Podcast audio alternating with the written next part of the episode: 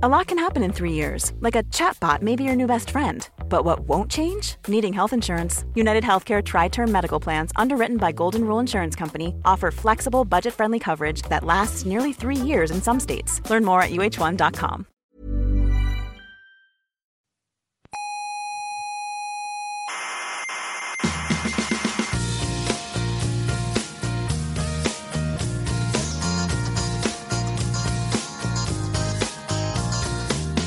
Aquí comienza Coffee Break, la tertulia semanal de la actualidad científica. Cuando estos chicos están haciendo la tertulia, el telescopio de Canarias, ¿qué, qué pasa? ¿Qué pasa de qué? ¿Lo dejan ahí descuidado? A, No, hombre, no. a la buena de Dios. Bueno, el telescopio está ahí. Menos tertulias y más estar ahí al pie del telescopio descubriendo cosas. Pero, caballero, que las cosas... Menos hablar, menos bla bla bla.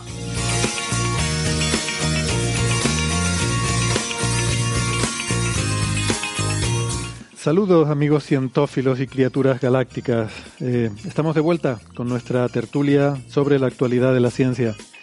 Desde el Museo de la Ciencia y el Cosmos de Tenerife les habla Héctor Socas. Esto es Coffee Break, Señal y Ruido.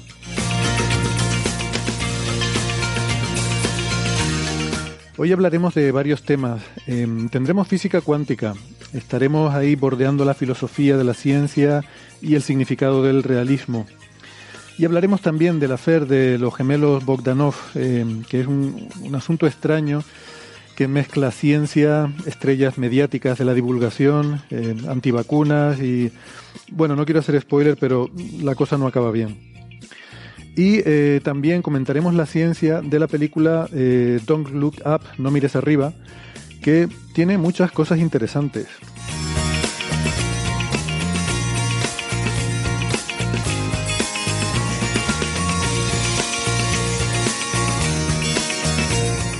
Antes, muy brevemente, les quiero recordar que además de la radio también nos pueden encontrar en muchas plataformas de Internet, como por ejemplo Evox, Spotify, Google Podcast, Apple Podcast, Amazon Music, TuneIn, Lecton, Squid y Amautas. Les recomendamos, como siempre, suscribirse porque no les cuesta nada y así no se pierden ningún episodio. Eh, nuestra página web es señalirruido.com y eh, en esa página web pueden encontrar todos los audios, todos los episodios anteriores y también las referencias de los temas que tratamos en cada episodio, todos los papers, los artículos que comentamos y, toda la información está ahí. Nos pueden seguir en redes sociales, eh, estamos en Facebook, en Twitter y en Instagram y en Facebook está el Club de Fans. Pueden contactar con nosotros o bien en redes sociales o bien escribiéndonos al correo oyentes señalirruido.com aunque ya les advierto que vamos un poquito más lentos habitualmente respondiendo a los correos porque es que no damos abasto para todo. Y bueno, pues si les gusta el programa, agradecemos si le dan al botoncito de, de, me gusta en el reproductor. Y si no les gusta, pues digo yo que no les cuesta nada descargárselo también de todas formas, que total, ¿qué más les da? Y si nos cuenta como una descarga más.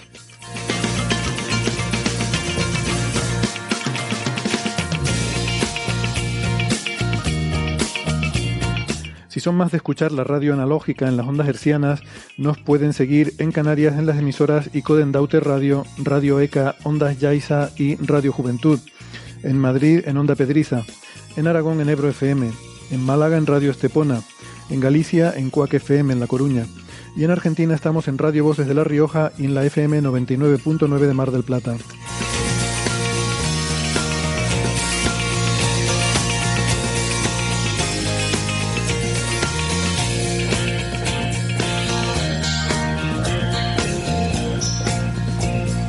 Hoy me acompaña desde Madrid, Sara, desde Toledo, Sara Robisco. Hola Sara, ¿qué tal? ¿Cómo estás? Hola, muy bien. La verdad es que os echaba de menos. Igualmente. Eh, Sara es ingeniera informática, es autora del blog Viajando con Ciencia y es arroba sararc83 en Twitter. Um, en Málaga tenemos a Francis Villatoro. Francis, ¿qué tal? Muy bien, aquí estamos en Málaga. Hoy hace fresquito aquí en Málaga, hará unos 14 grados, aunque estoy viendo en el chat que en Granada es a 7 grados, o sea que y Granada está a ciento y pico kilómetros. Así que estamos un poquito más templados aquí en Málaga que en Granada. Bueno, ya sabes que se dice que no hay que competir para abajo porque por abajo no hay límite, aunque en este caso no es cierto, porque sí que hay un límite para abajo en temperatura. Pero bueno. Eh, Francis es eh, físico, es eh, informático y es doctor en matemáticas, es profesor en la Universidad de Málaga, autor del blog de la ciencia de la mula Francis y en Twitter es arroba emulenews. Bueno, chicos, pues nada, le mandamos un abrazo también a nuestra amiga Eva Villaver, que también eh, iba a estar con nosotros hoy, eh, pero bueno, le ha surgido ahí una cosilla de última hora y, y no va a poder estar, pero eh, espero que en un próximo episodio, porque además está aquí en Tenerife de visita aquí en el Instituto de Astrofísica y, y claro, pues eh, me hace ilusión estar aquí con alguien, ¿no? Que normalmente suelo estar aquí solo y eh, nos hemos acostumbrado ya a vernos todos en la pantalla, ¿no? Pero estaba comentando con Sara que añoro un poco los tiempos en los que compartíamos mesa, ¿no? Eh, en, en, las tertulias y, y eran presenciales. Pero bueno, en fin, tampoco está tan mal el, el, sucedáneo este y menos mal que lo tenemos. Imagínense que esto nos pilla eh, antes de que pudiéramos tener todas estas posibilidades tecnológicas, ¿no? Sería horrible. Bueno, pues nada, feliz año nuevo, eh, ya que no nos habíamos visto antes. Eh, y, por cierto, mm, estoy muy contento de ver que ha tenido muy buena acogida estos especiales navideños que hemos hecho de, de señales de los oyentes, que tenía yo ahí un poquito de duda, ¿no? De, de si este formato más monologuista realmente pues iba, iba a calar y bueno, aunque alguna gente nos ha dicho que prefieren la tertulia, pero que como sucedáneo la verdad que está muy bien y, y pues le agradecemos ese, ese feedback porque nos anima, ¿no? Uh -huh. Facilita un poco el poder disfrutar de la fiesta. Sí, Francis. Sí, los que más agradecemos la tertulia somos los tertulianos, claro. que es mucho más agradable sí, hablar es de la mucho personas. más divertido. Sí, sí, mucho más divertido que, que grabar así en, a pelo, ¿no? Sin, sin ver a nadie y, y, sin saber ni cuánto, ni si está entendiéndose, ni nada por el estilo. ¿no? Exactamente, sí, mm. sí. Yo, yo por lo menos lo siento así totalmente. Eh, bueno, eh, tendremos pronto eh, la gala de nuestros premios Señal y Ruido correspondientes al año 2021, ¿no? Eh, pronto, pues yo creo que será en el próximo episodio, si, si todo va bien. Y así que vayan preparándose ya, que, que ya se acerca, ya se escucha. Deberíamos tener alguna ambientación especial para eso, no sé. Sí. Hay que pensar algo. Y bueno, en este tiempo que hemos estado, digamos, no en directo, pues, pues han pasado muchas cosas, ¿no? Por ejemplo, aquí que nos toca de cerca, eh, se extinguió la erupción de La Palma, de la que hemos hablado también en, algún episodio. Eh, la erupción en sí terminó el día 13 de diciembre, pero realmente el darse oficialmente por extinguido el volcán pues ocurrió ya el día 25, ¿no? Pero hay que dejar un cierto tiempo ahí. Eh, ahora vamos con eso, Sara, que has puesto de fondo. Pero antes quería decir también que eh, la gran sorpresa que ha saltado, que nadie esperaba, y es que esa, esa roca mmm, pixelada con forma cúbica que había visto el rover Yuto en la Luna de la misión Chang'e China, eh, pues eh, cuando se vio en más detalle, efectivamente resultó ser una roca y ni siquiera tenía forma cúbica. Um, pero bueno, ¿quién lo iba a imaginar? Que aquellos dos píxeles eran una roca. claro, claro, esa es la sorpresa. Al estar pixelado hace eso, esas formas, ¿no? De más cuadradita. Cuando algo se pixela porque está muy lejos, puedes ver cuadrados donde no son. ¿Sabes sí. lo que pasa? Yo creo que el cine, la cultura del cine y la ciencia ficción y tal, mira que a mí me encanta la ciencia ficción y me encanta todo. Eh, pero genera una especie de mm, expectativa. Sí, de expectativa de que lo que de que lo que pasa en las películas y lo que pasa en las historias y las novelas eh, se parece a la realidad. Y estamos ya tan sí. acostumbrados a esto que vemos habitualmente, incluso no solo en ciencia ficción, sino en series policíacas, de que cogen una imagen y la amplían todo lo que les da la gana. Sí, Oye, voy a coger aquí esta foto de una multitud eh, en un campo de fútbol, la grada, y voy a ampliar la cara de este tío, y ahora le amplío la retina para ver el reflejo en el ojo del asesino que estaba dos filas más abajo. Bueno, a ver, no, no es así. No, según sí. vas ampliando se va viendo más cuadraditos, más píxel, claro. porque vamos a ver el, la placa donde se refleja todo, el SSD, de, digo, el, de la cámara, tiene un límite hasta donde puedes, no, no hay más. Sí. De todas formas, ya hay inteligencias artificiales de estas de procesado de imágenes que te hacen invención, se inventan la cara. Claro, pero, pero se lo inventan. Hacen un zoom y te inventan la cara y, Sí, sí. Y entonces puedes inventarte la cara entre el plantel de actores que participan en la película, que son un conjunto de caras conocidas y limitado, pues es relativamente más fácil que, que, ampliar la cara para cualquier persona arbitraria del planeta. Claro, claro. efectivamente. Justamente iba a decir eso, ¿no? Y, y, además también es muy útil para, para temas artísticos, te pueden aumentar la definición hasta de una película, ¿no? Películas antiguas se pueden poner ahora en alta definición porque pues una, una red neuronal, una inteligencia artificial, te aumenta, eh, pero claro, lo hace, como dice Francis, inventándoselo, que se lo inventa muy bien, da el pego, hmm. pero evidentemente no sirve para, claro, si te vas a inventar la cara del asesino, pues mal vamos, ¿no? Claro, no, hombre, tenemos un conjunto de, digamos que el conjunto de datos que tiene para inventar es limitado, entonces ahí fallar es muy complicado, ¿no? Bueno, y por supuesto, la gran noticia que la estaba dejando para el final es que despegó el telescopio espacial James Webb a bordo del Ariane 5 el día de Navidad. Ah, y pues ha ido todo bien. Ha ido todo hasta ahora maravillosamente bien. Creo que hubo eh, algo que se retrasó, no recuerdo ahora exactamente qué, que se retrasó un día, pero Em, sí, eso fue el 1 de enero o algo así, que eh, mm. se retrasó un día, pero fundamentalmente por temas festivos, no por otra cosa. Pues decía que los miembros de la misión estaban muy, muy cansados ¿no? de, tanto trabajo en fiestas navideñas y entonces se decidió retrasar un día para que descansaran ese día, que además coincidió, creo recordar, con el 31 o con el 1 de, de enero. ¿eh? Vale, eso no, no recuerdo. Es que día uno es un día para estar un poco perjudicado, entonces no es plan. bueno, la, la, cosa oficial fue eso, que, los miembros de la misión habían trabajado muy bien y que estaban cansados y, se les regaló un día de descanso adicional. Eh, hmm. y, además después se planificó, se planificó después un directo de la NASA que tampoco estaba planificado previamente. Entonces, se retrasó un día y además incluyó un nuevo directo. O sea, bueno, hubo, Mm. Eso ha generado varios retrasos.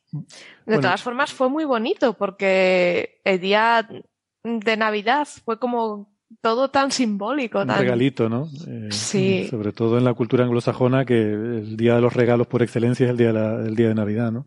Sí, fue muy bonito. La verdad que sí que fue un gran regalo.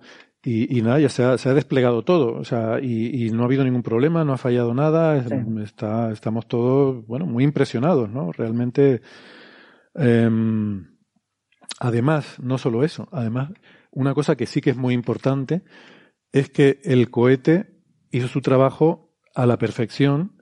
Y cuando digo a la perfección, quiero decir que la trayectoria final en la que soltó el observatorio eh, estaba, mm, el, error estaba muy por debajo de las especificaciones, ¿no? O sea, la, precisión, supongo que esto ya era esperable porque uno más o menos tiene una idea y los márgenes de error suelen estar un poco sobreestimados.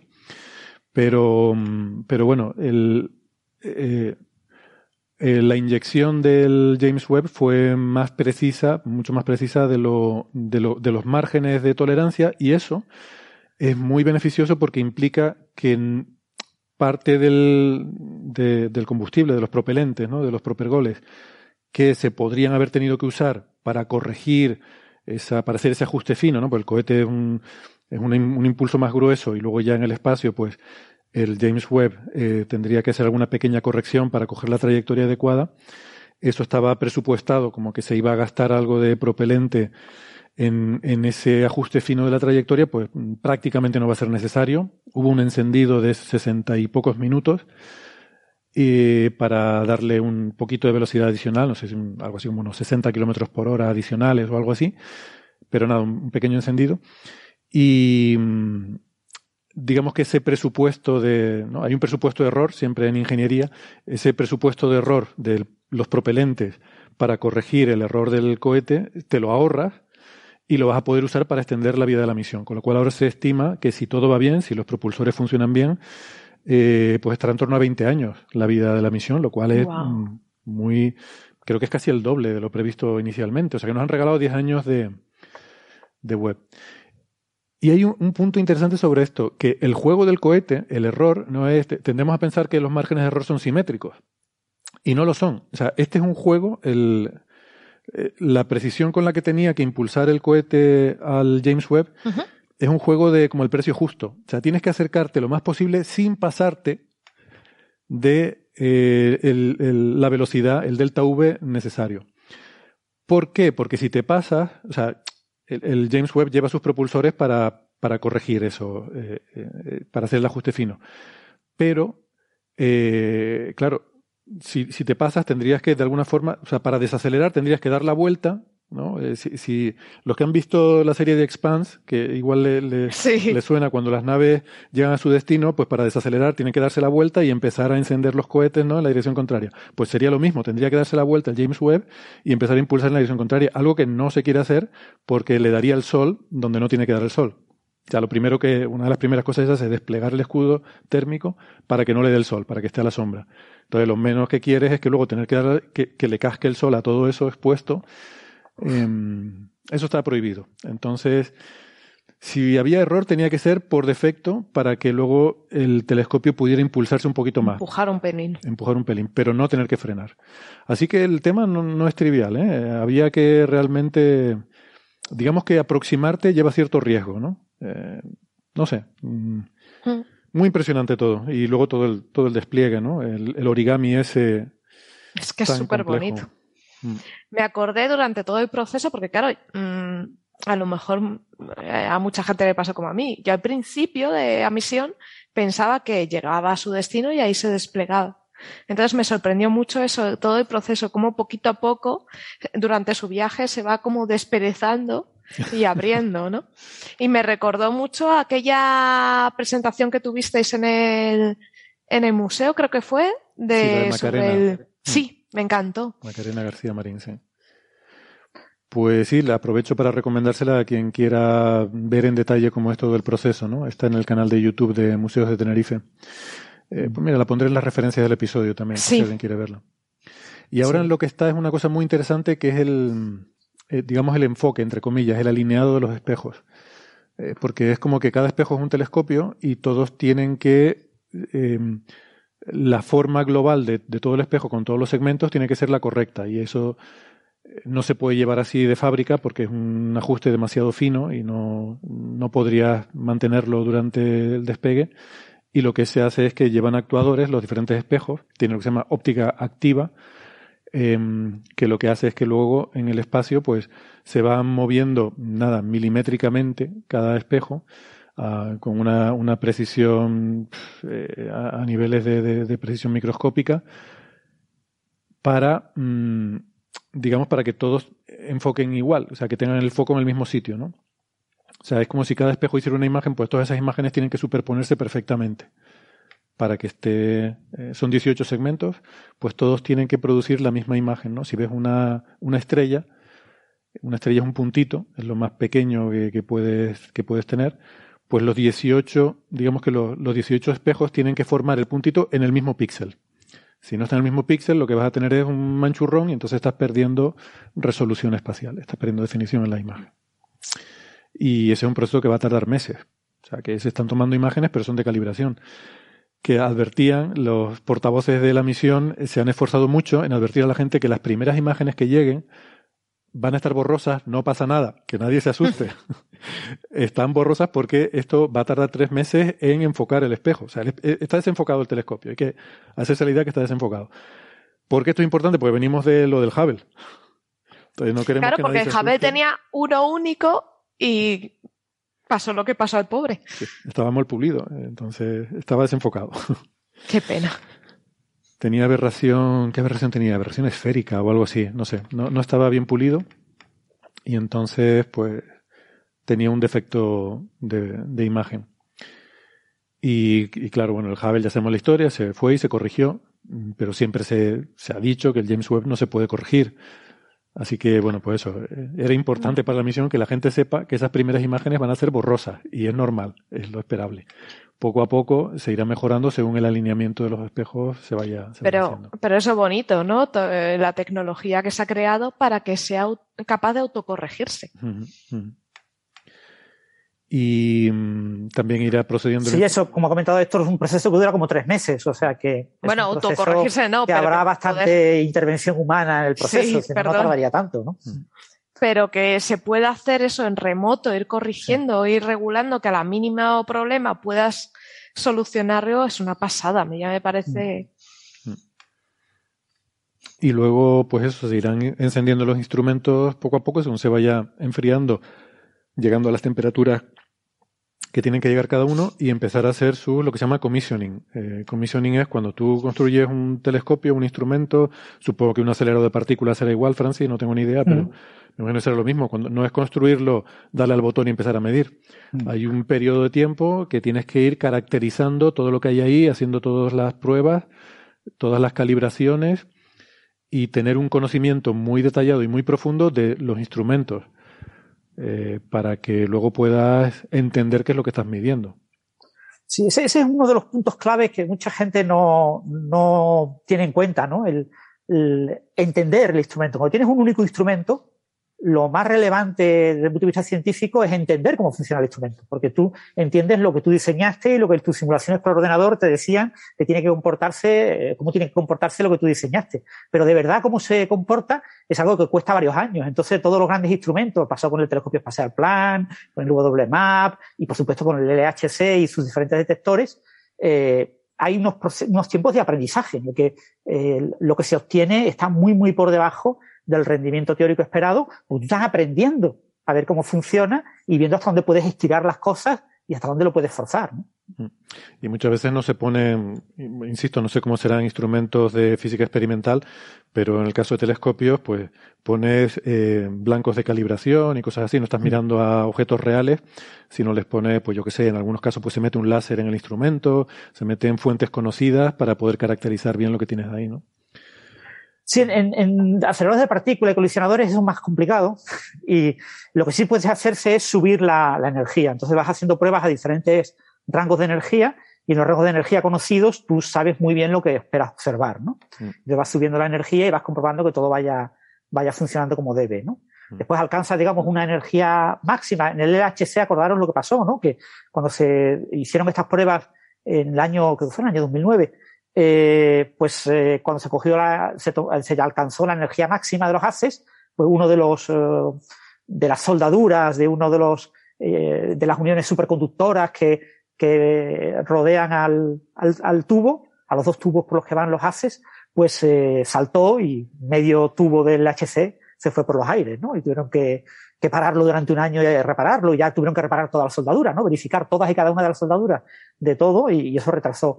Claro, eso porque en esa fase de pruebas se fue probando diferentes energías y se fue acercándose a la energía máxima, y ya cuando se llegó a la energía máxima, pues, por desgracia la máquina no estaba preparada para soportarlo, y todavía no lo está, todavía no sabemos si el HC va a poder funcionar a la energía máxima eh, en estas colisiones va a empezar este año, el tercer run.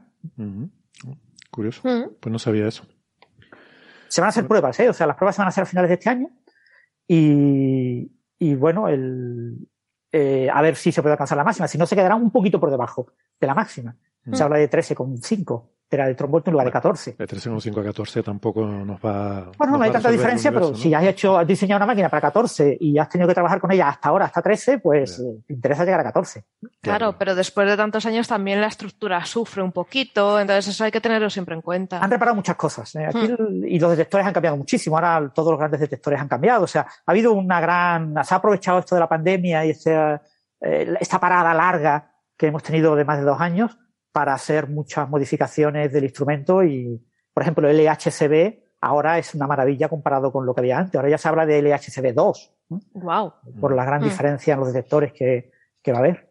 Sí, supongo que habrá un mantenimiento constante preventivo, proactivo y tal y todo. sí, hay, hay mucho mantenimiento y, y, también eso, de vez en cuando pues se, se incorpora instrumentos nuevos. Hay que recordar que el LHC pues, se diseñó con instrumentación de hace 20 años. Claro. claro. Pero todo evoluciona, que eso, eso es bueno y todo es mejorable. Mm. Y bueno, eso es algo muy característico también de las misiones espaciales, porque tarda 10, 20 años en desarrollar una misión y además las especificaciones tienen que estar congeladas desde un punto muy temprano eh, en la misión, con lo cual eh, normalmente se suele lanzar tecnología que es 10, 15 años y, y, que además tiene que estar muy, muy, muy bien probada y muy bien conocida, ¿no? O sea que si, si vas a meter detectores que duren 20 años en el James Webb, eh, tienes que haberlos tenido 20 años para ver que funcionan y que, que aguantan ahí. Eso que se habló, lo hablamos yo creo que en el, en el programa eh, sobre el, el, procesador que llevan eh, los robots que están en Marte, que es un procesador antiguo, pero claro, es que es un procesador que sabemos que dura, que está muy probado y que aparte se ha hecho mucho más grande para que aguante muy bien la radiación. Sí, Entonces, ese es el, gran problema, sí, los rayos cósmicos y tal, que lo hemos claro, porque estamos hablando que este eh, James Webb está ahí sufriendo radiación cósmica. Sí, en este caso además también las temperaturas tan bajas, o sea, todo este tipo de cosas. Eh, bien, cosas que ya sabemos que funcionan. Eh, creo que la antena de alta ganancia, que es uno de los aspectos críticos con los que se comunican los datos, porque de nada te sirve observar si luego no puedes mandar los datos. Eso está funcionando bien. Eh, paneles solares, creo que también están desplegados y no, he oído que haya habido ningún problema. Y, no sé, todo. Es que no, no he oído que haya habido ningún problema con nada y yo estoy sorprendidísimo, porque yo esperaba que algún problemilla hubiera, ¿no? Entonces, fíjate, después de tanto que hemos hablado y, tanta ansiedad con que si el James Webb, eh, en fin, podía explotar en el lanzamiento y el desastre que sería y el drama y la tragedia, y oye, ha ido todo tan bien que, bueno, a París no ha querido, no ha querido venir, no, no, vino por eso. Entonces decía, esto explota lanzarlo y tal. Hoy no está aquí porque está escondido debajo de, de alguna mesa en su casa.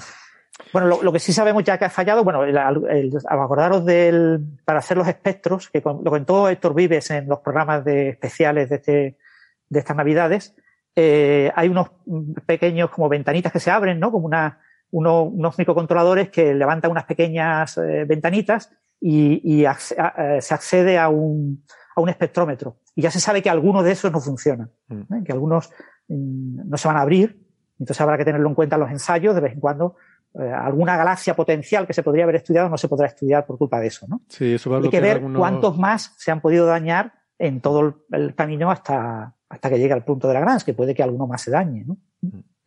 Eso eran eh, básicamente bandas espectrales, ¿no? Longitudes de onda que, se podrían. O sea, que va, a haber algunas algunas bandas de longitud de onda que no se van a poder observar con ese instrumento, ¿no? Pero bueno, una pena. Yo insisto, lo que decía de los mecanismos pirotécnicos. esto se le pone un explosivo a las ventanas. Cualquier cosa que vaya al espacio y se tenga que abrir, se le pone un explosivo. Claro, pero como es tan ligero, tan delicado, no puedes arriesgar. Entonces era todo servos. pero nos contó, claro, nos contaba Héctor Vives eso, que lleva varios servos por si uno falla o por si se queda atascado, tirar de los dos. Y fijaos cómo ha tenido que ser mm. para que ni siquiera con dos. Mm. Mucha servidumbre. Bueno. De todas formas, eh, cada, aunque nos parezca una pena o un error, cada uno de estos fallos eh, también nos sirve para aprender, para hacer mejoras de cara al futuro. Así que mm. todo, todo nos sirve. Sí, pero no son cosas particularmente novedosas. No son agradables. No, no, claro. Mm, que, las cosas realmente novedosas fueran todo el despliegue, todo el, en fin, el, escudo solar, el bueno, menos mal que no ha fallado nada de eso, claro, porque eso sí que eran cosas críticas. Quiero decir, algunas cosas que afectan a todo y hay otras cosas que, bueno, si falla, pues afecta a ese instrumento, esa capacidad, esa, esa cosa en particular, pero el resto sí pueden seguir, ¿no? Lo importante es que todo lo que son servicios comunes del observatorio que afectan a todo, eso esté todo bien para que no haya algo que, que bloquee todo, ¿no? Esos puntos críticos de fallo. Cuando llega el punto de Lagrange, eh, lo que habría que hacer es invitar a Héctor Vives y salir, que salga con una botella de champán o algo. a ver. Bueno, cuando ya esté en el punto de Lagrange y, y empiecen a llegar. Empezarán las labores de calibración. Hay que esperar a que se calibre, ¿no? Lo suyo sería ya la primera luz, ¿no? Sí. La botella de champán en ese momento. Lo que estará seguramente es recuperando el sueño que ha perdido todos estos meses. Querrá descansar el pobre. Pero me parece que hasta dentro de unos días, hasta que no llega el punto, no está tranquilo. Hmm. Por lo que creí entender, así que siguen ahí. Sí, bueno, todavía tiene que hacerse todo el alineamiento de los espejos, encender los instrumentos, ver que todos estén bien y, llegar Daré a, temperatura adecuada el sensor MIRI, que es el que, que es el que lleva el IAC, digo el IAC, el INTA. Sí. Eh, Miri además es particularmente mm, complicado porque es de los que requieren más frío, eh, o sea, temperaturas más bajas, ¿no? Y entonces cualquier problemilla que haya con el control térmico mm, va a ser el primero en sufrirlo. Así que, bueno, vamos a ver. Pero bueno, yo, yo soy persona optimista y yo creo que vamos a tener sorpresas. Es decir, que incluso puede que algunos instrumentos que pensamos que van a, a funcionar peor, al final van a ser los que mejor van a funcionar. Seguro que sí. Y además, como seguramente los presupuestos de error están un poquito, son, son generosos, ¿no? Para evitar que una cosa tan grande que les hayan dicho fracasaron en esto o aquello fue un error mayúsculo. Seguramente empezaremos a ver, como pasó con la trayectoria del cohete, empezaremos a ver comentarios de que las cosas están funcionando mejor de lo que el error eh, previsto, ¿no? Así que ojalá, ojalá sea así. Mm. Eh, iremos viendo imágenes, porque el alineamiento de los espejos se hace con imágenes reales, ¿no? Lo que pasa son imágenes que serán muy borrosas de entrada y además muy aburridas, porque serán imágenes de estrellas, campos de estrellas, y progresivamente irán mejorando. Luego lo que sí hay previsto es una campaña inicial de imágenes espectaculares. O sea, los primeros, las primeras observaciones que se van a hacer están seleccionadas para ser realmente bonitas, que, que sean también atractivas para el público.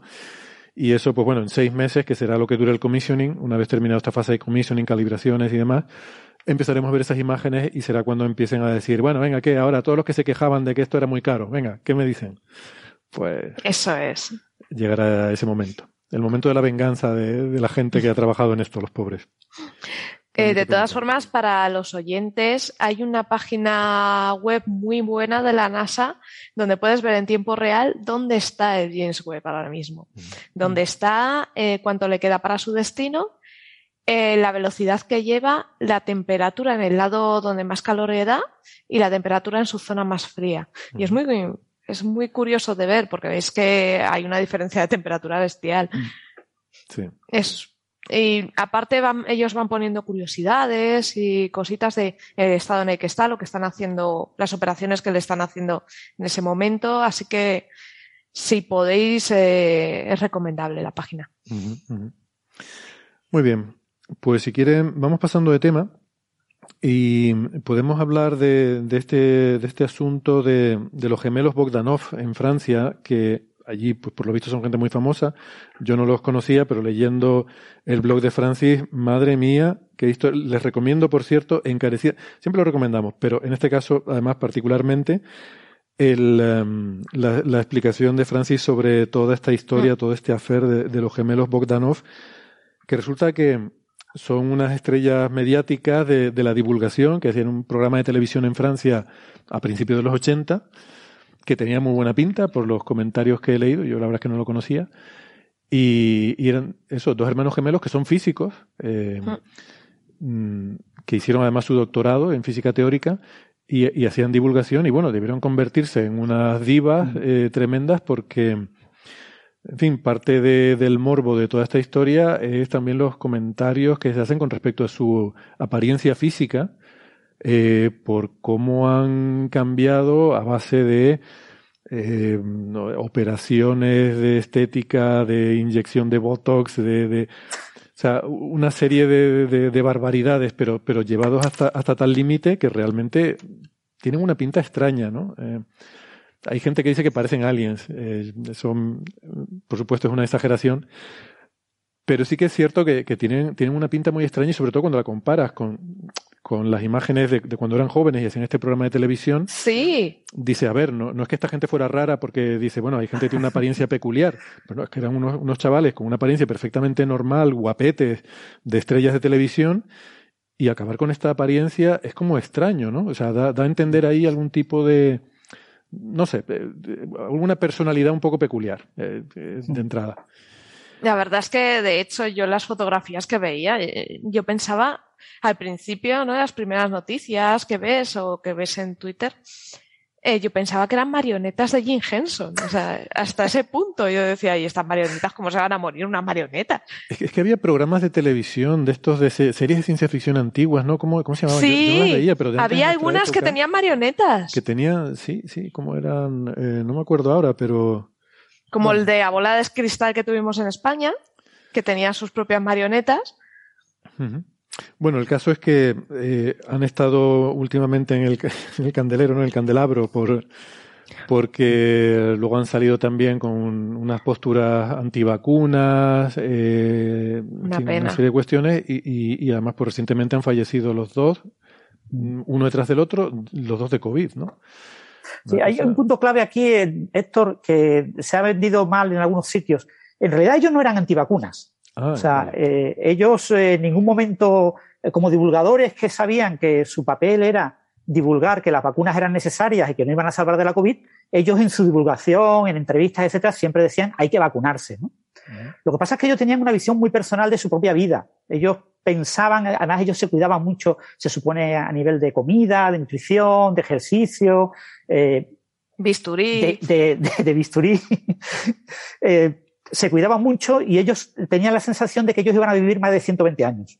Que ellos iban a ser un ejemplo de que eh, con una vida sana tú podías superar el límite de los 120 años.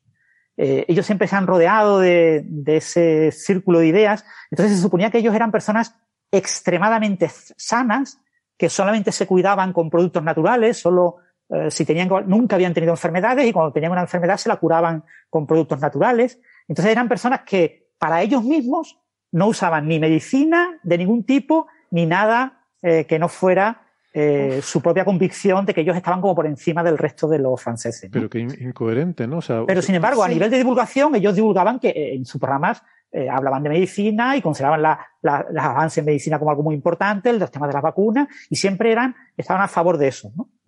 Pero ¿cómo recomiendas algo para los demás cuando para ti piensas que vas a vivir más si no lo haces? Claro, ellos, siempre estaban rodeados de una especie como de misterio, ¿no? Como si ese componente que dices que parecen extraterrestres, es que ellos lo fomentaban, ellos fomentaban esa idea de que ellos estaban como tocados por una mano extraterrestre y seleccionados por unos extraterrestres para hacer especiales, ¿no? Hmm. Y siempre han vendido esa, entonces, probablemente parte de sus eh, eh, eh, operaciones de cirugía estética estaban orientadas a, a, a ofrecerles una imagen, mm, entre comillas, con menos arrugas y como más eh, eh, extraterrestre, ¿no? Por llamarlo de alguna forma, ¿no? Sí. Más Pero bueno, eso pasa con muchos divulgadores, ¿no? Que divulgan de puertas a medio entre una cosa y, de puertas afuera otra, ¿no? El, mm. eh, o sea, de puertas para afuera eran eh, gente que adora la ciencia, grandes científicos, de puertas para adentro eran Gwyneth Paltrow. Sí, y fue un punto importante. los, los, hermanos Boganov eh, son el ejemplo parecido a lo que en España fue Eduard Punset, ¿no? Ostras, sí. Eduard Punset es una persona que cuando iba, sobre todo en los últimos años de su vida, ¿no? Los últimos 10 años de su vida. Sí, hay Cuando iba a un programa de televisión, eh, se decía el científico. Aquí viene el científico, ¿no? Pero no, viene el, científico, un científico, ¿no? Viene el científico de España, ¿no? La, la, la, persona que refleja lo que es ser científico, ¿no? No hay persona más científica que eh, Eduard Punset, ¿no? Y tú dices, bueno, pero si Eduard Punset eh, estudió económicas y, y, y, fue político y, eh, en España y en Europa mm. y, y, después se metió el divulgador, ¿no? Estos, los hermanos Bogdanos eran, uno creo que era de ciencias sociales. Perdona, solo una, un apunte sobre eso que dices de Punset. Es que es curioso, a veces hacemos esa asociación del periodista que, que, que tal con, con porque bueno, él estaba interesado en la ciencia y, y, entrevistaba a científicos importantes y tal. Pero me acuerdo, había un programa también cuando yo era pequeño, muy pequeño, sobre medicina, que se llamaba de, se llamaba Ocaña, el presentador, no sé qué, Sánchez Ocaña o algo así. Sí. Que era, ¿cómo se llamaba? Vivir, eh, no sé ¿Saber vivir? Saber vivir. Saber vivir, puede ser saber vivir, sí. Exactamente. Pues recuerdo que él decía en una entrevista que la gente pensaba que él era médico y le pedían consejo y que le preguntaban dónde estaba su consulta y decía, yo no soy médico ni soy nada, yo entrevisto médicos y hago un programa sobre salud y cuento cosas ah. sobre salud, pero yo no, y, y, Ramón Sánchez Ocaña. Ramón, ese, exactamente, Sánchez Ocaña. Bueno, pues me recordó a lo que dices de Punset, que la gente lo asocia, ¿no? Como habla de esas cosas. Pero es verdad que Punset, a ver, le interesaba la ciencia, pero con un cierto punto de misticismo, ¿no? En el sentido de. Bueno, pues eso fue en la segunda parte de su, de su trayectoria, ¿no? O sea, cuando se incorpora a su, cuando incorpora a su programa a su hija, que la hija está muy próxima al misticismo, eh, aunque psicóloga y tiene una carrera que podemos decir de ciencia, entre comillas, ¿no? Sí. Eh, porque la psicología se puede ver desde el punto de vista científico, hay psicología científica y hay psicología no científica.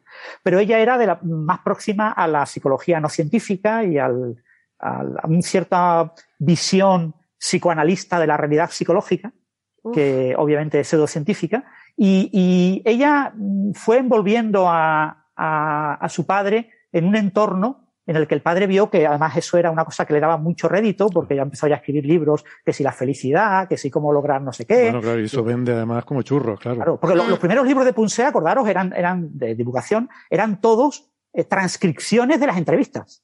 Uh -huh. Eran transcripciones de las entrevistas cuando el guion de la entrevista lo habían hecho gente pues como Estupiñá o como eh, Luis Quevedo, que eran los guionistas que le hacían las entrevistas. ¿Vale? O sea, eh, Punset era un periodista, era una persona que hablaba lo que venía en el guion.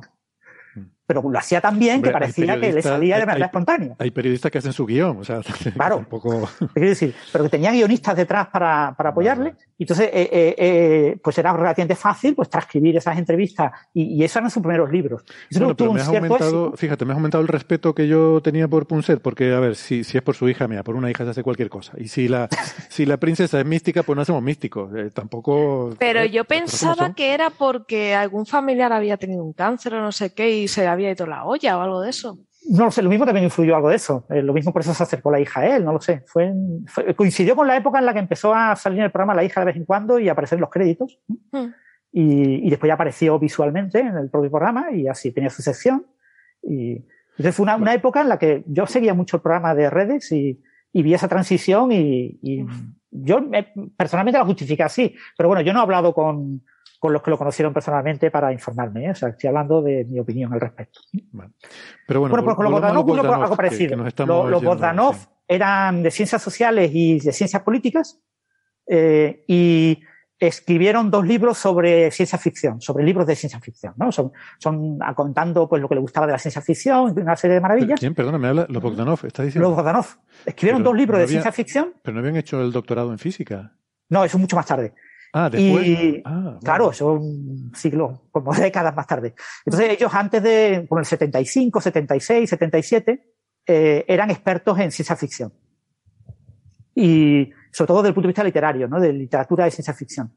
Y entonces ellos querían, eh, convencieron a, querían tener un programa en televisión para hablar de ciencia ficción. ¿eh? Y entonces, eh, crearon este programa, la hora X, ¿no? Temps X, X, como se dice en francés, eh, que es un, programa en el que mezclabas, eh, o sea, la idea era algo parecido a Carl Sagan, pero antes de que saliera Carl Sagan, con Cosmos, ¿eh? Era una nave espacial en la que estaban ellos. Entonces ellos recorrían el, universo desde su nave espacial con una especie de traje de astronauta y mezclaban eh, entrevistas a, gente de la cultura, pues literatos de ciencia ficción, a músicos, yo que sé, a Jean-Michel Jarre, a, gente que hacía música electrónica y cosas por el estilo, y hablaban de noticias de ciencia, tanto de astrofísica como de otras ciencias, ¿no? De medicina. Bueno, pasado pipa yo con ese programa de pequeño, porque ¿por qué no dieron eso en España? Tenía que haber traído ese programa. Eso fue una maravilla. Y eso empezaron en el 79, acordaros que Cosmos se estrenó en el 80. Sí. Y a España eh, llegó en el 82. En el 82, exactamente. O sea, llegó, eh, fue una cosa muy. Y tuvo un éxito tremendo, generó un mogollón de vocaciones. Eran personas muy, muy admiradas, ¿no? Y ya en esa época ya vieron que eh, lo que había que hacer era escribir libros al estilo Punce, al estilo los primeros libros de Punce, aunque Punce todavía no había hecho, que eran libros recopilando las noticias que contaban en el programa. Eso lo ha hecho, por ejemplo, Seara, ¿no? Eh, Marlo Seara con A Hombros de Gigante, el programa de radio, mm. eh, y lo podía, podía, hacer Héctor también, de hacer resúmenes de lo que se cuenta en los programas y escribirlo en forma de libro. Y eso tiene, tiene todo el público que te, que te ve en la televisión, que estamos hablando de una época, estamos hablando de Telefrance 1, de la primera cadena de televisión francesa, en una época en la que prácticamente había solo dos cadenas, en las que todo el mundo veía ese programa. O sea, no tenías otra opción. Es como Félix Rodríguez de la Fuente. O sea, cuando salía Félix Rodríguez de la Fuente con sus programas El Hombre y la Tierra, tú no podías ver otra cosa en la tele. Eh, porque la tele era o veías eso o no veías nada. Entonces, es muy distinto a la situación actual, ¿no? Y ellos tuvieron muchísimo éxito, sacaron esa serie de libros, y entonces lo que vieron es que empezaron a recibir una serie de críticas de que no eran científicos. Y eso es la envidia típica de los divulgadores. Entonces, y, le pasa a muchísimos divulgadores en España. Hay muchísimos divulgadores que no son científicos y que a los que le llama el público científico, es que es un científico. Y, pero no, no es un científico, no ha hecho ciencia en su vida. No es que no sea doctor, es que no ha hecho ciencia en su vida, ni se ha preocupado por hacer ciencia en su vida, pero no importa, es científico, porque divulga. Pues, eh, mucha de esta gente quiere hacer un doctorado. Entonces ellos quisieran hacer un doctorado, entonces para hacer un doctorado claro, si tú vienes, tienes una carrera, una licenciatura en, ciencias sociales, en ciencias políticas, pues tienes que hacer un máster, haces el equivalente a un máster, un programa de, curso de doctorado, eh, y eh, lo hicieron en matemáticas. Y la idea era hacer una tesis en matemáticas. Pero claro, mm, es muy duro hacer una tesis en matemáticas. ¿eh? Entonces estuvieron como 10 años, por supuesto, escribiendo libros y, siendo divulgadores, aunque sin estar en la televisión, en la primera cadena, eh, dedicado a eh, hacer su tesis doctoral y en una tesis doctoral dirigidos por un eh, experto en matemáticas en, grupos de simetría, en, grupos cuánticos y en eh, cohomología, en, matemática muy abstracta, pero vendida con la carátula de, aplicación a la física teórica. Que, eh, bueno, este señor era. Te voy a preguntar una cosa, porque eh, todo esto lo cuenta Francis en su entrada del blog, así en mucho detalle, pero vamos a ver, eh, yo hay una cosa con la que flipo, porque te pones a discutir el contenido de estas tesis y, y si tiene sentido o no, ahora hablaremos de eso, pero es que vamos a ver, estas tesis están en francés. ¿Tú, tú lees francés o, pues sí, ¿Cuántos idiomas hablas, Francis? No, yo hablo un poquito, yo no hablo nada. Pero bueno, el, el, yo estudié francés en EGB y en, en bachillerato. Fíjate. Eh, yo estudié francés, yo empecé a, tuve que aprender inglés porque me, la primera carrera que yo hice fue de informática, de una diplomatura en informática, no existía la, la ingeniería técnica de informática, solo la diplomatura. Y la diplomatura en primer curso tenía una asignatura de inglés, inglés para informática. Entonces, el, eh, yo dije, ese verano dije, pues tengo que aprender inglés para poder enterarme de algo de la asignatura, ¿no? Pues yo pensaba que, claro, si, si la asignatura está en primero de carrera y está dirigida a personas que llevan todo el bachillerato y toda la EGB estudiando inglés y yo no he estudiado nada de inglés en todos esos años, pues eh, no me voy a enterar de nada, voy a suspender esa asignatura. Yo no, podía permitir el lujo de suspender ninguna. Entonces lo que hice fue ese verano aprender inglés por mi cuenta, me cogí unos cuantos libros y, me aprendí inglés. Ah, y después me di cuenta de que la asignatura era súper fácil, era una tontería. Y, y era súper fácil de aprobar. La hubiera aprobado incluso sin haberme pegado la pecha ese verano. Pero bueno, aprendí inglés por, claro, yo pronunciaba fatal porque yo había estudiado con libros, no tenía claro. no, yo no escuchaba a nadie pronunciar, ¿no? Mm. Y, mm. Pero en cuanto a lo que es gramática, cosas por yo estaba bien. Y, bueno, y, no, y además... bien francés, eh, pero ya otros idiomas no. Alemán y ruso, he leído cosas de alemán y ruso, pero me cuesta mucho trabajo y no puede decir que lea bien. Lo que eh, faltaba. Vamos, leo contrapié. No, te lo prohíbo. pero, pero bueno, yo leo básicamente en, inglés todo, o sea que hoy en día ya no es necesario leer en francés. Pero estas tesis se escribieron en francés. Sí, pero además es que es lo bonito, ¿no? La verdad, aprender un idioma a mí me encanta porque descubres mucho sobre la cultura del país. Pero requiere mucho tiempo. Aquí Daniel Marín, por ejemplo, está aprendiendo ruso, chino y con ese tipo de cosas. A mí me encantaría tener tiempo para poder aprender chino, pero no tengo tiempo. Bueno, habría que decir mandarín o, cantonés. Sí, bueno, porque realmente chino. Eh, el, chino que utilizan en los artículos científicos, los chinos. Creo que mandarín, que, es, el más oficial. sí, vamos, No, sé yo mucho tampoco de esto. Es, una un chino simplificado. Porque yo en el instituto igual, yo hice mis cuatro años de francés en el instituto y lo he perdido, o sea. Mm. Sí, lo pierdes mucho, pero no practicas. Yo escucho muy poco francés. Yo, hombre, me gustan las películas en francés, verlas en idioma original y más o menos intento seguir el diálogo y más o menos, pero bueno, me pierdo muchas cosas. En inglés lo, lo entiendo mejor que en francés. Mm. Pero bueno, leer sí, leer, tengo muchos libros en francés y... y... Bueno, bueno, no, era una curiosidad que tenía simplemente porque Claro, las tesis están en francés y cuando vi que comentabas como, como si hubieras estado leyendo, eh, digo, pero a ver, está en francés, ¿cómo lo, cómo lo va a leer? Para mí eso es como si estuviera, como si fuera el códice Voynich, eh, yo qué sé, una cosa bueno, está, está, cifrado. Para mí el, francés, es relativamente fácil, es una lengua latina, se entiende muchas cosas. El, el, el inglés eh, eh, técnico se entiende muy bien porque casi todas las raíces son latinas mm. y solo tienes que saberte, yo qué sé, 100 o 200 palabras. Sí, bueno, eh, el, vocabulario, el vocabulario no suele ser el problema, ¿no? Eh, sí, y, y, el francés igual. El francés es muy parecido al español en la palabra técnica. Bueno, volvamos entonces al asunto. Eh... Sí, entonces ellos decidieron hacer la tesis doctoral, ¿vale? Decidieron que mmm, habían tenido algunas críticas de que no eran científicos y dijeron, mira, pues para acallar voces, uh -huh. seguimos escribiendo libros y vamos a orientarnos a hacer libros en plan periodista. Entonces, eh, tuvieron una transición en la que dijeron, mmm, lo que más vende son los libros que tengan la palabra Dios en el título. Entonces, había que sacar libros que tuvieran la palabra Dios en el título, ¿no? Entonces, eh, lo que piensa Dios, eh, cosas por La partícula de Dios. Bueno, eh, eso era un libro que, que incluso es posterior a, a, esta transición, ¿no? Estamos hablando de esa época, ¿no? Y el libro de la partícula de Dios, no sé, no recuerdo si era del 93 o 94. Estamos hablando de finales de los 80. Mm. Ellos dejaron el programa Tenseki en 1987.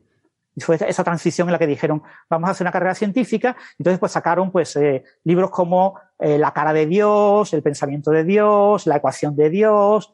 Eh, y bueno, esos libros, eh, la. La, la, idea eh, era Perdona, vender. ¿sabes, ¿Sabes, Sara, la historia de la partícula de Dios, no? Te digo porque eso no, tiene, no, tiene no, su historia curiosa, hay su anécdota también. Eh, bueno, Francis la conoce en más detalle porque la hemos comentado alguna vez, pero originariamente era The Goddamn Particle Era la, ah, puñetera La puñetera. bueno, eso, eso es lo que pone en el prólogo.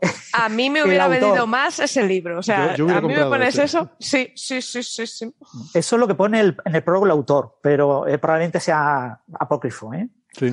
Ah, bueno. O sea, el, libro es eh, la biografía de un premio Nobel y, esa biografía está escrita por un periodista profesional, Nick Teresi, un gran especialista en escribir libros de divulgación. Y, entonces cuando eh, eh, Leo Lederman, que es el autor eh, al que se le hace la biografía, se supone que es una autobiografía contada a un periodista, ¿no? en el prólogo, que se supone que ha escrito él, y puede que sea lo único que ha escrito él, el resto del libro lo ha escrito Nick Teresi.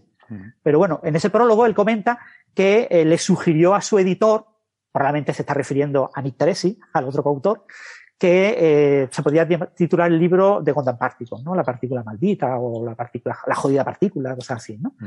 Pero que él dijo, no, no, mejor, si quieres un nombre de ese estilo, lo mejor es poner The God Particle, que va a ser mucho más efectivo, ¿no? Pero bueno, eso ya digo, puede ser una justificación apócrifa, porque mm, en este tipo de, libros, este tipo de cosas, el título se le deja siempre al, profesional, que es el interés, ¿no? Claro. O sea que, eh, cuando tú haces tu autobiografía, cuando se escriba la autobiografía de Héctor Socas, pues no se le preguntará a Héctor Socas cómo titular la autobiografía de Héctor Socas, sino que el que escriba esa autobiografía, aunque incluya entrevistas a Héctor Socas, decidirá cuál es el título más adecuado, ¿no? Después, si a ti no te gusta el título. Serán dos páginas, pues, así. Bueno, si no te gusta el título, pues tú puedes escribir en el prólogo, quejarte y decir algo parecido a lo que dijo Leo Lederman, ¿no? Pues yo, el título que yo pensaba era este otro, pero es que el editor no me dejó y lo cambió por, Claro. gracias, por las ideas. Me, las voy apuntando porque esto puede venir bien. Bueno, pues los hermanos eh, Bogdanov eh, se pusieron a hacer una tesis doctoral con, un matemático, eh, Flato, que trabajaba en una cosa que llaman básicamente grupos cuánticos, ¿no? La idea de, son los grupos son los objetos matemáticos que representan las simetrías de un objeto. Y entonces, en, física cuántica lo que interesa son los operadores. Los operadores son las, cómo yo represento las magnitudes físicas y cómo yo represento lo que yo observo en los experimentos. Se llaman operadores. Bien, pues las álgebras de operadores son unas álgebras especiales que tienen sus propias simetrías. Y eso es lo que describen los grupos cuánticos. Mm. Simetrías de operadores, de objetos abstractos, eh, eh, que no son simetrías de los objetos físicos. Mm. representados en el sistema. Entonces, las álgebras matemáticas, por eso ellos con su formación matemática, pues podían, como el máster que hicieron, pues podían meterse en ese tipo de trabajo, ¿no? Hicieron un máster en, matemáticas y, empezaron a hacer esa tesis, les costó muchísimo, pues ya les digo, les costó como 10 años. Lo que pasa es que la iban a defender en el 99 y en el 98 se fallece eh, Flato. Mm. ¿eh? Entonces ya no sabemos si Flato algún día le hubiera dejado defender la tesis o no, si estaba de acuerdo con lo que estaba escrito en la tesis o no, eso no lo sabemos. Nunca se me había eh, ocurrido qué pasa en una situación así. Supongo que hay que poner un nuevo director, ¿no? Claro. Entonces lo que, lo que hizo el departamento fue poner como director a, a un colega de Flato que en una edad parecida de Flato y que había sido eh, colaborador de Flato en varios artículos y fue el que les dirigió la, la, tesis al final. Claro, este señor estaba ahí un poco como diciendo, bueno, yo lo quiero quitarme el muerto de encima y, y claro, eh, muy literal. Se defendió al año siguiente. Eh, como sabéis, las tesis doctorales se envían a un comité, un comité que eh, realiza una evaluación de la tesis y presenta un informe, una serie de informes, eh, que si son positivos, la tesis se defiende y que si no son positivos, la tesis no se defiende. ¿Mm? Eso antes de la defensa. Eso depende del país, ¿no? Supongo que en Francia sería así. En, España no, no, es así. Hay un tribunal y tú vas y defiendes la tesis ante el tribunal y te aprueban o no. Normalmente suele ser que sí, claro. Bueno, pero ahora, hay, informes previos. Pero no hay un informe previo. Sí, sí, siempre lo Hay informes previos. Hay un informe previo, sí, correcto. Y, creo que no es necesario que todos sean positivos, pero sí se aconseja que sean todos positivos para la defensa. ¿eh? Entonces, normalmente los informes previos lo que permiten es al doctorando modificar su tesis para que esté a gusto de esos eh, miembros y el que ha hecho el informe negativo no tiene por qué aparecer, o sea, los que han hecho los informes no tienen por qué aparecer en el tribunal final. ¿Eh? Yo puedo quitar algunos de ellos, eh, pero bueno, lo, si alguno tiene dado un informe negativo y, y lo que mm, eh, presenta en ese informe es una crítica constructiva que permite modificar la tesis, pues se modifica la tesis y, y, se hace que esté de acuerdo con ese resultado. Entonces, la, la, tesis de uno de los dos hermanos, eh, de Igor, fue rechazada. fue rechazada, se consideró que no era apta y que no se podía defender. ninguna de las dos tesis tenía artículos científicos, solo tenían la tesis.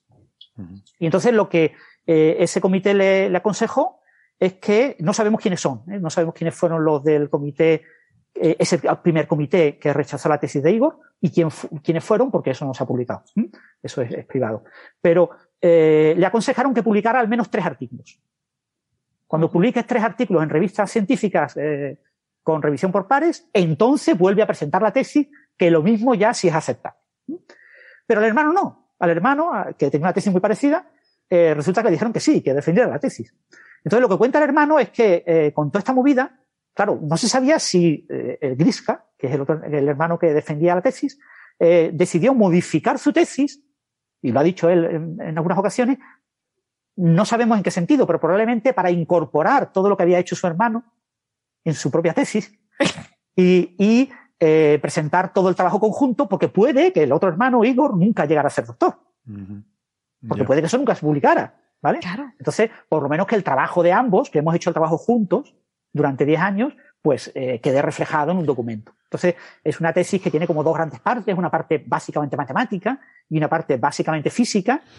pero yo no sé si eso es ético, es decir, que una tesis sea, tenga coautoría. Eso se ha contado a posteriori, ¿eh? Eso se supone que no lo sabían. Claro, claro, claro, pero, pero pensando si eso es aceptable, eh, yo, yo creo Se supone que hicieron la tesis juntos, que todo el trabajo fue en colaboración junta. Entonces todos los artículos que publicaron lo publicaron los dos juntos. Bueno, los artículos sí tienen sentido, firman los dos y ya está, pero una tesis doctoral tiene que ser del candidato, ¿no? De la persona. Sí. Entonces el, hicieron eso, no firmaron con, con Flato, claro, pues los artículos ya se enviaron cuando él estaba fallecido, y el otro, el director que acabó, Fleischmann, que fue el que acabó dirigiéndoles la tesis, o por lo menos haciendo la tutoría, ¿no? Firmando como director, eh, tampoco firmó los artículos, ¿no? Para la siguiente tesis, uno de los artículos lo firmó solamente el, el que le faltaba la tesis, Igor, y que es un artículo muy chorra y absolutamente mm, criticable, porque es un artículo en el que explica el péndulo de Foucault como resultado de algo que ocurre eh, antes del Big Bang. Entonces, bueno, una cosa que tú dices, pues parece mm, bastante difícil digerir eso. Pero lo llegaron a publicar, una pequeña revistilla, llegaron a publicar, llegó a publicar ese artículo. Y los otros dos artículos, o sea, los otros eh, son, al final fueron seis artículos, pero para la tesis fueron cuatro, pues los otros tres de, de la tesis eran con los dos hermanos. Y mm. eran cosas muy parecidas entre sí, son artículos muy parecidos, son clones, y, y son artículos claramente inspirados en la tesis. Hmm. De hecho, esos artículos yo intenté leerlos y cuando intentas leer lo que te das cuenta es que no te enteras de nada. Son artículos que tú empiezas a leerlo y dices, es que no sé de quién están hablando. O sea, eh, no, se sabe a dónde quieren llegar. Que, te presentan ideas y tú dices, esto parece que lo ha escrito un programa de ordenador automático. esto es absolutamente ilegible. Claro, eso es lo que le pasó a la gente cuando empezó a ver esos artículos, ¿no? Sin embargo, en la tesis sí hay una cierta eh, una cierta línea argumental. En la tesis parece todo más justificado. Lo que han hecho es decir, yo tengo una tesis de, de 150 páginas, pues cojo cuatro trocitos, mm, cuatro párrafos de aquí, cuatro párrafos de allí, cuatro párrafos de aquí, cuatro párrafos de acá, y me lo monto en forma de artículo. Y envío el artículo a una revista. Probablemente envía, escribieron el mismo artículo para variar eh, y lo enviaron a varias revistas, y, y por eso los artículos al final son muy parecidos. ¿Vale? Pero se enviaron a revistas distintas. Y publicaron, eh, aquí está lo sorprendente, publicaron un artículo en Classical and Quantum Gravity. Classical and Quantum Gravity es la gran revista de la gente que se dedica a gravitación. Eh, gente que trabaja en agujeros negros, en cosmología, en, eh, publica ahí, ¿no? El, la gente que hace, digamos, gravitación, pero del foco de física teórica, pues publica en J, eh, J en J-Hab, ¿no? En, eh, J-Hab, es la, la revista esta de, la, la, revista de física de alta energía, mm. el Journal of High Energy Physics. Y, y estas son revistas, pues bueno, no son revistas de number one, pero sí en su, en su pequeña área, pues son número uno. Después otro, tienen otro artículo publicado en Annals Physics. Annals Physics es una revista relativamente famosa, ¿no? Mm. Eh, y, y después tienen artículos menores en revistas menorcillas de China, checa, revistas poco relevantes. ¿eh? Mm. Y, pero bueno, el artículo en Classical Quantum Gravity fue el que llamó la, la atención de la comunidad de físicos gravitacionales franceses. ¿eh? Que esta comunidad eh, no entendió ese artículo. Cuando veis el artículo, además el artículo es imposible de entender. O sea, eh, es un artículo que, puesto así, es una cosa como completamente desconectada del mundo, ¿no? O sea, como una especie de, de ático sin, sin edificios, sin, sin ningún tipo de base, ni suelo, ni nada, una cosa como en el aire, que, que resulta muy difícil. Y en la tesis hay un cierto, una cierta estructura, pero es, es compleja de, de seguir, pero más o menos la siguen. ¿no? Y entonces eh, uno de los matemáticos, bueno, un físico eh, francés, que se llama Max eh, Niedermayer, que se dedica a publicar en esa revista y hace cosas de gravitación, eh, a un amiguete americano le envía un correo electrónico privado y le dice, pues esto es imposible que se haya podido publicar en, en, en Classical and Quantum Gravity. Este artículo que, que acaban de publicar los hermanos Bogdanov tiene que ser mm, un ejemplo del caso Sokal, pero a la inversa. El caso Sokal era eh, un físico que escribió en una revista de ciencias sociales criticando el posmodernismo en filosofía. Sobre ah. todo el uso de la jerga científica en la, los discursos eh, posmodernistas de estos filósofos. Son filósofos sobre todo franceses, ¿no? Que, porque son filósofos que desde el punto de vista filosófico, si tú te quedas solamente con las ideas sobre el comportamiento humano y de la sociedad, pues mira, puede, puede ser más o menos aceptable eh, su filosofía, pero el hecho que decoren el comportamiento humano con física cuántica y que digan que, yo qué sé, que el comportamiento humano está controlado por la física cuántica y por la gravitación cuántica y la importancia de la teoría de cuerdas en el comportamiento de las poblaciones, pues dice, pues eso no tiene ni pie ni cabeza. Entonces eso es lo que criticaba Sokal. Entonces estos señores dijeron, este, este físico le manda al otro físico americano eh, un correo electrónico y le dice, mira, yo creo que como estos son de ciencias sociales, en realidad lo que han hecho es un mm. antisocal. lo que han hecho es enviar a una revista de física, teórica un artículo de plan broma. Vale, vale. Claro, es un, un correo electrónico privado. Y de repente, por alguna razón que no se sabe, le llega a John Baez. Y John Baez es un, un matemático y físico muy famoso, muy, que tenía un blog y, y, que divulga muchísimo y que es una persona muy activa. Y John Baez dice, aquí hay un filón, esto es un viral. Esto es, esto lo tengo que viralizar. Esto es una maravilla, un antisocal. Yo voy a ser el padre del descubrimiento del primer antisocal de la historia. Voy a pasar a la historia de la divulgación, porque esto es, bueno, y, y monta, monta una bola de nieve.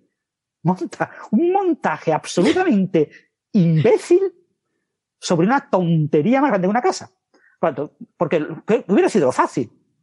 Pues John Weiss, uy, esto puede ser un antisocal. Voy a llamarlo a Botanov le mando un correo electrónico y le digo, soy físico teórico. He, leído tu vuestro artículo, me parece fascinante. Vuestro artículo me parece una tontería tan grande que pienso que es un socal inverso. también es un poco descortés, ¿no? A ver, no, se hace así. Preguntarle a ellos, ¿no? Se escribe, estimados gemelos, eh, ¿qué os habéis fumado para escribir esto? esto Pesetes. Sí, esto, es como decirle, ¿E-, ¿Esta tontería realmente la, escribiste como tal o es una parodia? O, sea, ¿esto estás de broma? O... Claro, pero yo sé, eh, hacer un poquito. Primero tienes que hacer un poco de amistad. O sea, primero hablarle un poco de su ciencia, que te interesan los temas de los que están haciendo y ya les sacas y les, preguntas, ¿no? Acariciar el lomillo siempre antes. Claro, y, les preguntas y seguro que te contestas, pues no, no, nuestro trabajo es súper serio. Nosotros somos personas súper serias y, investigadores de primerísima categoría. ¿Cómo estás acusándonos de que hacemos bromas, no? Claro, porque eh, podías darse eso o podía darse que fueran unos cachondos mentales y dijera, calla que nos has pillado una vacilada muy grande. Habría que ver la fecha del artículo, ¿no sería el 1 de abril? Bueno, bueno y el resultado final, eh, se monta una bola tremenda y entonces todos los divulgadores famosos de la época, estamos hablando de 2002, finales de 2002, octubre, noviembre de 2002 y principios de 2003. Y se monta una bola que no os podéis ni imaginar, que yo en aquella época divulgaba, no tenía blog, y, y, pero sí leí algunos blogs, etcétera, y me enteré de esta movida me parecía una chorrada como una casa. Porque yo dije, voy a perder el tiempo con esa tontería. Ya el caso Socal me parece una chorrada, imagínate el antisocal. O sea, pero bueno, eh, eh, Peter Boyd, el que critica la teoría de cuerdas, famosísimo, eh, que ahora conocemos más a Sabine Hosselfelder, pero que este le lleva criticando 20 años. Eh, eh Distler, Jack Distler, otro teórico de cuerdas muy famoso. Bueno, cantidad de, todos los teóricos de cuerdas que tenían blogs criticaron eh, eh, este asunto y se hicieron eco del antisocal, ¿no? Porque esto es una maravilla, ¿no? Si John Bailey está sacando rédito divulgativo, nosotros le tenemos que sacar rédito divulgativo, no vamos a ser nosotros tontos y a este viral no. Entonces montaron una movida tremenda que llegó a un periodista de New York Times. El periodista de New York Times dijo, a ver, yo soy periodista, ¿vale? O sea, yo no soy un divulgador de segunda como estos señores que ya están haciendo esto. Un periodista de verdad, ¿qué hace? Llama a estos señores y les entrevista. Mm. Entonces lo que hace fue eh, llamarlos y los hermanos dicen, ¿pero de qué está hablando? Nuestros artículos son súper serios. Esto es ciencia seria. Y creo que Héctor tiene ya que hacer la pausa, ¿no? Sí, bueno, eh, estaba, estaba buscando ahí un buen momento que, puede ser este para, para aprovechar para mm, sí, hacer el descansito habitual. Ya llevamos una hora de programa y despedirnos de los oyentes que nos están escuchando por la radio, ¿no? Eh, pero, en fin, sí, simplemente quería llegar al nudo este de, la discusión que era realmente la gran polémica de su momento, que fue si este artículo era un caso socal inverso, ¿no? O sea, si era una especie de parodia, si, si el artículo realmente no, no decía nada serio, sino una parodia de cómo hablan los físicos matemáticos de, de estos temas de cosmología, ¿no?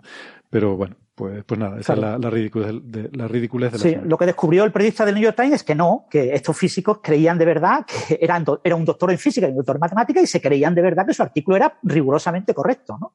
Entonces, ¿qué dijo el periodista? Pues entonces ya no hay noticia. A mí que estos señores publiquen un nuevo modelo sobre la singularidad del Big Bang me importa un comino. A mí lo que me importaba de verdad era el antisocal. Claro, Bueno, pues venga, hacemos la pausita. Eso, les recuerdo que nos pueden seguir en el podcast si quieren escuchar el programa entero y si no, pues nos vemos la semana que viene.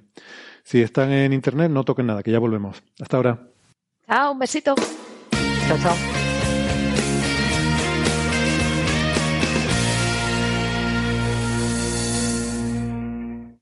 Bueno, muy bien, pues estábamos entonces analizando eh, este caso anti-Socal que realmente no lo era, ¿no? Eh, vuelvo a insistir, porque no sé si, si, todo el mundo lo tiene claro. El caso Socal, que a mí ese sí me sonaba, lo de los Bogdanov, no, la verdad.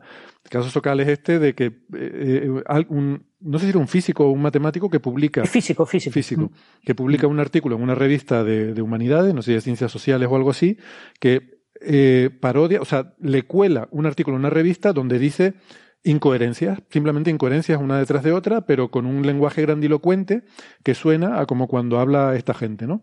Eh, como podrían hacer ahora estas inteligencias artificiales que escriben artículos, ¿no? Y publica un libro que se titulaba, ¿cómo era? El, imposturas intelectuales. exacto, imposturas intelectuales, como, bueno, pues eso. Eh, explicando el caso. Bueno, la gran troleada. sí, el, detalle no es ese de que, porque lo que has dicho Héctor puede confundir a alguna gente, ¿no?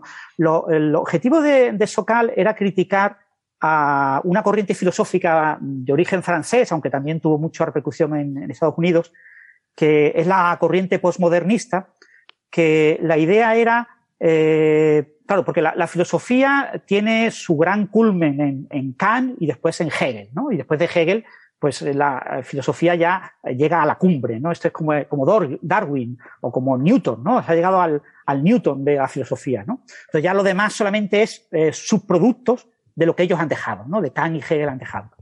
Entonces, la, filosofía deriva en diferentes líneas. Una de las líneas es la línea puramente eh, lingüística. Es decir, eh, la idea de que la filosofía es hablar, es eh, discutir sobre diferentes asuntos y que lo importante es el lenguaje que se usa en la discusión. Lo importante no es el significado de las palabras, sino las propias palabras, las propias frases, las propias construcciones.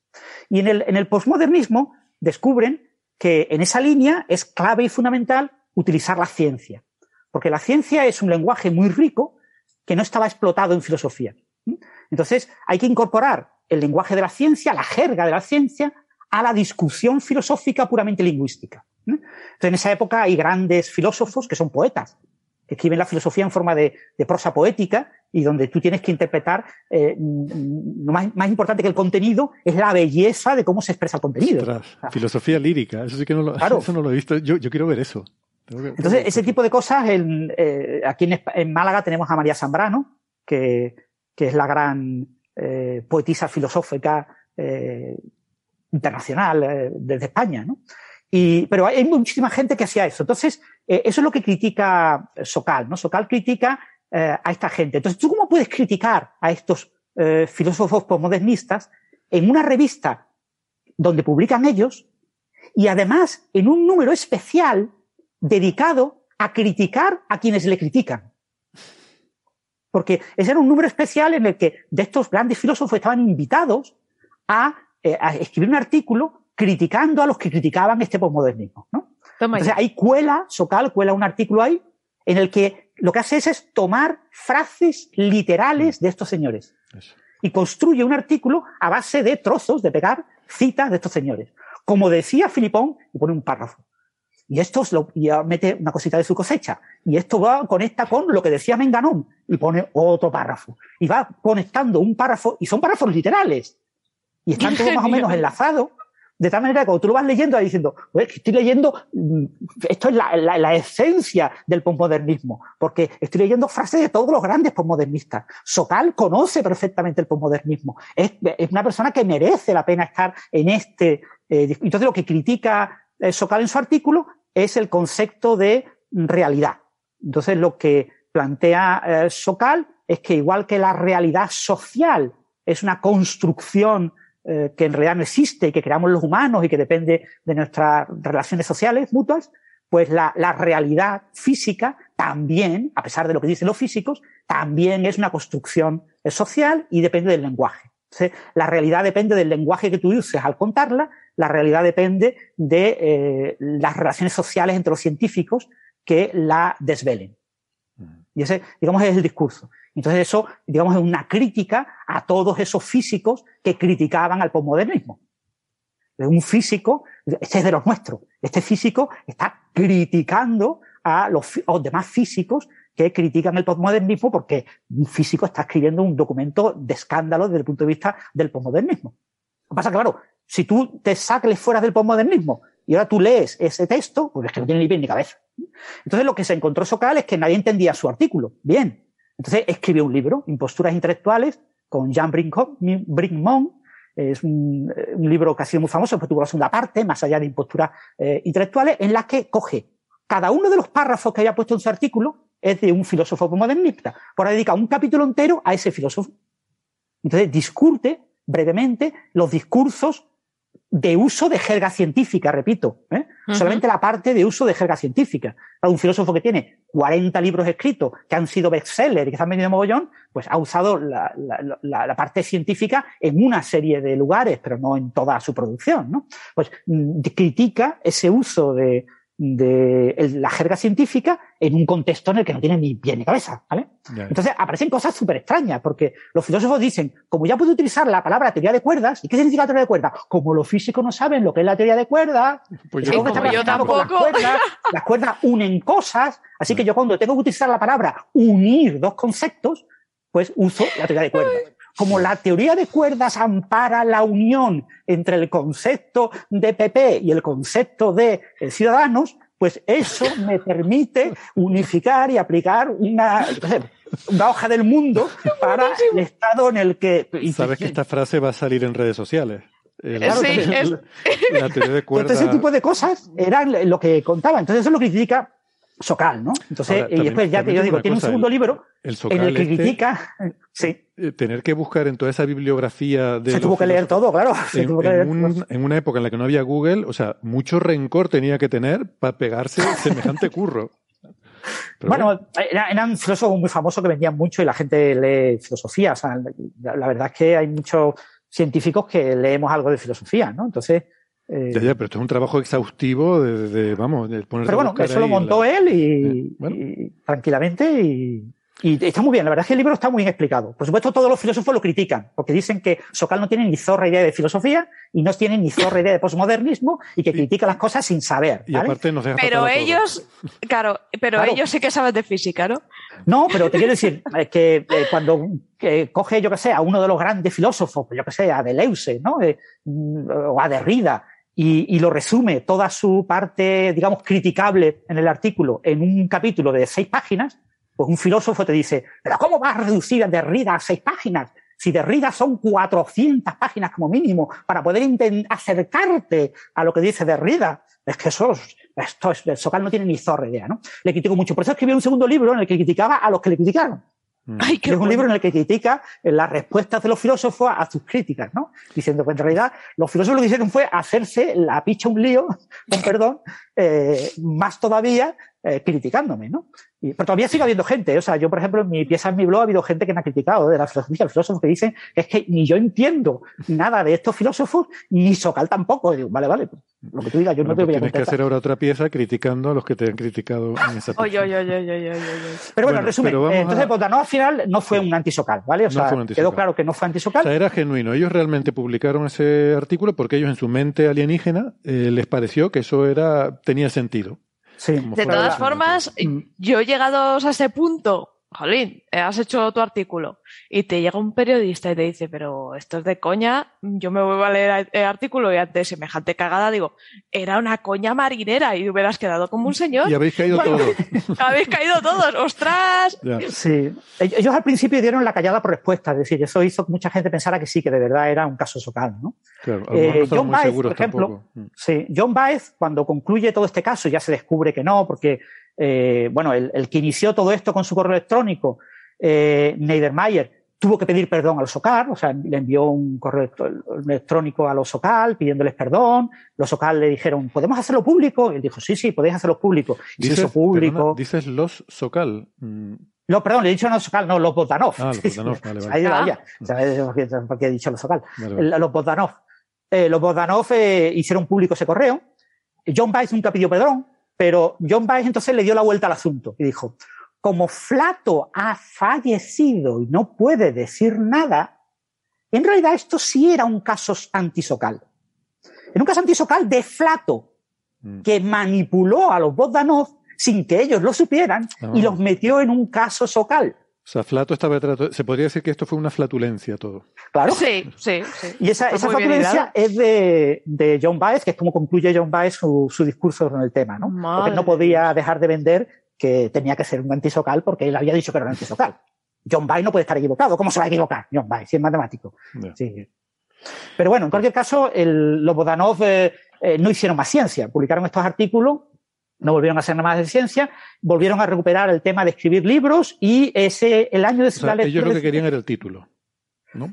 Ellos sí querían el título, querían el título. Y una vez que tuvieron el título, eh, lo que hicieron fue eh, solicitar un nuevo programa en la televisión y les dieron un nuevo programa que no duró mucho eh, y fue en la, en la segunda cadena de la televisión francesa. Y después ya lo que hicieron fue mm, lo que ha hecho Punset en los últimos años ¿no? de su vida, que es ir a muchísimos otros programas a intervenir. Entonces, ellos intervenían en mogollón de programas y eso hacía pues, que sus libros se vendieran muy bien. Ellos han vendido muchos bestsellers, han ganado dinero con eso. ¿eh? Mm, Hay un divulgador eh, checo muy famoso de física de cuerdas que se llama Lubos Motol, que eh, Lubos Motol es una persona súper extraña en, su manera de concebir la realidad y, es misógino y bueno, y, y, unas políticas muy extrañas. Es una persona eh, con un lenguaje muy complejo que lo tienes que leer siempre leyendo entre líneas porque la parte del lenguaje eh, personal suyo hay que obviarla porque es absolutamente eh, intragable. Pues eh, se le ocurrió la, chorrada de escribir un libro en inglés sobre la tesis doctoral de los Bogdanov. Entonces, es un libro divulgativo en inglés sobre la tesis doctoral de los Bogdanov y se lo envió a los Bogdanov y los Bogdanov dijeron, encantados, te lo publicamos, no te preocupes que te lo editamos, te lo editamos, te lo traducimos al francés y te lo editamos. Lo tradujeron al francés, añadieron, bueno, cambiaron algunas frases, parece ser que mm, se metieron un poquito de autobombo. Eh, mm. eh, eh, Lubos en algunos momentos era un poco crítico contra algunas ideas y parece ser que se suavizó la crítica y se convirtió en loa. Y, entonces Lubos quedó muy contento, es muy amigo de, era muy amigo de los Botanov, pero mm, decidió que no podía publicarse su libro en inglés que le daba como vergüenza que se publicara el libro en inglés. Después de eh, las modificaciones que habían introducido los Claro, después de, las modificaciones y también posiblemente porque el libro, eh, es de esas cosas que al luego se le sube la cosa a la cabeza y hace algo rápidamente y después se quiere olvidar. Lo ha hecho muchas veces en otras cosas y... Bueno, Pero bueno, en cualquier caso... Me pasa mucho a mí también. Eh, ese libro también se ha vendido. ¿eh? El calentón y escribes un libro. Pues, escribes cualquier cosa de libros, ¿no? Pero... la ecuación de Bogdanov y, y es el en realidad no existe la ecuación de Bogdanov en la tesis. En la tesis lo que existe es lo que ellos llaman el, el principio, el, el, principio de Bogdanov. bueno, la, idea de la tesis, o sea, la idea de, de, la investigación de los Bogdanov es una cosa absolutamente sin pies ni cabeza, pero que cuando la escuchas mm, le ves un cierto sentido, ¿no? Eh, sobre todo si no tienes mucha idea de, de cosmología. La idea es, si hay una temperatura de Planck hay una energía de Planck, una masa de Planck, un tiempo de Planck, un espacio de Planck.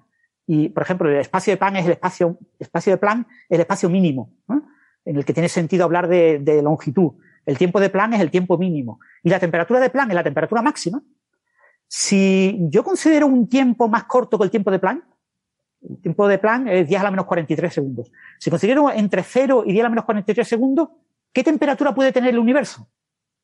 Claro, si la temperatura máxima se alcanza en el tiempo de Planck, antes del tiempo de Planck, la temperatura tiene que ser la máxima.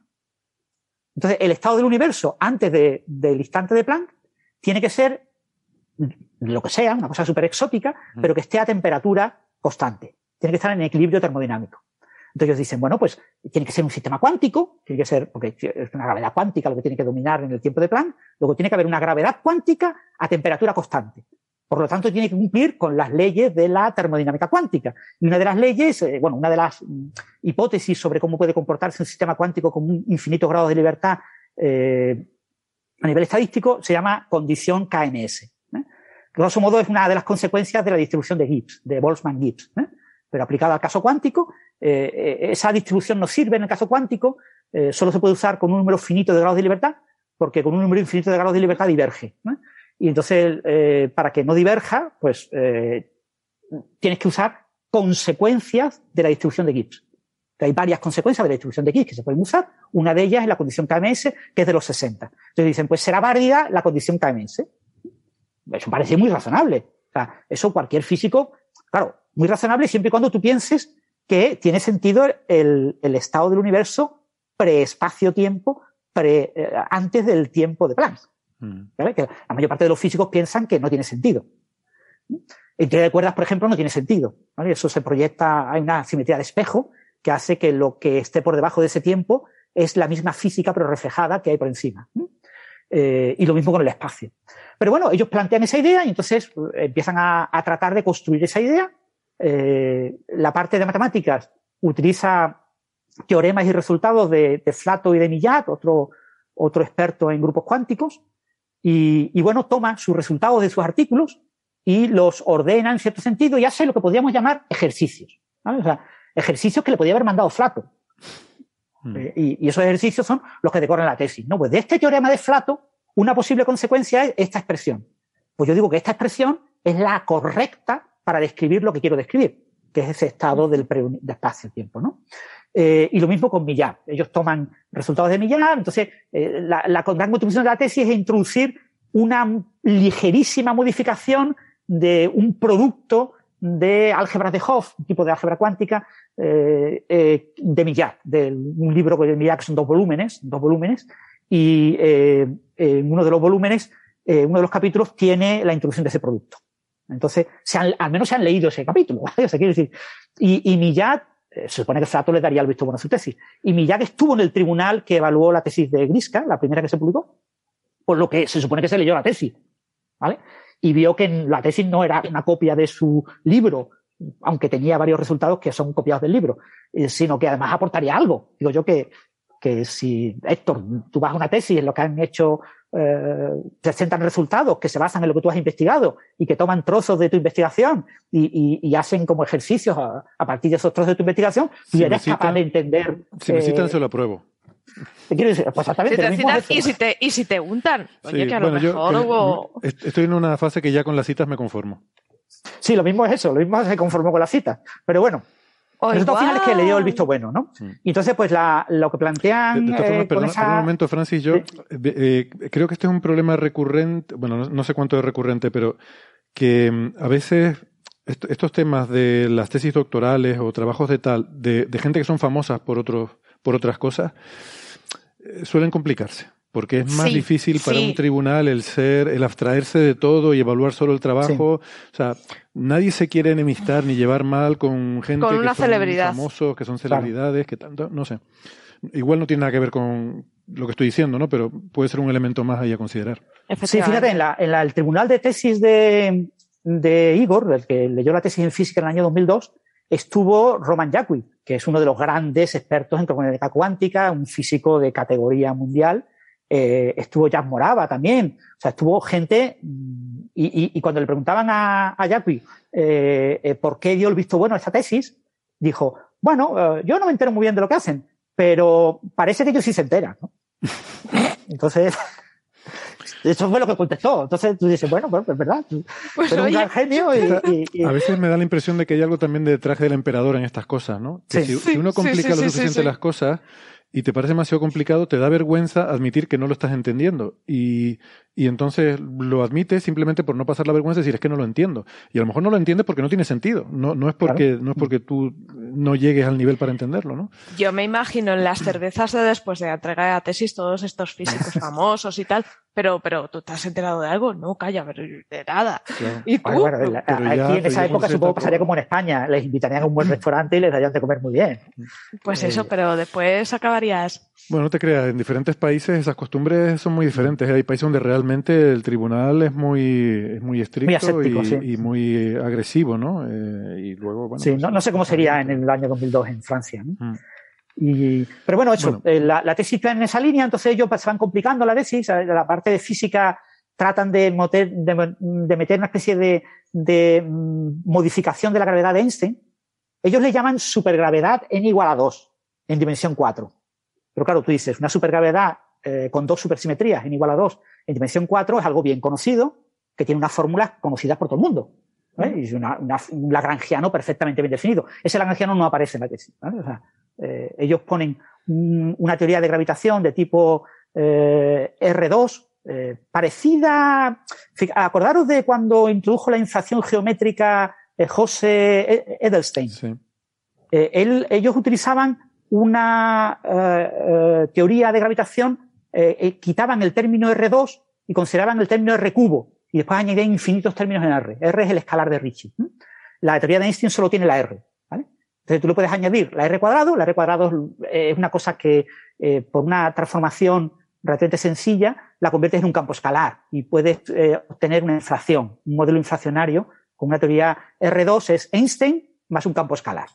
Y esto es lo que hizo eh, Starobinsky, uno de los conocidos, de los primeros. Mm. Pero eh, lo, lo saben, entonces añaden ese término R2 y añaden un término del tensor de Ricci al cuadrado al que le llaman término topológico. Eh, claro, eso es una eh, gravedad modificada, si quieres una gravedad modificada de R2, pero no es en ningún caso una supergravedad. Y en ningún caso tiene supersimetría ni nada por el estilo. Pero bueno, ellos eh, le llaman así, le llaman supergravedad. ¿no?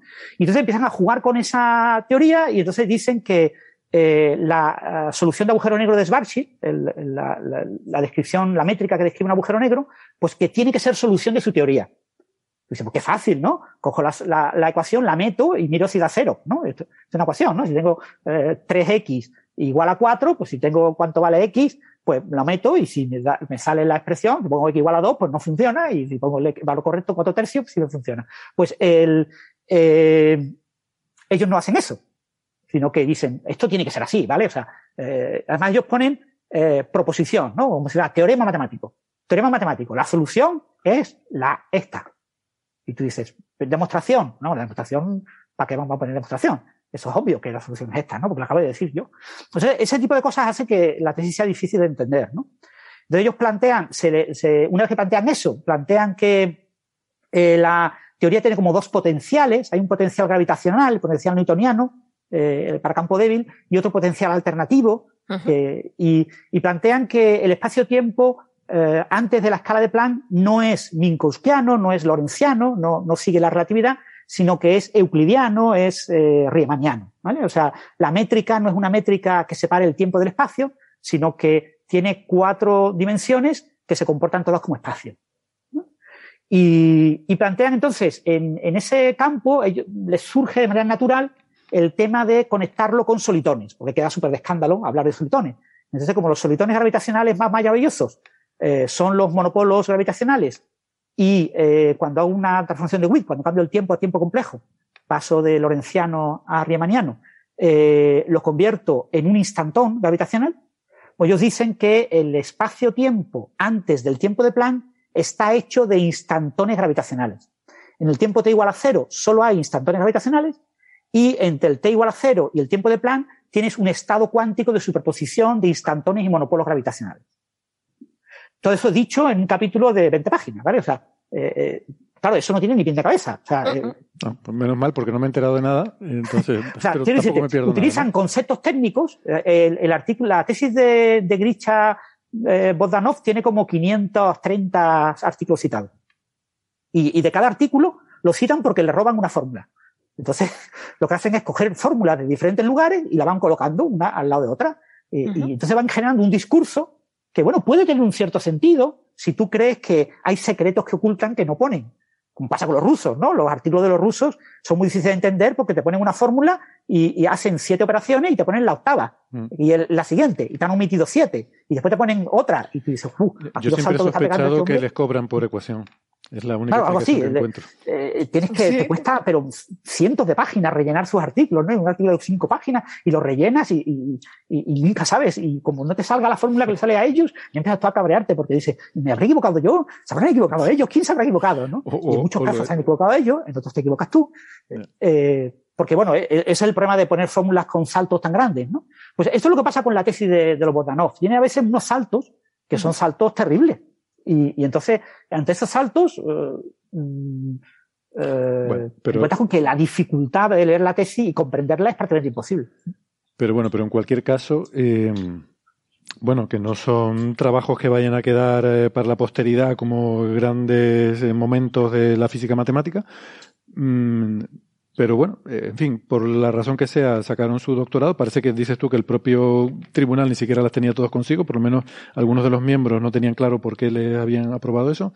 Sí, les pusieron a los dos la nota mínima, se llama honorable, la, nota mínima que se le puede poner a una tesis doctoral que se defiende, si no la rechaza, ¿vale?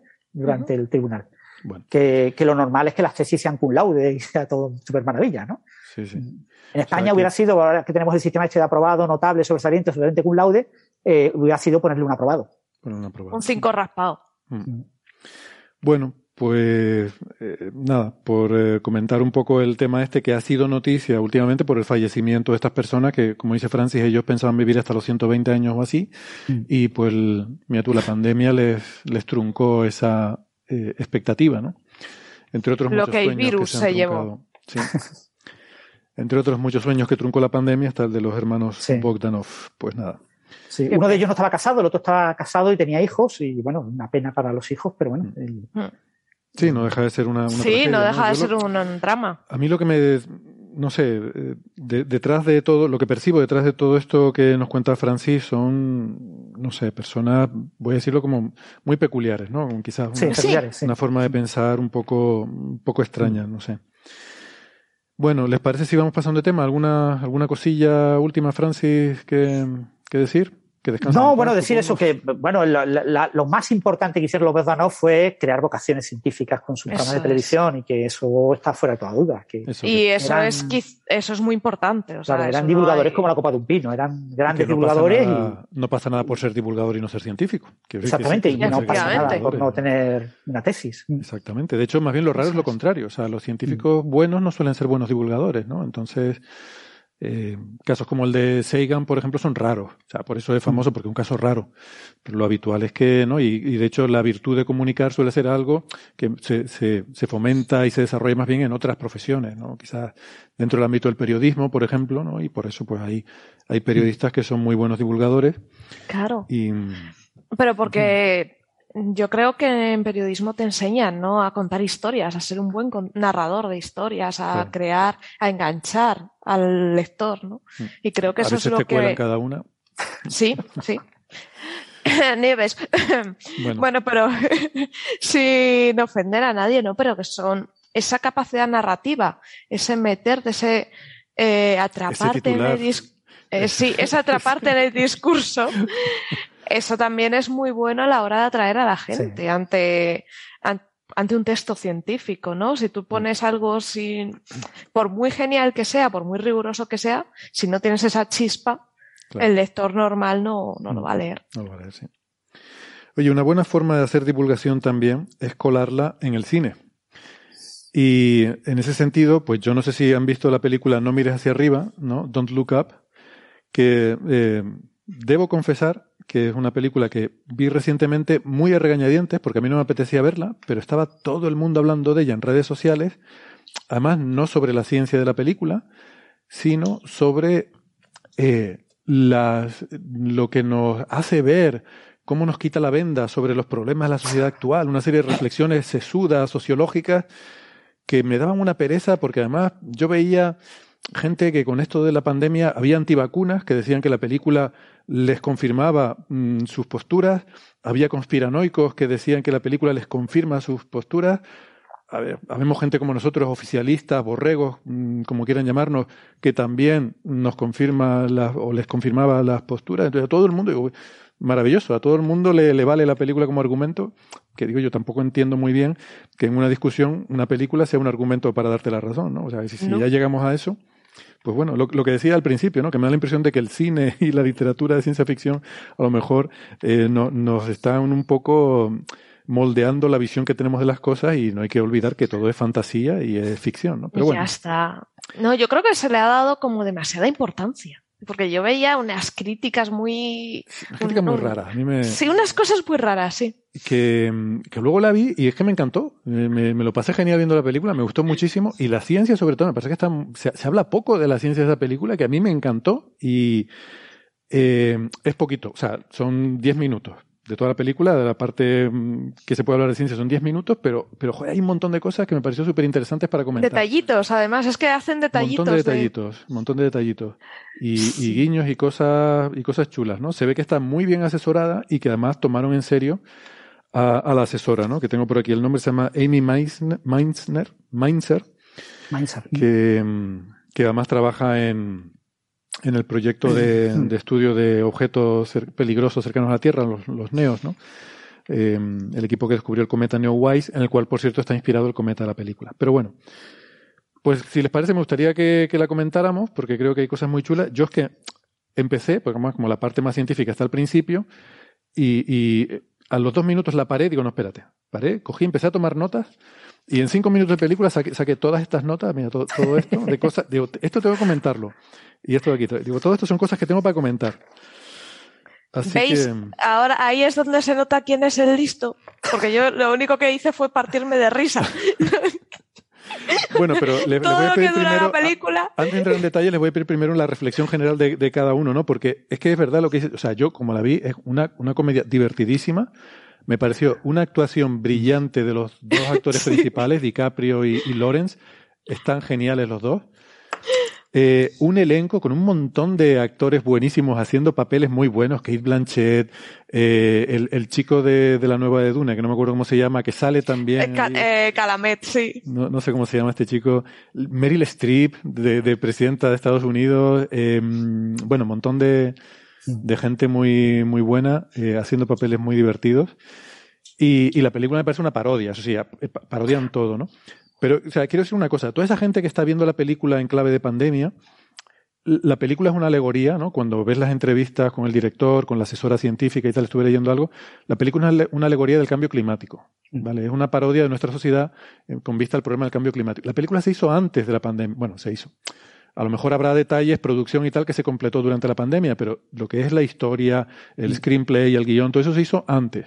O sea, hay que pensar que cuando se hizo esta película, y cuando, probablemente incluso cuando se rodaron la mayoría de las escenas, todavía no, no, no existía nada de esto, ¿vale? Es que ahora todo lo, en fin, es tan importante esto en nuestras vidas que todo lo interpretamos en clave de pandemia. Mm. Pero la película es un alegato sobre el problema del cambio climático, ¿no? Y cómo la sociedad reacciona a contar. Pero a ver, es una parodia ese cachondeo.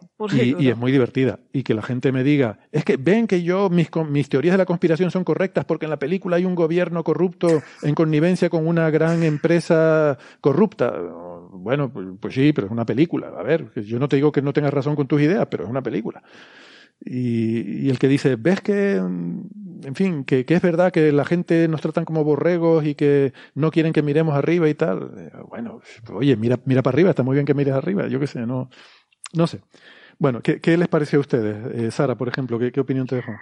A mí me pareció una peli descacharrante, o sea, es muy, muy divertida, porque además es de rollo, a mí me gustan las películas de humor, pero las pelis malas de humor. Eh, me recordó mucho al cine que hace James Franco. No les habéis visto la entrevista, que son unos periodistas que tienen que hacer una entrevista a Kim Jong-un, eh, que se... Eh, el líder supremo. El líder supremo de Corea del Norte. No sabía cómo definir esto. Bueno, pues tienen que hacer una entrevista y matarlo. Y la cosa se lía un poco, se va de madre. En la película sí, sí, pero Claro, la película es totalmente de cachondeo es, pero, pero mala de narices, pero de lo mala que es te partes de risa. Y a mí me encanta, ¿no? Eh, y claro, me gustó mucho porque es el mismo palo, porque además tiene mucho famoso por ahí haciendo cameos, tiene muchas sorpresas y dices, jolín, es que es una peli de humor puro y duro de las, de las divertidas que van, hmm. lo que buscas es eso, que te partas de risa. Luego sí. Ah, bueno, perdón. No, que sí, que aparte de la ciencia está muy currada, el, pobre hombre intentando explicar y, ¿no? y que nadie le escuche, sí que lo ves un poco más realista, pero, pero ya está, porque es una parodia de la realidad y hay que interpretarlo como eso. Mm. Sí. Francis. Bueno, yo la vi también por el tema que ha comentado esto, ¿no? Porque todo el mundo hablaba de ella y digo, bueno, habrá que verla, ¿no? Y, la he visto dos veces. Bueno, la segunda vez la vi por el tema del programa de podcast de hoy para, acordarme un poco de la película. Pero bueno, el, a mí me ha gustado. No tengo una crítica así mala por la película, quizás un poco larga, pero como ahora todas las películas tienen que durar más de dos horas, pues ya aceptas que todas duren más de dos horas, ¿no? Y, y en general está bien. El, yo la digamos, el, el trasfondo en, eh, como crítica a la situación actual del cambio climático, etcétera, y exagerar el asunto con un, cambio de, de, escenario, algo que sea muy inmediato, pues ya lo sabía antes de ver la primera vez la película, porque lo había visto en, redes sociales, etcétera. Había incluso leído comentarios del director. A mí no me importa el tema de los spoilers, yo muchas veces leo hmm. lo que opina el director o, o, lo que opinan los críticos de la película. Y, pero yo digo, a mí la película, no voy a decir que me gustara como una gran película, pero no me desagradó. Yo la vi, me divertí, como comenta Héctor, la película se deja ver, está, tiene buen ritmo y, y los actores lo hacen muy bien, lo hacen bastante convincente. Claro, son chorras, ¿no? Es una, una sátira crítica, agria, de, de, muchas cosas exageradas hasta el extremo, ¿no? Claro, pero, bueno, eso, es Odiver. Sí, eso es lo divertido, exactamente. Eh, sí, eso es, lo que parodia, quizás muy exagerada, eh, pero, pero eso es lo que lo hace gracioso. ¿no? O sea, yo la comparo. Y después eso reconoce a los diferentes personajes, porque todos los personajes parodiados están bien parodiados y, y, y los reconoces perfectamente. O sea, reconoces perfectamente a Meryl Streep, a Trump, ¿no? A, Donald Trump convertido en mujer, ¿no? O sea, sí. A ver, yo, yo vi una discusión en redes sociales donde había gente discutiendo si era un presidente republicano o demócrata. ¿Vale? Y es cierto que la película no lo dice explícitamente en ningún momento. Creo que quieren dejarlo en el aire con cierta ambigüedad. Sí, pero el eh, hijo, el hijo da muchas pistas. Puede ser, vale. No sé si lo dice explícitamente, pero a mí hay una cosa que me, da una pista muy clara, y es que la protagonista, la científica, eh, ¿cómo se llama el apellido? Se me olvidó, Dibiaski, le dice en un momento dado, se cabrea y dice, yo no voté por usted y nunca votaría por usted y tal. Entonces tú dices, vale, la protagonista no votaría por ella. te pones a pensar, la protagonista es una chica que tiene, una chica joven, que tiene piercings, que tiene tatuajes, que, que, que se emporreta, que fuma y tal. A ver, esta chica no, que es doctorada de astronomía, ¿eh? que tiene un título universitario. ¿Cómo, cómo, perdona? Que, también que es eh, astrónoma, que tiene un título en astronomía. Sí, sí, sí, no, digo su carácter personal. Sí, es una chica un poco alternativa. Exacto, que, que, luego se enrolla con unos chicos así de, de la calle, medio tal, y se, se, se, dedican a emporretarse ahí en unas hogueras en la calle. A ver, no me, no me refleja el perfil republicano, ¿no? Entonces, Me, me, da la impresión que la chica es más bien de, de tendencia más de izquierda y por lo tanto esa animadversión hacia la presidenta refleja que la presidenta es conservadora. Para mí eh, eso queda bastante claro. A mí me queda claro en el discurso de ella y sobre todo el hijo. El hijo, Jonah Hill, lo interpreta muy bien porque, claro, mm, cuando empieza a decir, no, nosotros os apoyamos, apoyo a los que están en el gimnasio y me, y me dan masajes, a, los tirados de allá y trata a la gente más humilde como si fueran mierda, ¿no? Y dices, pues eso es un discurso más republicano. Entonces sí que la figura del hijo te, lo aclara de toda duda. Bueno, esta ha sido la, parte política de Coffee Break. Nos van a, nos van a crujir por todos lados, pero bueno, voy, a esconderme en redes sociales una semana y no voy a responder a nada.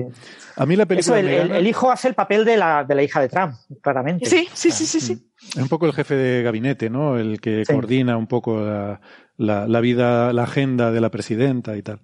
Y pero sobre todo es una persona completamente obsesionada con su, con su madre en la película, ¿no? El, Mm. que es como que lo que diga su madre, ¿no? Si su madre dice 2 más 2 es 5, es 5. Aquí no se puede dudar, ¿no? Mm. Todo el mundo está dudando, está saliendo corriendo. pero no, no, mi madre me ha dicho que 2 más 2 es 5. Claro, claro. Me ha dicho que era Esa es la imagen que daba la, hija de Trump en, el alto puesto que la colocó su padre. Sí. Bueno, eh, vamos con la parte científica, si quieren, que a mí me parece que es lo interesante de la película. Por el resto, bueno, es una parodia que es más, o menos divertida y tal, pero a, mí me impresionó. A mí, el rigor. ah, bueno, yo iba a decir que la, eh, parodia Steve Jobs está clavada. También, también. sí, puede ser. Puede ser, sí. Sí, no, la manera de hablar así, no sé qué, es muy, muy Steve Jobs. Sí. Lo que pasa es que con Steve Jobs lo tenemos un poco idealizado los que mm, hemos accedido a Steve Jobs en español, ¿no? Cuando lo escuchas traducido en, o hacen personajes de él en películas, etcétera, eh, no le ponen esa vocecita que tenía, que cuando lo escuchas en inglés te recuerda mucho al personaje de la, de la película. Sí, que tiene una voz como muy suave, ¿no? Muy, muy meliflua. Muy de pito. sí. Vale.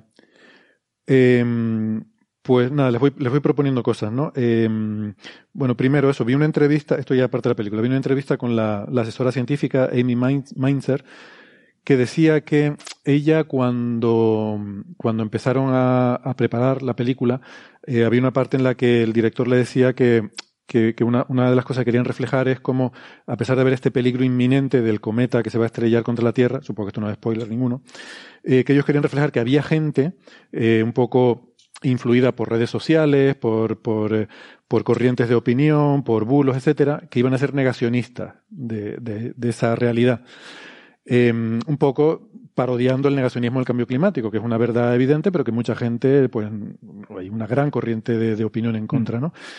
Y, esta mujer, ¿no? La, la asesora científica, decía que, bueno, que a ella no le parecía que eso fuera a funcionar bien porque un cometa eh, está o no está, es algo tan obvio y, hay imágenes, es obvio que no, no, no, no va, eh, no va a haber un negacionismo del cometa, ¿no? no va a haber negacionistas del cometa, pero eso fue antes de la pandemia. Luego entonces ocurrió la pandemia y dijo, Dios mío, es posible que sí que hubiera negacionismo del cometa, o sea, que, que, le cambió totalmente el, el chip con eso, ¿no? Sí. Y, y, claro, luego empieza la película, y la primera escena que aparece en la película, que yo iba así, ya digo, con recelos, ¿eh? yo, yo me aproximé a la película así con un poco de, de, mala, de mala leche, pero claro, luego llega la primera escena de la película, lo primero que sale es un machanguito de Carl Sagan, que lo coge Dibiaski, la protagonista, y se lo pone ahí sobre el, al lado del teclado del ordenador, ¿no? Entonces ya, así, en primer plano, el machanguito, a toda pantalla. Digo, ya, ya ahí me ganaron. Uh, ahí ya digo, pues ya, ya me ganaron. Eso, para mí, eso es lo más importante, aunque también es verdad que la protagonista parece demasiado joven para ser eh, de la generación influida por Sagan, ¿no? Eh, su hmm. profesor, ¿no? El otro personaje, ¿no? Mindy, su director de tesis, que es el que interpreta a Leonardo DiCaprio, sí que probablemente encajaría más, sí que hubiera sido más razonable haber visto al machanguito de el, en el escritorio de Mindy, ¿no? Pero bueno, Cosa interesante, el telescopio que sale es real, es el telescopio Subaru, que está en Mauna Kea, en Hawái. Es real lo del láser, que mucha gente le sorprendía eso, pero ¿qué, está haciendo ese láser? Eh, eso existe, se usa para generar lo que se llama una estrella artificial, eh, para hacer óptica adaptativa. hay diferentes formas de hacerlo, ¿no? Pero la más habitual es que con un, con un láser de sodio se excita. Hay una capa de sodio muy fina en la, en la atmósfera, no sé si es a, no sé qué altura, 50 kilómetros o algo así, hay una capa de sodio que con un láser excitas esos átomos, entonces los átomos al desexcitarse emiten luz, y entonces generas, como esa capa es tan delgada, generas algo parecido a una estrella artificial. Y entonces esa estrella artificial eh, la usa el sistema de óptica adaptativa, sabes que eso tiene que ser un puntito, eh, y entonces lo usas para corregir la perturbación que te hace la atmósfera y, poder así corregir eh, las imágenes que tienes de, óptica adaptativa. ¿no? O sea que eso realmente existe y se usa. luego hay algunos fallitos que, quizás fallos o detalles, ¿no? Que me gusta comentarlos, pero no como crítica, sino por, lo interesante, por, por, comentar cosas y que algunos pueden dar lugar a reflexiones o no, o a discusiones o debates, ¿no? Pero que no, los, no los planteo como fallos de la película. Mira tú, al contrario. Insisto que creo que he visto pocas películas tan rigurosas como esta. Pero, por ejemplo, una, que además me la hizo ver Nacho, yo no me había dado cuenta, Nacho Trujillo, es que están observando con las luces dentro de la cúpula encendidas. o sea, está, está, el telescopio, la cúpula y todas las luces ahí encendidas, claro, para que se vea, que también lo entiendo. Hmm. Es que si tú vas a una cúpula, un telescopio que está observando, no ves nada, está todo oscuro, eh, está, está todo negro. Y además eh, están los astrónomos ahí en la cúpula, ¿no? O sea, el escritorio de, de Dibiaski, con las pantallas y tal, está allí dentro, donde está, está ella trabajando y el telescopio detrás. Eso no es así. Está la cúpula y la sala de control está en otro sitio, ¿no? De hecho, incluso a veces en otro edificio para que haya eh, térmicamente que no, que no se... O sea, quieres que la cúpula esté lo más fría posible o lo más a temperatura ambiente posible y que el calor generado por la sala de control no influya en las condiciones de observación del telescopio, ¿no? Bueno, y también quieres que los astrónomos estén lo más cómodos posible. Claro, no estén ahí pasando frío. No, y aparte que... En Mauna Kea, que está a 4.000 metros de altura, que esa es otra. Ahí normalmente no vas a observar. Te queda, hay una estación a 2.000 metros una estación intermedia en la cual puedes acceder a todos los datos y todo desde allí. Y suele haber un empleado en el observatorio que es alguien que está acostumbrado a vivir a 4.000 metros y que si algo hace falta mm, hacer, pues lo hace ese empleado, ¿no? Y, a decir, Sara. No, que aparte estás en un telescopio de estas características, la maquinaria suena. Tienes vibraciones, eh, todo. Eso tiene que ser un infierno. Y normalmente uno no está necesariamente, eh, digamos, haciendo el análisis de los datos en el telescopio. O sea, lo que está haciendo es control de calidad, viendo que todo va bien, y luego ya un mes más tarde en tu oficina, tranquilamente, es cuando estás analizando los datos, ¿no? Pero bueno. Para mí lo más importante, eh, este telescopio Subaru es un telescopio grande, no son 8 metros o algo así. Este cometa no lo descubres con un telescopio grande, mm, porque un telescopio grande normalmente estás mirando cosas, objetos de cielo profundo, campos pequeños. Este cometa lo descubriría un aficionado. Esto es un cometa muy grande, en la película decían entre 5 y 10 kilómetros, eh, acercándose a la Tierra. Cuando lo descubren está ya a 5 unidades astronómicas, o sea, relativamente cerca, es más o menos la distancia a la órbita de Júpiter. Este tipo de objetos lo descubren los aficionados que tienen telescopios más pequeños, Sara, telescopios aficionados de campo que, son más pequeños tienen un campo más grande. Mm, pueden ver, o sea, un telescopio es como un microscopio en el, en el cielo, ¿no? Entonces, lo normal, además me estuve haciendo un poco unas cuentitas de qué magnitud tendría este objeto a esa distancia, y es magnitud aparente 8, un poquito menos de 8, es un poquito más brillante de 8. Con telescopios de aficionado puedes llegar en magnitud 12, 15 fácilmente. Eh, o sea que es suficientemente brillante como para que. Y ya si tienes el equipazo que tiene Aleix Roy, bueno, ya lo ves desde. Claro, Aleix, bueno, lo hubiera visto. No te... Lo que pasa es que Aleix está con. Se pasa el día viendo una galaxia mm, horas y horas y horas y horas, la misma galaxia, entonces lo se lo perdería. O a lo mejor le pasa por en medio y se hubiera quejado, Jolín, que mira lo que me ha pasado por delante. Se me metió aquí el cometa, el cometa Royce en vez de Diviaski.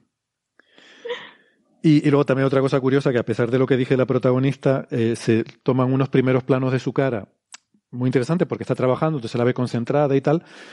Eh, y, claro, está súper maquillada, ¿no? Con, los ojos muy bien perfilados, los labios, todo el maquillaje se ve que es muy... A ver, en una noche de observación a las 3 de la madrugada no es esa la pinta que tiene la gente. No. no. Eh, con lo, de, con lo del láser teníamos también una, una discusión, eh, Nacho y yo, porque, claro, la justificación es que está, está, pensado, o sea, a pesar de esto que he dicho, que este telescopio no serviría para descubrir este cometa, a pesar de ello, yo creo que la, ellos lo saben, ¿no? Eh, eh, Amy Mainzer lo sabe, y entonces buscan una justificación que es que la chica está estudiando, está buscando supernovas, además dice, no, estudio supernovas para estudiar la expansión del universo, o sea, claramente se refiere a estas supernovas de tipo 1A que, que se establece, con las que estableces la, la, distancia a las galaxias, está la expansión cosmológica. Bueno, eh, para buscar supernovas intentas hacer cartografiados y entonces cartografiados, eh, bueno, estás observando campos grandes. O sea que mm, estaban buscando una aplicación científica en la cual tuvieras el campo más grande que te permita la instrumentación, ¿no? Y se ve incluso en los, pantallazos que aparecen, ¿no? De el interfaz, se ve que pone Supernova, eh, eh Survey, fichero 005, ¿no? Se, ven imágenes así en el, en el, en el interfaz de usuario que está usando. O sea que le dan una aplicación científica para que esté usando un campo grande de forma que tenga un poquito más de probabilidad de encontrar el cometa. Bueno, entonces, ¿cuál sería el fallo? El láser, como dije, lo usas para la óptica adaptativa pero la óptica adaptativa solo corrige el centro del campo de visión. Eh, tu imagen es muy nítida en el centro, pero luego se va haciendo gradualmente peor hacia los bordes. Salvo que haya un sistema que se llama óptica adaptativa multiconjugada, pero que no es el caso de Subaru, es una cosa ya mucho más compleja. Eh, entonces, tú usas el láser y esa óptica adaptativa para observar eh, campos pequeños, algo muy nítido en el centro del campo de visión, mm, para ver algo pequeño, vamos, que necesitas alta definición. Este survey que está haciendo ella de, de campo amplio, mm, pues no parece lógico que estés usando esa óptica adaptativa y, el tema del láser. ¿no? Sí, esto, si me permite, la, óptica adaptativa lo que quiere adaptarse es a la turbulencia de la atmósfera. Entonces, la turbulencia de la atmósfera cambia muy grande, mucho, si el campo que tú estás observando es grande. Eh, cambia poco y por lo tanto te puedes adaptar a ella en un intervalo muy pequeño. Claro, la, idea es que tu, el rayo, ¿no? tu línea de visión, eh, cuando tu línea de visión para el, centro del campo que estás viendo no pasa por las mismas eh, por el mismo trozo de atmósfera que el campo que el rayo que va al campo de visión en la esquina del campo, ¿no? En el borde del campo. Entonces tú tienes que corregir cuál corrige. Normalmente eliges corregir el centro, pero esa corrección va siendo gradualmente peor a medida que te alejas del campo, ¿no? Y eso depende del tamaño del telescopio. O sea, cuanto más grande sea el telescopio, más sensible es a esa variación de, del ángulo, o dicho de otra forma, más pequeño es el ángulo que es capaz de corregir del campo, ¿no? Pero bueno, son, son detallitos, pero la verdad es que mola mucho la imagen del láser, entonces, bueno, pues se pone porque queda muy, queda muy chulo. Eh, después, una cosa que a todo el mundo le llamó la atención, cuando se da cuenta de que está el cometa, llama a su jefe, llama a los compañeros, llama al novio, viene todo el mundo allí a la fiesta, entonces aparece pues eso, su jefe, ¿no? Leonardo DiCaprio, y se pone en una pizarra a hacer a mano los cálculos de la determinación de la trayectoria, que bueno, eso evidentemente es absurdo.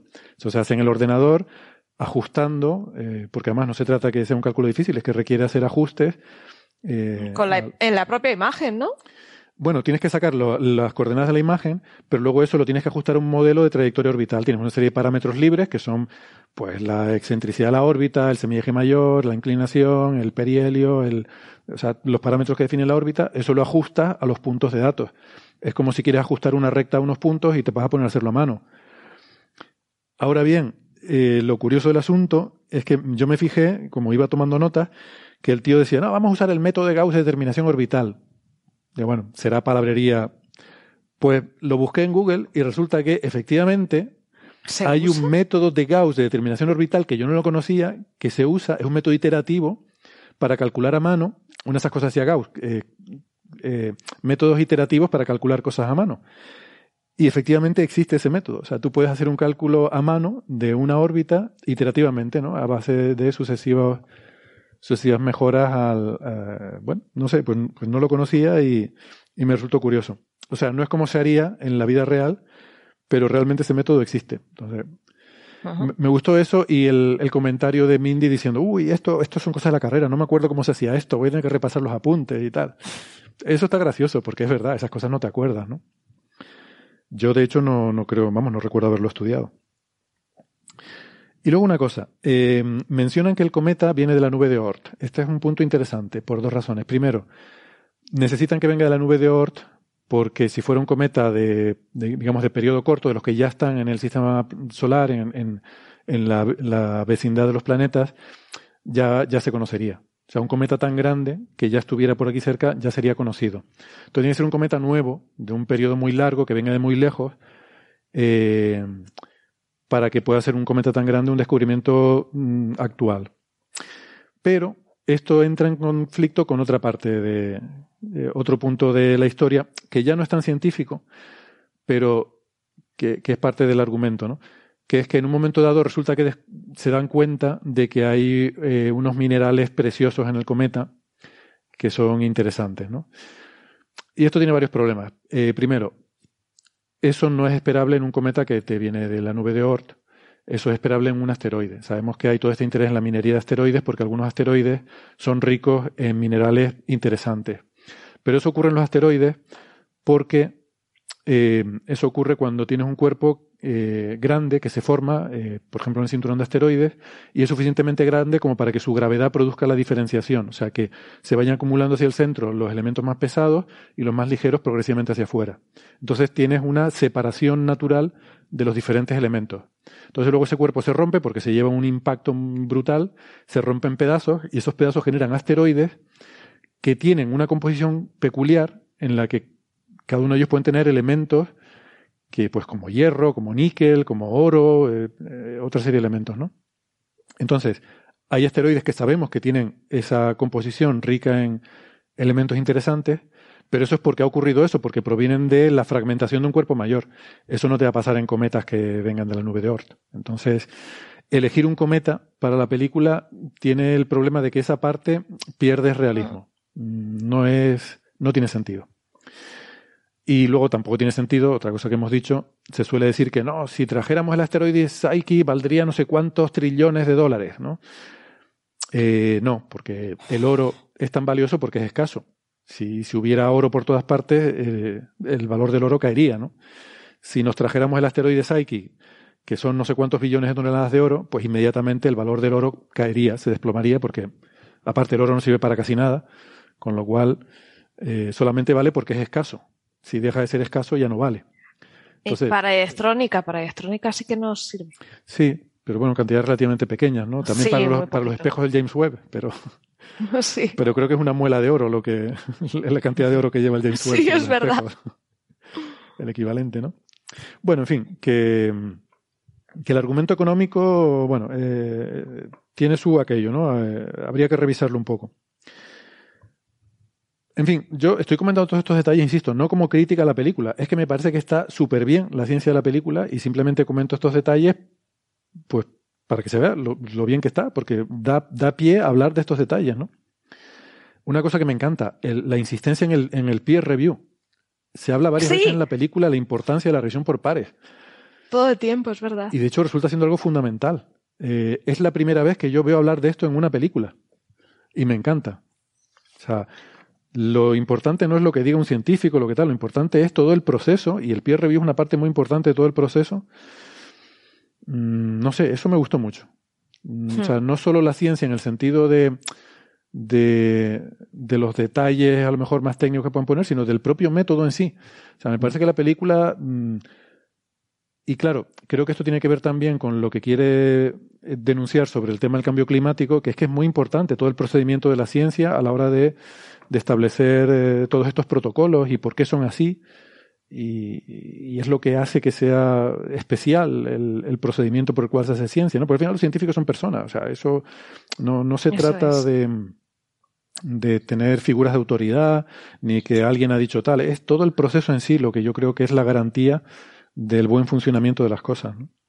Sí, ese es un punto muy importante. El, peer review siempre ha sido irrelevante. O sea, hace una cosa que no importaba absolutamente a nadie, eh, salvo en el contexto de cambio climático. Era el único contexto en el que eh, se eh, elevaba el peer review a, una especie como de, garantía de que lo que estaba publicado en revista con peer review era firme, era riguroso, era algo creíble y lo que estaba publicado en revistas sin peer review, pues bueno, era de los anticambio climático, de, de, de, otro tipo de categoría, una categoría muy inferior.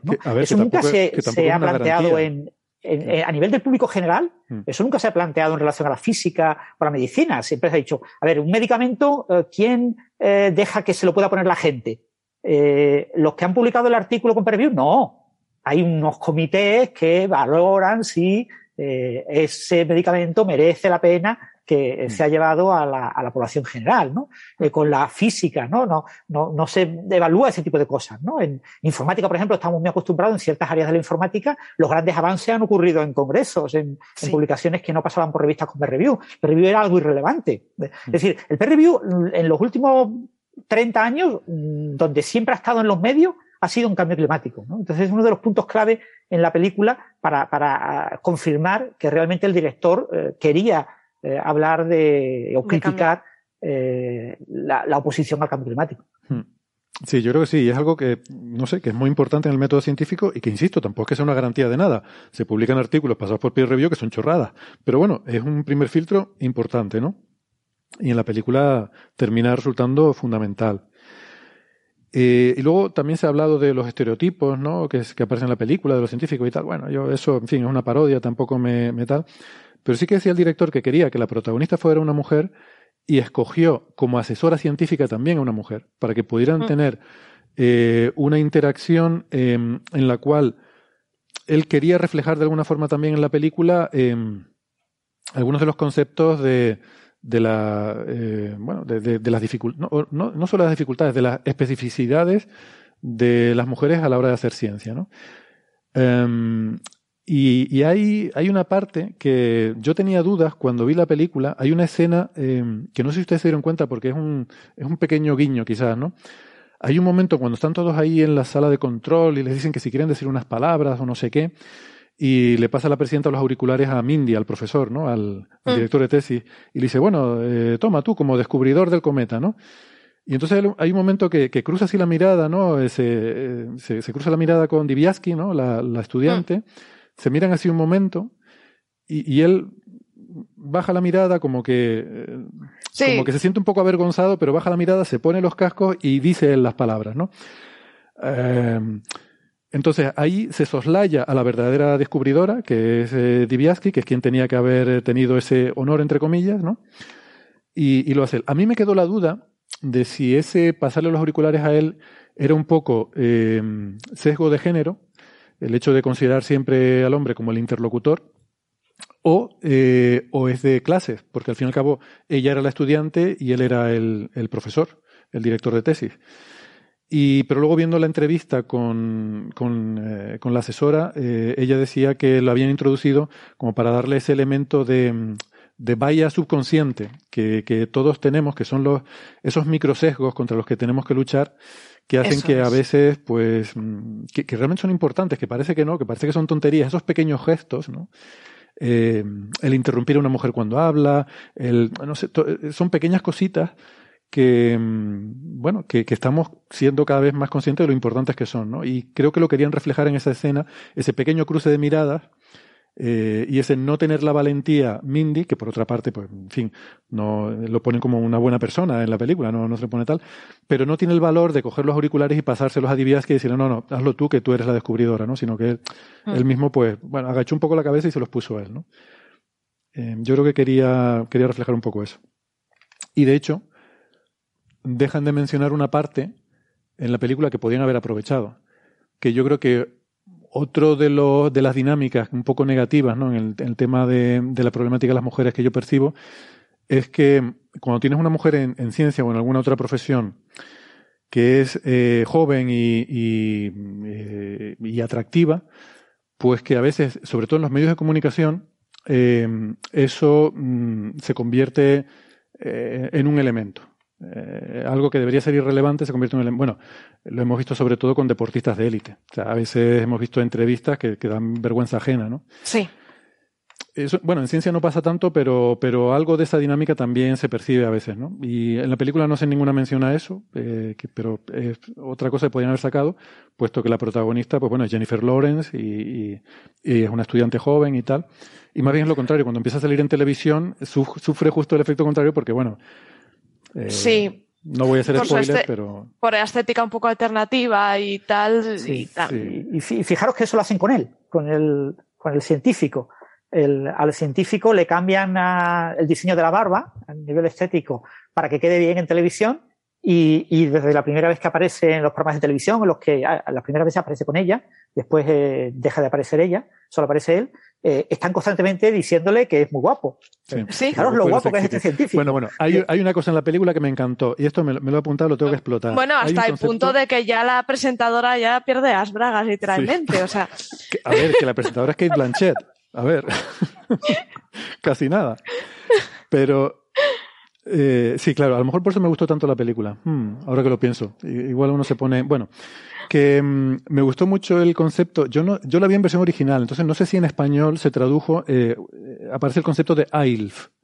AILF. Sí, sí, sí, sí. Vale, es que eso me encantó. Digo, Astrónomo que, que me. vale. AILF, eh, la gente que no lo sepa, eh, es una es una versión, es una alteración de un acrónimo que existe en inglés que es MILF.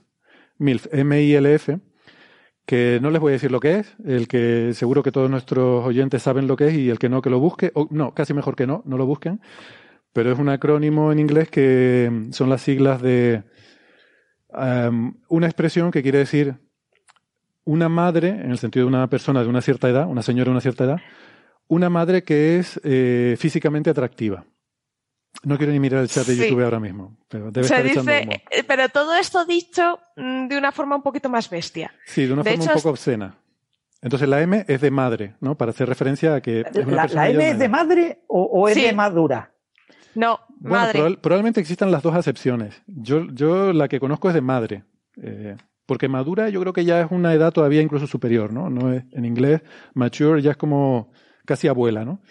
Pero es que este concepto. Pero seguro que también existe, ¿eh? Para madura. A ver, este concepto de MILF eh, nació en la, en la película American Pie. Ah, ¿Por qué? ¿Y porque es madre a la que yo me... Puntos me eh, efectivamente, efectivamente, o apretaría o lo que queráis decir.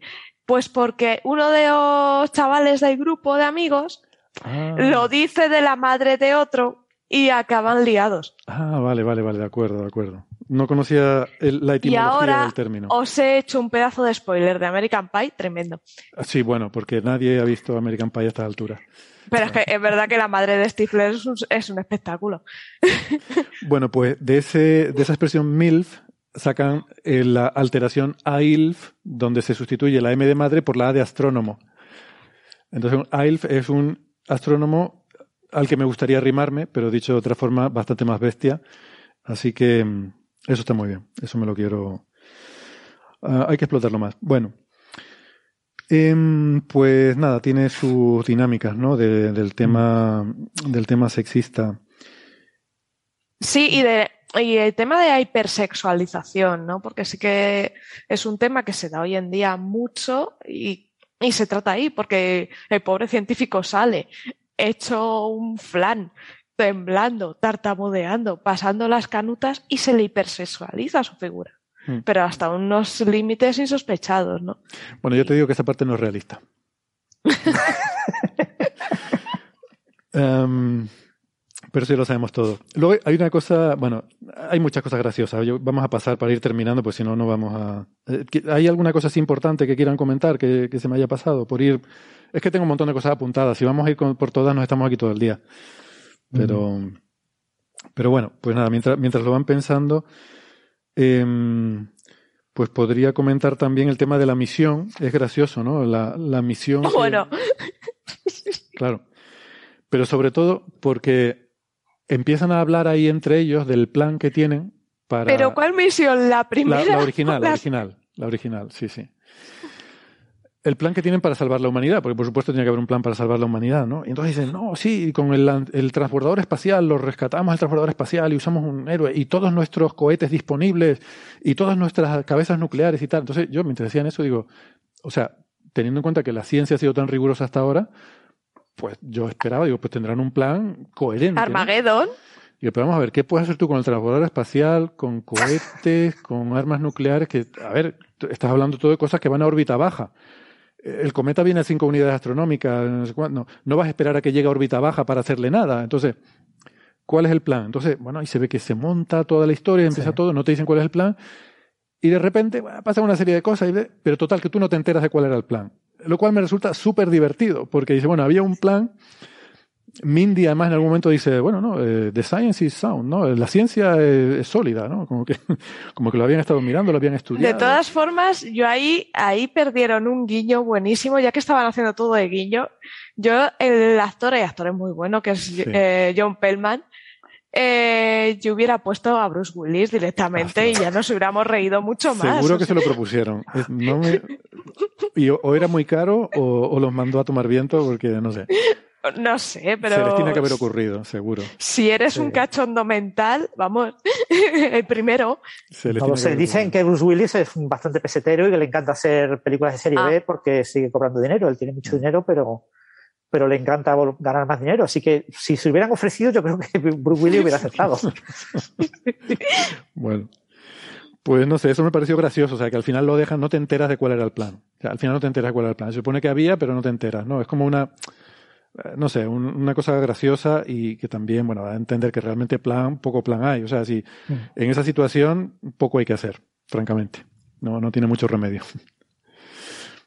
Bueno. Sí, sobre, todo porque es inminente, ¿no? La llegada del cometa a la Tierra es tan inminente que no te da posibilidades de hacer nada. Mm, bueno, seis meses desde que lo descubrieron. Dice seis meses hasta, hasta el impacto, ¿no? Seis meses y catorce días, o algo que sí creo que ponían. Sí.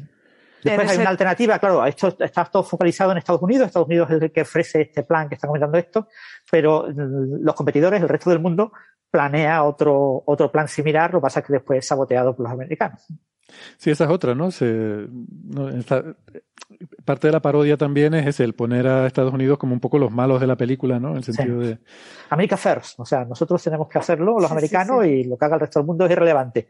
Pero si nos van a quitar nuestro futuro económico con la explotación del cometa. No, no lo dicen explícitamente que fue un sabotaje estadounidense. Eh, yo creo que queda un poco ya la interpretación del. Pero se ve, se ve misilillo, ¿sabes? Ah, se ve, eso no, me he fijado. Sí, Se ve misilillo ahí.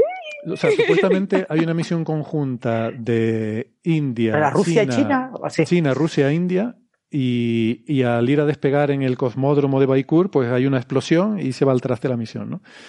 Creo creo que no llegan a decir explícitamente que, que fueron los estadounidenses, ¿no? Pero bueno, que yo creo que. Pues unos segundos antes de que den la noticia de que ha explotado en Baikonur, ves eso en misilillo cómo sale. Ya, ya, ya. Ah, vale, no me fijé en ese detalle. Y, ah, bueno, sí, lo, que sí me parece importante quería mencionar. La oportunidad que pierde la película es de tratar el, problema serio realmente de la defensa planetaria, que yo creo que tiene. Que es que eh, eh, a mí me, realmente me, abrió los ojos cuando lo vi en la charla de que dio Rusty nunca sé pronunciar su apellido, este eh, ex astronauta, ex eh, científico que, que fue bueno uno de los fundadores de la fundación que ahora es parte de la agencia esta de defensa planetaria, no sé qué, que va dando charlas por ahí, mm. y, y, dio la charla en el Starmus, el último Starmus que se celebró aquí, yo estuve en su conferencia, y nos contaba que hay problemas técnicos, tecnológicos, en eso se está trabajando ahora, la misión DART, cómo podemos desviar un asteroide y tal. Todo eso tenemos que ir aprendiendo poco a poco.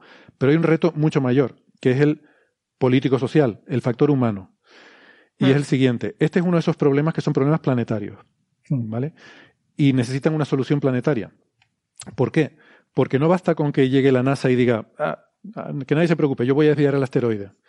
¿Por qué? Porque va a pasar, van a pasar situaciones en las que diferentes países van a tener diferentes opiniones sobre lo que hay que hacer. Bueno, la película un poco refleja algo de eso, ¿no? Pero hay, algo todavía más básico, o sea, no hay que pensar en la maldad inherente, sino pensemos en una situación en la que un asteroide va a caer en el Atlántico Norte. Sabemos que va a caer un asteroide en el Atlántico Norte. Vamos a mandar una misión para desviarla. Y va a ser una misión internacional, venga, de todo el mundo. Vale. ¿En qué dirección lo desviamos? Porque vamos a querer desviarlo y que no choque con la Tierra pero lo desviamos hacia el este o lo desviamos hacia el oeste. ¿Vale? Pues los europeos van a decir, no, hombre, lo desviamos hacia el oeste, claramente, es más favorable. Mm, no vaya a ser que falle y bueno, a lo mejor cae en Utah y no pasa nada. Pero un estadounidense dirá, oye, no, lo desviamos pero hacia el este. Y si tal, que caiga en Europa, ¿no? O en África, que total. Entonces, esas discusiones van a surgir. ¿Y quién va a resolver eso? Al final va a ser el que pueda tomar la decisión que quiera. Y si uno va a, decidir hacer una cosa, uno va a empujar al este y otro al oeste, pues entonces la hacemos buena. Quiero decir que esas decisiones habrá que tomarlas. ¿En qué dirección vamos a desviar el asteroide? Por si falla. Porque nadie quiere que caiga eh, en África. Pero, mm, por si acaso, ¿no? ¿A qué dirección lo, lo enviamos? Pues eso me parece un problema muy serio y que no está resuelto. No tenemos una estructura política para tomar ese tipo de decisiones a nivel mundial. Tenemos países que cada uno hará lo que le dé la gana creo que ese es el, ahora mismo el problema más grave que tiene la amenaza de, de, la, o el problema de la defensa planetaria en general, ¿no? Em, que cada país va por libre, eso es que es una mierda. Claro. No hay un, un órgano que pueda tomar decisiones en ese sentido. Sí, el problema de ese tipo de cosas es que, claro, depende mucho del lugar exacto en el que se prevea que va a caer, porque la tierra rota y hay incertidumbres en los horarios y, y, una incertidumbre de cuatro horas, pues parece que es irrelevante, pero cuatro horas es mucho tiempo y, cambia todo. Y, te cambia pues casi de un lado a otro del Atlántico. Mm. Sí, sí, que insisto, que tú querrás desviarlo y que no choque en ningún lado. Seguramente la misión que se haga será con ese objetivo. Pero ¿y si falla? Y a lo mejor tú quieres desviarlo 10 grados y solo lo desvías pues, 2. Ya sabes a dónde lo desviarían, ¿no? Al país más pobre. Como siempre pasa. Hombre, también pues, se supone que, es el menos habitado y cosas por el estilo. ¿no? De los que estén por ahí, no sé. Bueno. Australia, que es el país ideal para hacer ese tipo de cosas. Todo lo llevamos por Australia. Pobre Ángel. Está vacío, solo tiene gente por la costecilla y, y el resto del país está vacío. Ángel, si ves un, claro, Ángel, si ves un meteorito, escóndete debajo de la cama. Tú hazme caso. Con tu telescopio ahí en el jardín, si, ves un meteorito de repente. Bueno, un abrazo para Ángel. Em, vale, ¿algo más sobre esto o cambiamos de tema? En principio, no. Con el tema de la película ha surgido de nuevo la movida esta de la caída de un asteroide que se supone que viene para junio así de este año. Así que ya hablaremos de este tema en futuros programas. Eh, se ha vuelto a poner de moda quizás por el tema de la película, pues una cosa, una mm. noticia que apareció al principio del año pasado mm. y que ya comentamos en el podcast en algún episodio y, ha vuelto a resurgir con la película. Pues Esto es como lo de Gran Apagón. Mm. Bueno, pues nada, el siguiente tema que teníamos para hoy em, es eh, una entrevista que eh, que hicimos a eh, Patricia Contreras, que es eh, la primera autora de un paper que ha salido publicado en Nature Communications pues en diciembre, el 12 de diciembre salió publicado, pues junto con otros colegas, y, es un poco curioso porque son los tres primeros autores, son, son expertos en bueno, en tecnología cuántica, en, o, o, en general afiliados con, con, institutos relacionados con la ciencia, con las matemáticas, pero los otros dos son de, del ámbito de la economía, ¿no? Eh, Adam Branden, Brandenburger y, y Francesco Lamura. Eh, pues muy fácil, para que luego digan que la economía no es ciencia, Jolín. Sí, o a lo mejor pensando cómo iban a pagar el, el paper, los, los, costes de publicación del paper. A lo mejor fue complicado la operación. Pero bueno, eh, el caso es que el artículo es súper interesante, nos lo recomendó Alberto Aparici y Alberto, de hecho, escribió sobre él en La Razón, que les recomiendo que, lean eh, ese artículo de Alberto, que está muy bien. Y también eh, la propia Patricia, la primera autora, escribió también un artículo en theconversation.com en la edición española, donde se explica un poco de qué va esto, ¿no? Sí, yo recomiendo mucho leer a Patricia porque escribe en La Razón, en la eh, parte de ciencia, y escribe muy bien. La verdad, se entiende todo fenomenal y da gusto leer. Hmm. Pues eh, el otro día grabamos, como digo, con, con Alberto también eh, esta conversación que les vamos a poner ahora y mm, sobre este, este trabajo que, como digo, tiene que ver con el papel de los observadores cuánticos y hasta qué punto tienen libertad para decir que esto de la cuántica es una cosa tan rara que la realidad puede que no exista y, y, lo que y la realidad de cada observador es diferente. Bueno, pues igual la cosa no es tan así. Vamos a escuchar la conversación y ahora la comentamos. Bien, pues vamos a iniciar esta conversación con Patricia Contreras. Hola, Patricia, ¿qué tal? ¿Cómo estás? Hola, ¿qué tal? Encantada. Gracias por, estar con nosotros. Y también damos la bienvenida a Alberto Aparici, que ha tenido la gentileza de acompañarnos en esta grabación y de hecho ha sido un poco nuestro contacto para, para poder engañar a Patricia y traerla al programa. Hola, Alberto. Hola, hola, la gentileza y el placer, porque es que no voy a poder estar durante la grabación porque estoy de viaje. Es que los jueves me, Coffee Break y la radio me contraprograman, entonces un jueves de cada dos, pues no estoy ni disponible siquiera. Sí, sí, es, eso, nos intentan hacer la competencia robándonos a París, ¿no? Pero no pasa nada, saldremos adelante y hacemos truquitos como este de meterlo en diferido. Bueno, eh, Patricia, olvidado decirlo, es, em, es miembro del, del departamento, bueno, del Instituto de Ciencias Matemáticas de Madrid, ¿correcto? Era. Era. Ah, vale, vale. Bueno, yo es lo que vi en el, en el paper, así que Sí, claro, la afiliación es la que es porque es donde realicé la investigación. Ahora soy divulgadora científica freelance. Ah, genial. Pues eh, estupendo que seas eh, divulgadora profesional porque así nos puedes contar todas estas cosas de cuántica que son muy difíciles para los que no somos expertos en el tema y además contando también con Alberto, pues eh, seguro que irá mucho mejor esto. Es más, eh, Patricia no solo es divulgadora científica 100% del tiempo, sino que precisamente el enlace que nos ha unido y nos ha llevado a este trabajo es que los dos hemos colaborado con la sección de Ciencia de la Razón.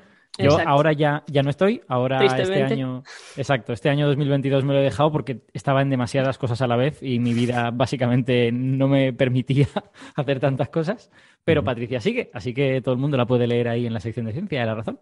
Ah, estupendo. Pues muy bien, porque además siempre es una cosa que, que decimos a menudo, ¿no? Que la divulgación también sirve como eh, eh, también elementos de networking entre los propios investigadores para, bueno, para, para conocerse, para, para, entablar contacto y, y, a veces salen también pues, eh, colaboraciones científicas que han partido del ámbito divulgativo, ¿no? O sea, que, que también como subproducto, como, como efecto secundario, a veces también contribuye a, a eh, para, para, los propios investigadores, ¿no? Es algo positivo. Bueno, sí. este, este trabajo, que, que, estoy la verdad ansioso porque nos lo destripen un poco, se titula eh, voy a hacer una traducción un poco no literal. Dice, los observadores de un sistema cuántico eh, tienen que estar de acuerdo. Que no es exactamente como se dice en inglés, ¿no? En inglés se dice cannot agree to disagree, pero es una expresión que es un poco difícil de traducir porque quiere decir, literalmente sería, no pueden estar de acuerdo en que no están de acuerdo. Que suena un poco a juego de palabras, ¿no? O, o a trabalenguas, pero es una expresión muy común en inglés que creo que no es directamente traducible, que es, al, es, lo que se dice cuando dos personas están discutiendo y no se ponen de acuerdo, al final llega un momento en que dice, bueno, tenemos, por lo menos estamos de acuerdo en que no estamos de acuerdo. Sí. Es una forma de decir discrepamos, ¿no? Una forma civilizada de discrepar, decir, bueno, la conclusión es que discrepamos y punto. Entonces, eh, bueno, quizás lo podríamos decir, los observadores de un sistema cuántico no pueden discrepar amablemente. Eso, esa traducción me gusta. Vale, y, pero esto es genial porque a mí me gusta mucho porque mmm, todos tenemos un poco esta idea de que la física cuántica nos cuestiona muchas cosas, incluso sobre la propia realidad. A veces se dice que una, algunas interpretaciones de la cuántica cuestionan el realismo, la existencia de una realidad subyacente para todos los observadores, y eso es una cosa que a mí personalmente me desagrada mucho y, bueno, a toda persona sensata y cuerda del mundo. A, eh, a mí no. A mí no. Bueno, vale. La lógica nos dice que no eres ni o sensato o cuerdo. Exacto. Es, es, posible, es posible que no discrepemos, Alberto, lo que yo he dicho y lo que tú has dicho. Exacto. Eh, en fin. Pero eh, este trabajo, eh, por lo poco que yo entiendo, y ahora les pediré que nos lo expliquen, va en el sentido de reforzar que sí que hay eh, una cierta realidad subyacente en la cual los observadores eh, están de acuerdo, ¿no? Que, que no eh, la realidad no es completamente dependiente del observador, ¿no? Eh, nos quieren contar, quizás voy a pedirle a Patricia que empiece a hacer una introducción, eh, una introducción así un poco a nivel general y por supuesto Alberto, siéntete libre de intervenir, interrumpir, ya sabes cómo es la dinámica del asunto. Ah. A ver, me ha gustado mucho la traducción de que no se puede estar, o sea, no, no, podemos quedarnos en desacuerdo amablemente. Eh, lo que, el salto que yo no me atrevería a dar es a ir a decir que de eso deducimos que sí que hay una realidad subyacente. Eso yo no me atrevo a darlo simplemente por, por cautela. No te sé decir si soy sensata o cuerda y no voy a entrar. Bueno, pero fíjate que dice que dije eh, que es un, un, paso que refuerza la idea de que Ah, ¿no? vale. Mejor, ah, sí, exacto. Así... Eh, sí, yo creo, sí, yo creo que sería, sería interesante aquí para los oyentes que, que no estén súper metidos en la jerga de, de, los fundamentos de cuántica y todo esto, que cuando en cuántica se habla de realismo, en realidad esa realidad subyacente tiene una definición eh, relativamente eh, restringida, que es que suele querer decir que los observables físicos tienen valores bien definidos en todo momento, aunque nosotros en un momento dado quizá no podemos eh, acceder a esos valores, ¿no? Entonces, claro, en esa definición tan restringida, decir que existe la realidad es decir muchas cosas. es, es, decir, que efectivamente estas cosas que nosotros podemos observar siempre van a tener un valor, incluso cuando no podamos hacer un experimento fácilmente para extraer ese valor, ¿no? Y por eso creo que Patricia está, es tan cauta en ese sentido, ¿no? Porque una cosa Exacto. es lo que observan los observadores y otra cosa es si hay algo subyacente ahí. Exacto, que yo sí que te sé hablar de los resultados de las mediciones que yo hago. De lo uh -huh. que no hago, pues mira, no me mojo. Sí. Que luego hacemos filosofía de verdad, ¿eh? no digo filosofía en el sentido, digamos, de la calle, sino que nos ponemos a filosofar sobre si eso quiere decir que hay una realidad subyacente o no. Genial. Pero yo no estoy en ese jaleo ahora. Hmm. Estoy en ese jaleo en otras facetas de mi vida, pero no ahora. vale, o sea, en esos jaleos me he metido, pero, sí. pero no, no, en este momento, ¿no? Entonces es importante un poco delimitar cuáles son los. a dónde puedo llegar con, con mi investigación. Y mm, entonces, bueno, es verdad que lo que sí que refuerza es que, aunque en la mecánica cuántica las cosas van raras, porque no tenemos por qué estar de acuerdo en general, es verdad que hay veces que eh, si yo miro una cosa y tú miras la misma, pues no tenemos por qué... Em, por, qué ver lo mismo y hay el principio de incertidumbre y todas estas cosas. No está todo perdido.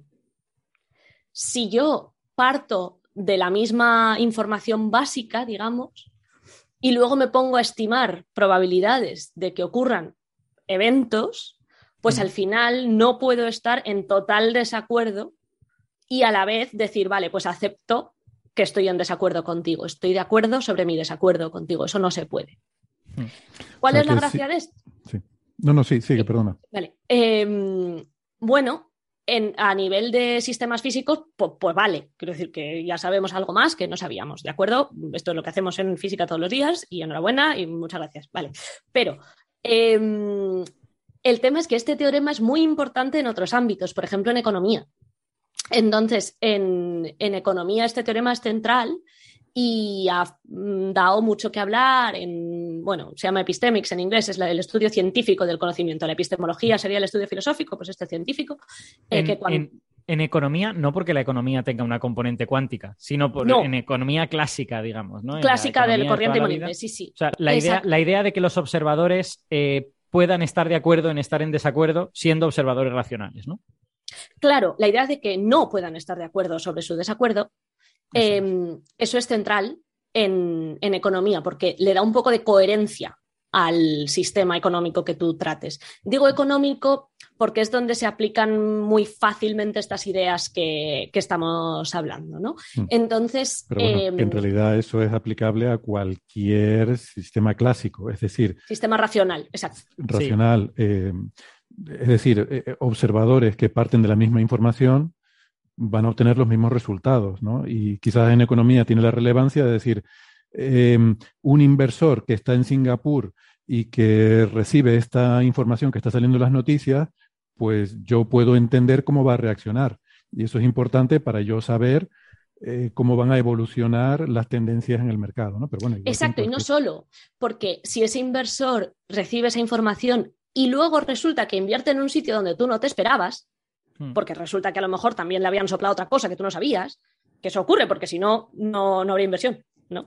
Em, entonces, luego, si ves lo que esa persona ha invertido, puedes decir, ah, no, espérate, si ha invertido esto, debe ser que tenía más información con la que yo no contaba. Espérate que ahora te lo voy a hacer al revés. Voy a hacer ingeniería inversa a ver si llego, ¿no? Bueno, pues la cosa es que llegas con la suficiente paciencia, llegas. Sí. o sea, la cuestión es que teniendo la misma información, el mismo estado de partida, ¿no? Estás observando el mismo, eh, o sea, tienes eh, la misma observación.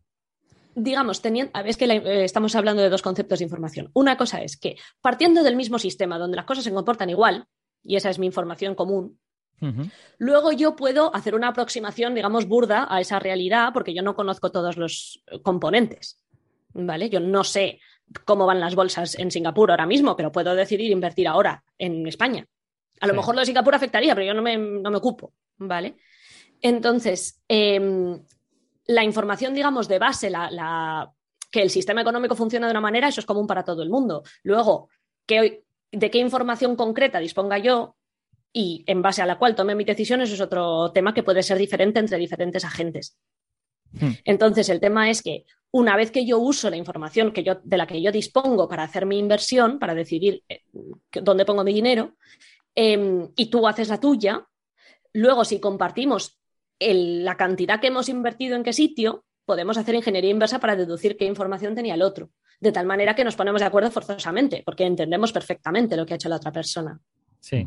Yo creo que la eh, economía es un, es un ámbito interesante para poner este ejemplo, porque en la economía puede haber, puede haber eh, agentes racionales, pero puede haber también agentes irracionales. Es decir, puede haber gente que con toda la información sugiriéndole que debería invertir en no sé qué, resulta que deciden invertir, invertir en otra cosa.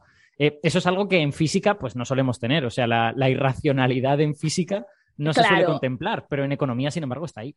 Exacto. Y eso hace la economía, o sea, eso hace que la economía sea otra ciencia completamente diferente porque yo, claro, de la irracionalidad no me ocupo. Si en cuanto hay irracionalidad, este teorema no se cumple y hasta luego. No tiene por qué cumplirse, vaya.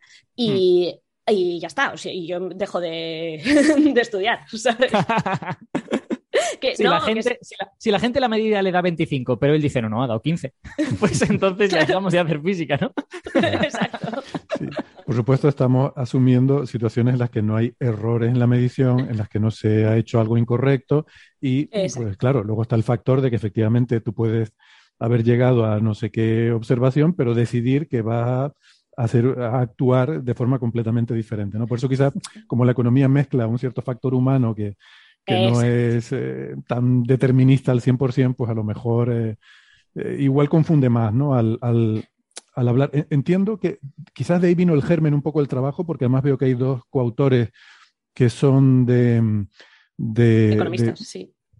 sí, eso, ¿no? Pero no sé, a mí como físico, ¿no? Entiendo, o sea, entiendo que el germen un poco de, de cómo se gestó esto, pues tiene que ver con esa, ese teorema de, de la economía, ¿no? Sobre que, que, que, no pueden discrepar, que no pueden llegar a, a, concluir que están en desacuerdo cuando tienen la misma información. Eh, pero quizás es más sencillo pensar en sistemas físicos en los que no interviene el libre albedrío o, bueno, que eso también daría para otra discusión filosófica en la que no vamos a entrar hoy. Pero quiero decir que la, las personas hacen cosas a veces que, bueno, son sistemas complejos, ¿no?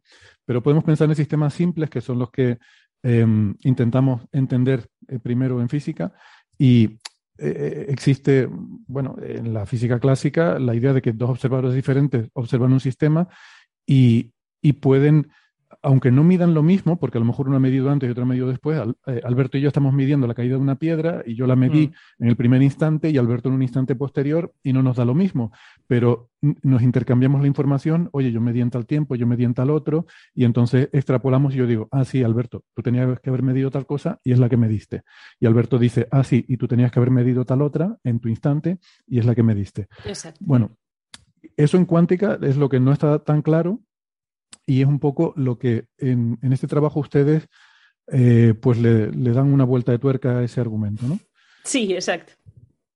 Eh, ¿qué, ¿qué, tipo de sistema cuántico podríamos pensar o en qué podríamos imaginar?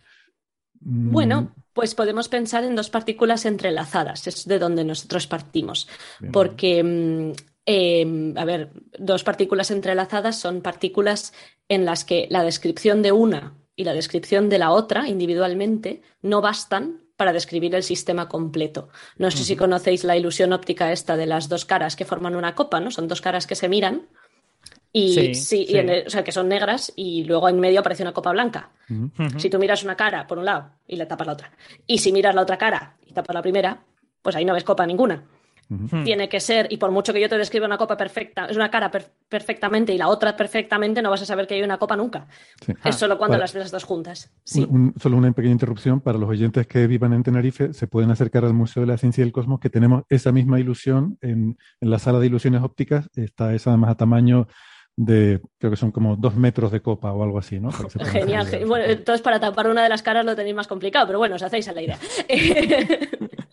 y, Em, entonces, bueno, eso serían partículas entrelazadas, ¿no? Partículas donde necesitamos la descripción del sistema completo para entender qué pasa. Em, entonces, la gracia de las partículas entrelazadas es que se pueden separar todos los kilómetros que tú quieras, en principio. Luego la tecnología tiene sus peros, pero en teoría se pueden separar y siguen estando entrelazadas. Entonces yo puedo observar una de esas partículas aquí en Madrid, hacerme mi composición de lugar sobre qué es lo que está sucediendo. Tú observas aquella otra aquí en Tenerife y te haces ahí tu composición de lugar. Y la cosa es que si ponemos luego nuestras observaciones en común, tenemos que poder deducir que la otra, o sea, tenemos que poder Em, si estábamos en desacuerdo, podemos actualizar nuestra información e inevitablemente nos ponemos de acuerdo. Sí, es que una, una, cosa muy interesante de vuestro paper es una idea que habéis tomado que, que, no es vuestra originalmente, sino que viene de los que habían estudiado este acuerdo entre observadores en el mundo clásico, en el mundo no cuántico, que es esta idea de certidumbre común, que tiene que ver con eso que acabas de decir, ¿no? Que tiene que ver con que eh, yo sé que a mí me ha dado esto, eh, eh, sé que a ti te ha dado esta otra cosa, sé que tú sabes que a, mí me ha dado esto, sé que yo sé que tú sabes que yo sé que, o sea, quiero decir, vas haciendo como recursión respecto a lo que sabe cada uno de los observadores sobre el otro.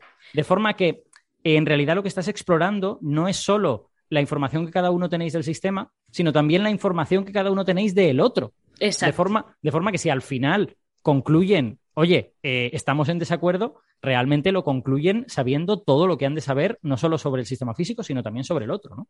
Es que no pueden concluir eso, esa es la gracia. Claro, exacto. y, cuando, y cuando metes todo eso, llegas a la conclusión de que no pueden concluir eso, efectivamente. Exacto. Pero que quiero decir que no, es, que no es tan sencillo como plantearse vamos a estudiar muy bien este sistema físico, sino que tiene que ver, como hemos dicho en el ejemplo de la economía, tiene que ver con conocer bien lo que el otro debe, debe saber, porque de lo contrario. Sí, hay una manera muy sencilla de conocer eso bien, que es anunciar lo que tú has obtenido de viva voz. De tal manera que como yo te he oído a ti y tú, tú te has oído hablar, pues ya sabes que yo sé, que tú sabes, que yo sé, que tú sabes, hasta el infinito. No hay más que hablar. ¿Sabes? Si lo dejas ahí a entender, porque eso hay situaciones donde, donde no tener eh, certeza común ayuda. Pero, pero si tú lo dices, pues ya está. O sea, yo ahora mismo sé perfectamente que tú sabes, que yo sé que tú sabes que yo he dicho esto.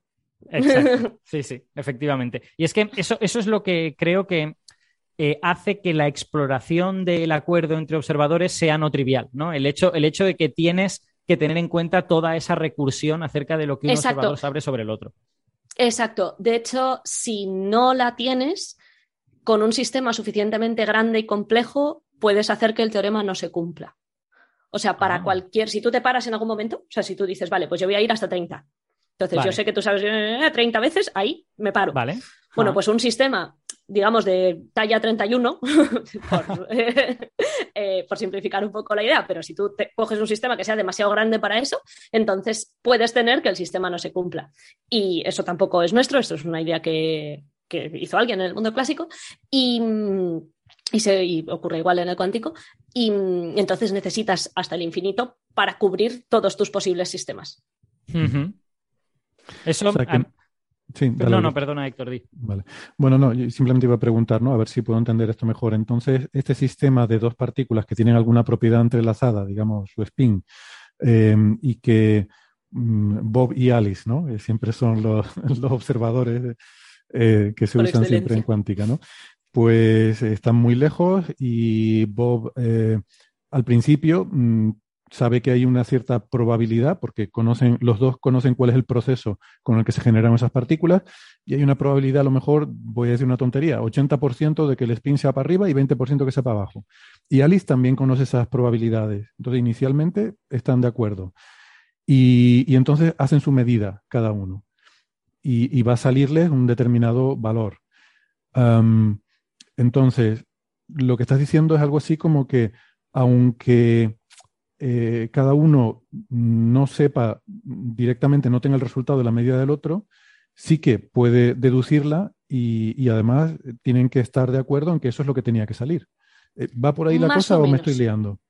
Casi, casi. Eh, la idea es que tú, en base a la partícula que tú tienes, haces una estimación sobre la probabilidad que la otra persona va a asignar a spin arriba, por ejemplo.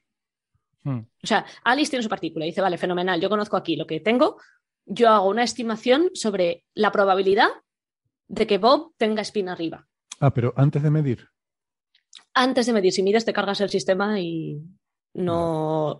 O sea, vamos a ver, todo esto son situaciones idealizadas donde, bueno, pues tienes un conocimiento sobre las probabilidades de que salga tal cosa. Entonces, en el fondo, o mides muchísimos pares de partículas ah. iguales para tener probabilidad, para que eso sea estadísticamente significativo, o te ahorras el experimento, que es lo que hago yo, sacas el papel y el boli y el lápiz preferentemente para poder borrar y...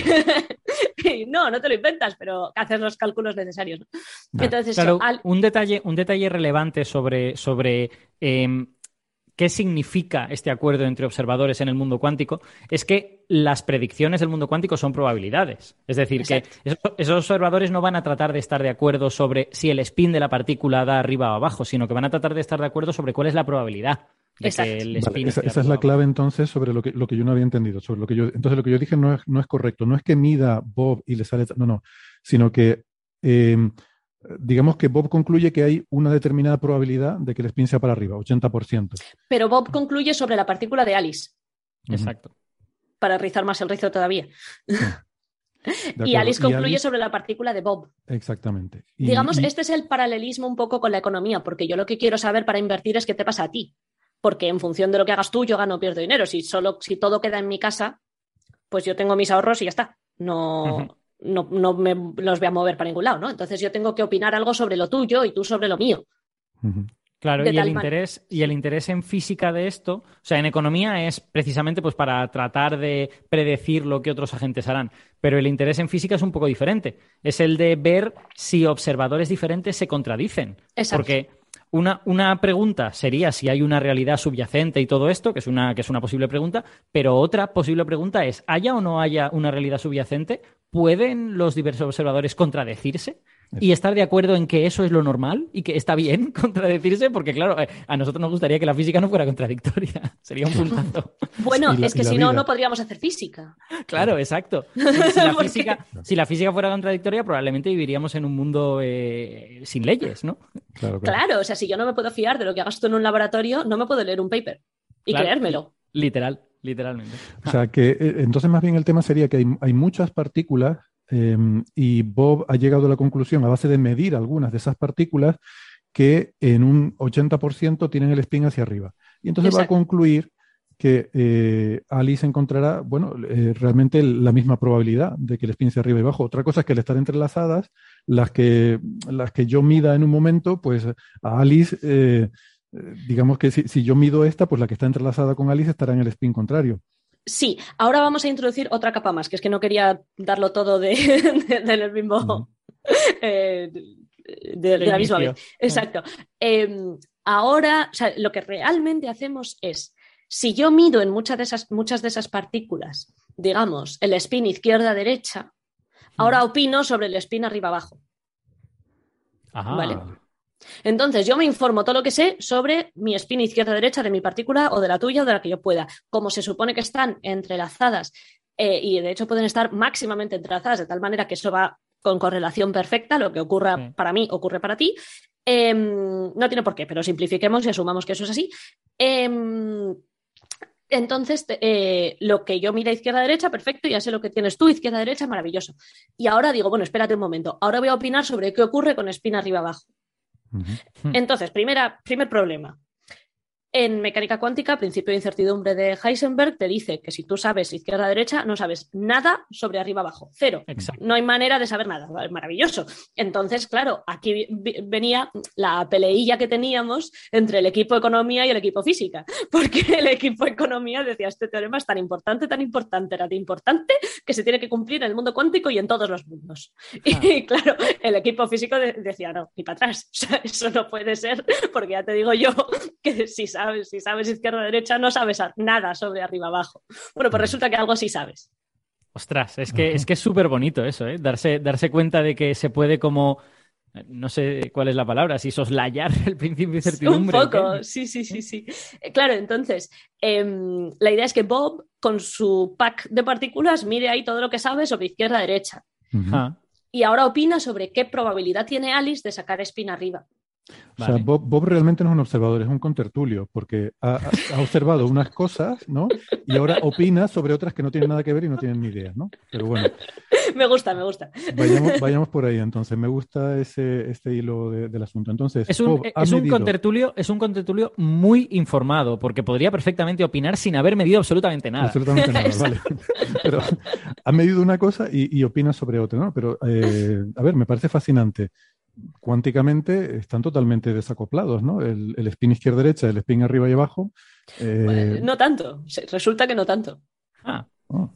Resulta que si tú a lo bruto, digamos, mides solo spin izquierda-derecha y quieres saber spin arriba-abajo, pues no sabes nada. Pero si haces todo este jaleo para decir, no, espérate, que lo saca Alice y Bob, mídelo muchas veces, no sé qué, hace ahí tu tabla de probabilidades y ahora opina sobre lo que tiene el otro y el otro opina sobre lo que tiene la una y ahora comparte esa probabilidad final que has sacado entonces, si esas probabilidades no son iguales, mm, no podemos estar de acuerdo sobre ellas, no podemos tener certeza común sobre ellas. Y habría, digamos, contradicción en, los diversos observadores, ¿no?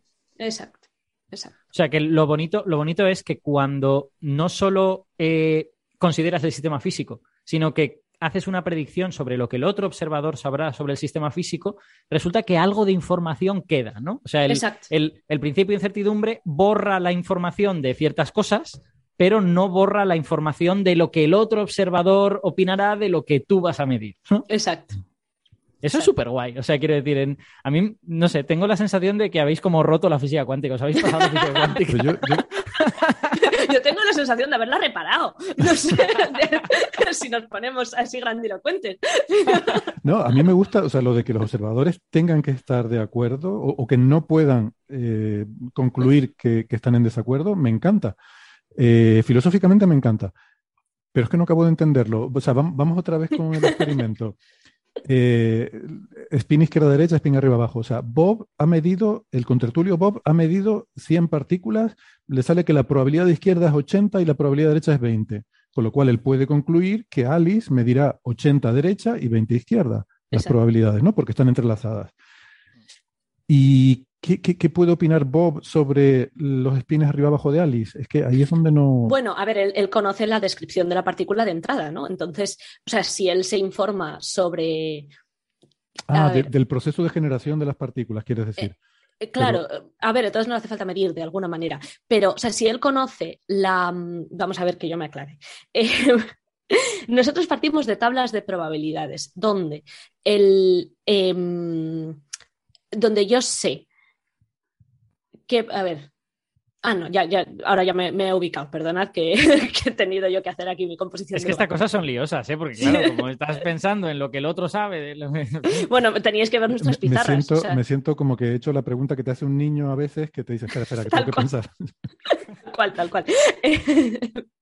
a ver, em, Bob opina sobre lo que pase cuando Alice mira arriba abajo y Bob el mismo Bob mide izquierda derecha. De tal manera que Bob siempre mide izquierda derecha.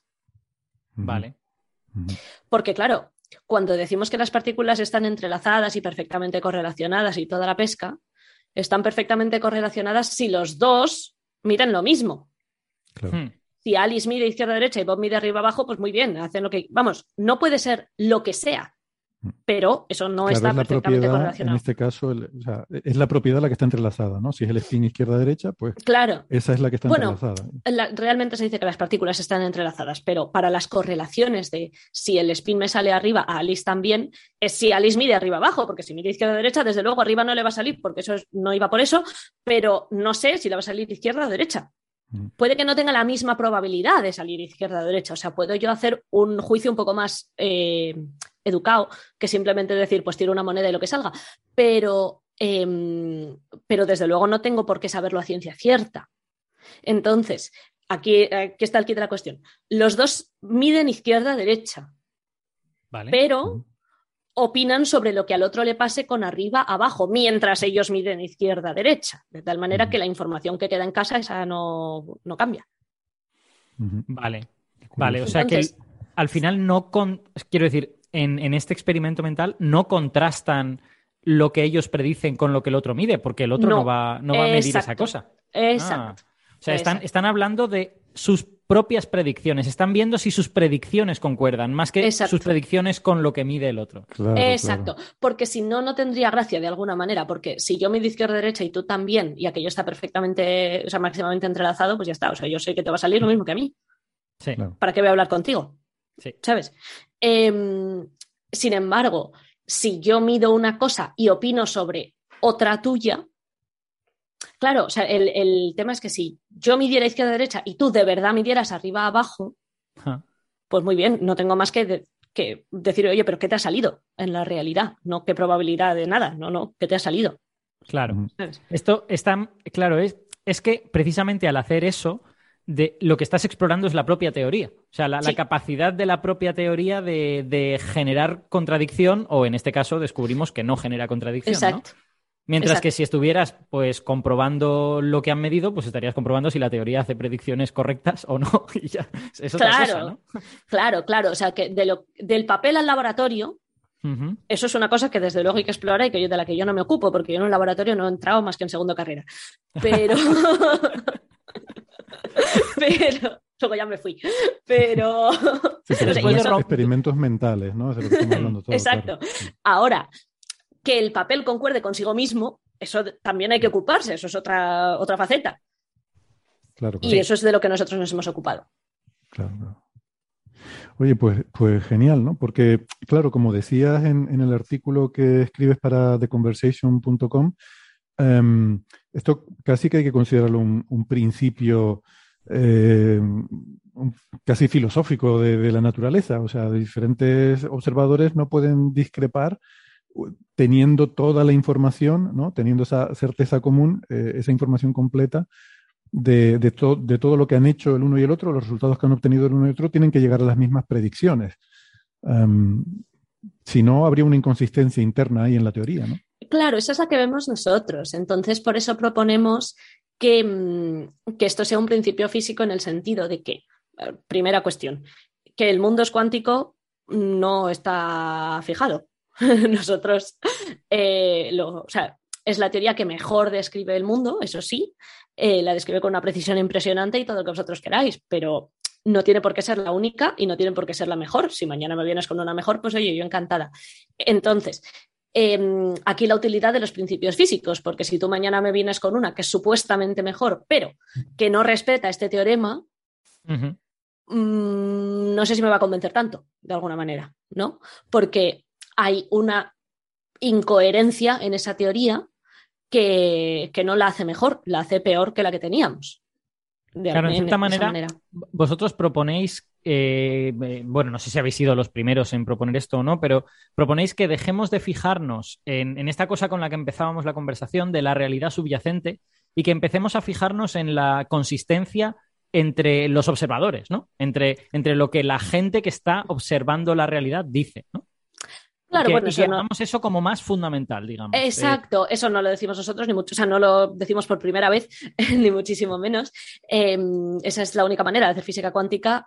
Física hmm. cuántica, ojo, filosofía de la física cuántica, entonces ya te tienes que fijar en si hay realidad o no hay realidad, esos son problemas conceptuales. Ah. Em, pero, pero desde luego, como el único acceso a los sistemas físicos, el único acceso experimental que tenemos es las observaciones que yo hago, pues hasta aquí puedo leer. Entonces, Em, en ese sentido, pues la física cuántica lleva versando de eso desde 1920 o 15 cuando se creó. Entonces, em, una vez ahí, nosotros lo que decimos es, oye, ojo, que este acuerdo es que es muy importante, porque si no lo tienes, te pierdes un montón.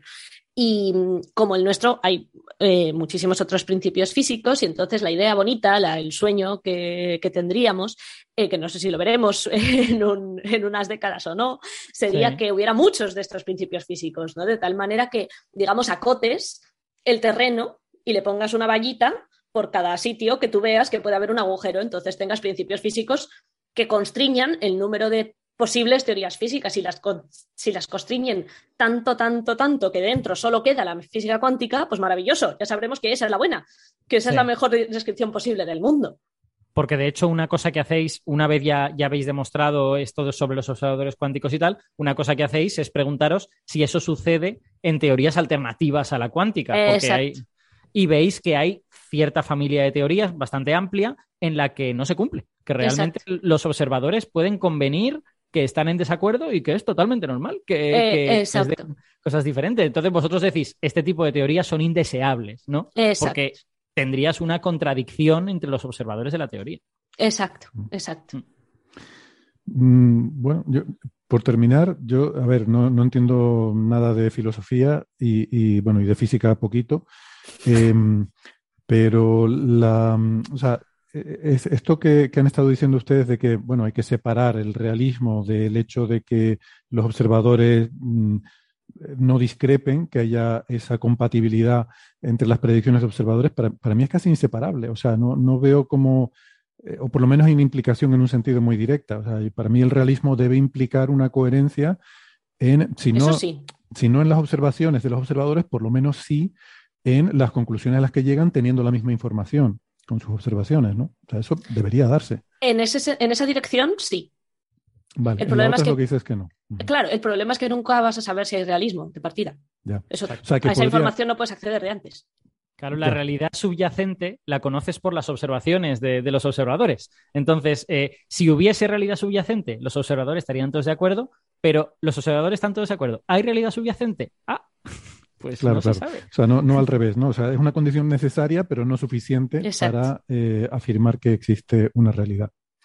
Exacto. Exacto. Y, en, el fondo, quiero decir, eh, esto que estamos diciendo yo creo que es completamente normal, porque hay interpretaciones de los test de Bell que renuncian al realismo. Hay, o sea, quiero decir, uno puede interpretar filosóficamente todas estas cosas diciendo no hay localidad, que es lo que mucha gente hace. Otra gente dice no hay realismo, e incluso está la, la interpretación del superdeterminismo, ¿no? O sea, quiero decir mm. que como esas interpretaciones caben, en realidad es esperable que del acuerdo entre observadores no se eh, deduzca inmediatamente que existe una realidad subyacente, porque de lo contrario esa interpretación no cabría. Eh, exacto, o sea, nuestro teorema es totalmente neutro a las interpretaciones de la mecánica cuántica. Lo que sí que os doy ya para otro programa es que esto del, realismo va más allá de la no localidad, o sea, del, teorema de Bell, este que comentábamos. Em, hay otra propiedad bastante fundamental también de la mecánica cuántica que se llama contextualidad. ¿Qué quiere decir? A ver, de esto he escrito yo un artículo recientemente porque dieron un premio al, respecto, así que os, os emplazo a, todos los detalles ahí, pero a grandes rasgos. Em, si tú mides una propiedad de un objeto, si tú, mires, si tú mides el número de ventanas que tiene un coche, vale. Eh, el resultado será el mismo independientemente de que tú quieras saber además el color del coche o no. Eso estamos de acuerdo, ¿verdad? Vale, en mecánica cuántica no. Exacto. Porque existen, magnitudes que están relacionadas por el principio de incertidumbre, ¿no? Mm, no, eh, no va solo del principio de incertidumbre porque necesitas más de dos magnitudes. De hecho, necesitas 18 y solo 18 y eso es lo que se ha demostrado Creo que son 18, espérate que ahora no sé si me, me he columpiado, pero bueno, eh, necesitas un número, digamos, grande. La primera demostración fue con 117. O sea que, sí. Y mm, entonces, la idea es que el resultado de cada una de esas observaciones depende de cuáles más hagas. No depende del resultado de las demás, sino depende de cuáles más hagas. Ajá. O sea, solo del hecho de haber, de haber hecho las observaciones. Sí, algunas son compatibles, otras son incompatibles, en el sentido Heisenberg. Em, los detalles no los conozco. Y, y entonces, con eso lo del realismo se nos tambalea bastante más, porque ahí ya no necesito dos sistemas separados, aunque estén entrelazados ni nada. Necesito un sistema solo, del cual yo quiera saber muchas propiedades. Bueno, pero ahí lo que pasa es que a lo mejor tienes que separar las propiedades de la realidad. Quiero decir que a lo mejor la realidad no es las propiedades, sino pero, es que, pero es que la definición de realismo en este contexto, el realismo tiene que ver con las propiedades están bien definidas en, esta realidad subyacente. O sea, es que el realismo... Yo, yo, no lo interpreto así, yo lo interpreto más bien como que se puede, eh, bueno, justo lo que estábamos hablando, o sea, que diferentes observadores van a poder hacer diferentes medidas y, estar de acuerdo en lo que ven, porque si no, o sea, ya, a ver, la cuántica ya de entrada, desde el, momento que tengas estados superpuestos en superposición, que, que, coexisten simultáneamente, ya te dice que la realidad es más compleja que simplemente un sistema en un estado. Claro. Entonces, yo esto lo interpreto como que esas propiedades que podemos medir, ese número de ventanas del coche, eh, depende del estado cuántico del sistema, ¿no? O sea, tú nos contabas, Alberto, hace poco lo de las masas de los neutrinos. O sea, que la masa sea una de esas propiedades que de alguna forma no está bien definida, que es parte de la superposición, es una cosa alucinante, ¿no? Hmm. Em, entonces, eso ya lo tenemos descontado en la teoría de la cuántica. Pero lo que nos dice es que la realidad incorpora múltiples masas. Bueno, pues a lo mejor puede incorporar también múltiples ventanas. Entiendo que esta contextualidad de la que nos habla Patricia lo que realmente es alucinante es por el hecho de que no es que sean eh, estados superpuestos, sino que eh, qué otras medidas hagas influye en qué resultado te sale de esta medida, ¿no? Que es una cosa muy, muy, curiosa también. A ver, lo del realismo efectivamente es complejo. O sea, no, no, no estoy diciendo que la contextualidad niegue el realismo por completo, em, porque depende un poco, si quieres, eh, o sea, puedes, digamos, encontrar maneras de decir, no es que el realismo va de solo este subconjunto de propiedades, el resto no me valen. Entonces los coches tienen números de ventanas, pero no tienen color o algo así, ¿no? Em, si eso lo haces coherente, que creo que se puede, entonces, em, entonces puedes rescatar, creo, algún tipo de realismo o puedes ir por ahí a ver si encaja, ¿no? Em, entonces, pues sí, o sea, esto es filosofía de la física de la buena. Qué guay. No sé. Yo estas interpretaciones que renuncian al realismo no las veo realistas, así que... Eh, una cosa, yo lo, yo lo, decía en serio que a mí me parece perfectamente razonable que, que, no haya realidad. O sea, que quiero decir que... ¿Por qué tiene que haberla? Quiero decir. Pero sin embargo, yo digo que me gusta la interpretación de muchos mundos Gina y te parece un disparate. O sea, es que. A ver. sí, o sea, quiero decir, eh, al final, al final estamos hablando, yo creo, cuando, cuando yo hago esta aseveración acerca de me parece perfectamente aceptable que no haya realidad, lo que estamos hablando es de qué cosas sentimos que encajan en nuestra cabeza de alguna, de alguna forma. O sea, creo que estoy hablando más de emociones que de una afirmación puramente científica cuando digo eso. Y creo que tú con lo de, con lo de Everett, pues dices cosas parecidas también. Bueno, lo, que, lo que digo es que al final todos tenemos una lista de prioridades de las cosas a las que estamos dispuestos a renunciar. Y yo lo que digo es que antes de renunciar al realismo, hay, hay muchas cosas que me cargo por el camino el realismo creo que sería de las, de las últimas a las que estaría dispuesto a renunciar. Pero es que estáis haciendo filosofía de la física en este momento, porque ah, justo es justo de eso, no, no, que estáis, digamos, em, tejiendo filosofía de la física de verdad, porque justo ese es, ese es el juego, ¿no? O sea, es ver cómo me encajan las cosas. Así. ¿Qué tengo que asumir para que encajen? Cuanto menos asuma, mejor, en principio. Porque así, pues, si todo se deduce, pues maravilloso. Si yo solo tengo que asumir una cosa, perfecto, ¿no? Entonces, ahora, de las cosas que tengo que asumir, a lo mejor puedo elegir. Y en tal caso, ahora ya le pregunto al estómago, o sea, ¿cuál, ¿cuál te encaja mejor? Y eh, entonces, en ese sentido, ¿cuál, ¿con cuál me quedo? Si, tengo, si, si fuera esa la dicotomía, ¿no? ¿Con el realismo o con lo mucho el mundo? Pues bueno, pues ya depende de, de lo que te digan las tripas. Claro, claro. Sí. Sí, por eso son interpretaciones, o sea, no podemos. En, esto sí que podemos eh, agree to disagree, ¿no? En esto sí que podemos discrepar amablemente, ¿no? Sí, porque no es un sistema racional. ¿Quién, Aparicio o yo? ah, yo, yo, seguro que no, tengo muy claro. Oye, genial, qué interesante todo esto. Pues, eh, Patricia, enhorabuena por este trabajo tan, tan interesante y tan fascinante, sobre todo, que da para, para mucho pensar, mucho reflexionar y mucho debatir. Em, y, gracias sobre todo por haber venido a contárnoslo a Coffee Break. A vosotros por haberme invitado, la verdad es que encantada de, estar aquí y, y, eso, un placer hablar con vosotros. Muy bien, genial. Gracias Patricia, Alberto. Hasta la próxima. Chao, chao. Hasta la próxima, hasta luego. Bueno, pues, pues muy bien, no sé qué les ha parecido, a mí me pareció fascinante todo el tema y de hecho después de volver a escucharla entendí mejor cosas que creo que no estaba prestando mucha atención mientras hablaba y sobre todo de la parte final creo que las entendí mejor en, en, la, en la, segunda escucha, ¿no? Eh, Francis, tú que sabes mucho de cuántica, no sé si tienes más comentarios. Bueno, y Sara, por supuesto, también siéntete libre de comentar. Sí, bueno, el, eh, aclarar quizás algunos puntos. Claro, en, el, en, la, en la entrevista ha, ido como dos bloques. Un primer bloque que es del artículo de, de Patricia, y después al final eh, se menciona eh, otros artículos relacionados con el tema del, del, de la realidad y del uso de variables reales en, en cuántica. Por eso se habla del, del experimento con 18 posibilidades, ¿no? Que se toman eh, un experimento con tres opciones para tomar decisiones y, otro con seis opciones y se van combinando. Sí, eso de la contextualidad, ¿no? sí, de la contextualidad. Sí. Eh, es un tema que es, digamos, colateral y que en principio no tiene nada que ver con el primero, ¿no? No, no, por eh, supuesto. no. Era porque ya que estamos filosofando sobre el realismo y tal, entonces sacó Patricia ese tema, sí.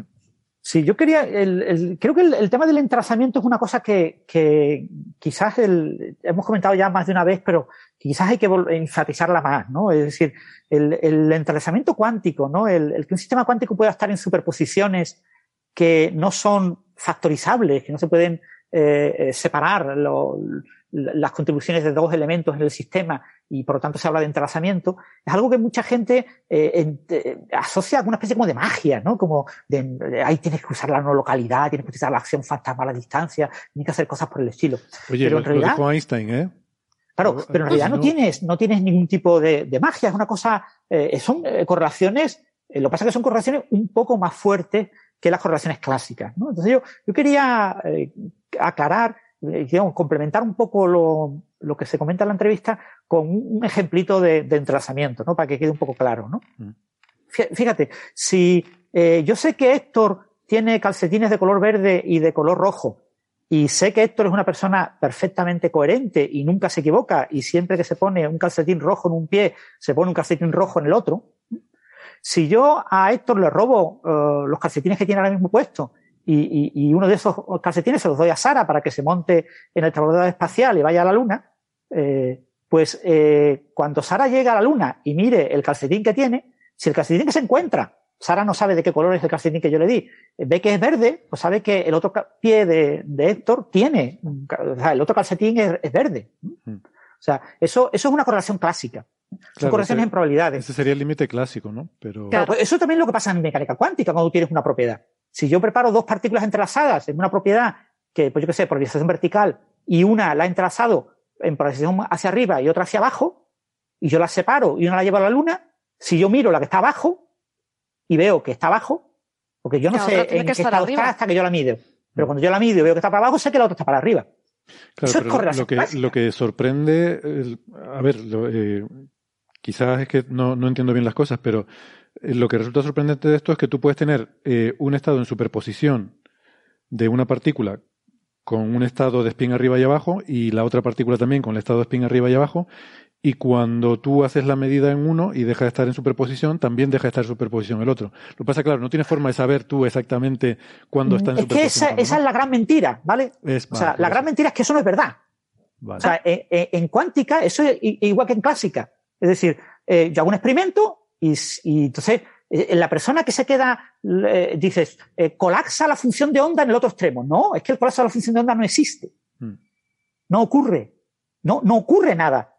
O sea, yo miro esta partícula, veo que está para arriba, sé que la otra está para abajo. Pero es que la otra persona todavía no lo sabe, porque la otra persona todavía no ha hecho el experimento y sigue pensando que su partícula está en arriba y abajo. Hmm. entonces, cuando él hace la medida, entre comillas colapsa, se entera de que está, eh, como la otra estaba para arriba, que esta está para abajo.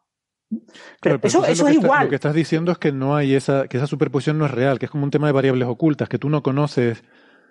Cuando tienes una única propiedad, ¿Vale? O sea, cuando tienes una única propiedad, la cuántica es idéntica a la clásica en cuanto a correlaciones. El entrelazamiento no tiene magia, es que normalmente el entrelazamiento se simplifica y, eso lo comenta Patricia en un momento diciendo que tenemos que utilizar dos polarizaciones, tenemos que utilizar más de, más de dos, eh, más de dos observables, porque eh, si no, no funciona. Eso es. O sea, el entrelazamiento no vale como una propiedad. Si tienes una única propiedad que tiene dos opciones, Ahí el comportamiento es idéntico al clásico. Vale, vale, Y lo único que pasa es que mi función de onda eh, me, da información sobre lo que yo sé, sobre el sistema cuántico, y como yo ignoro en qué estado está, pues yo tengo que asumir que mi conocimiento es un estado de superposición. Claro, o sea, la función de onda no es una, no es una propiedad real, sino es una expresión de mi conocimiento.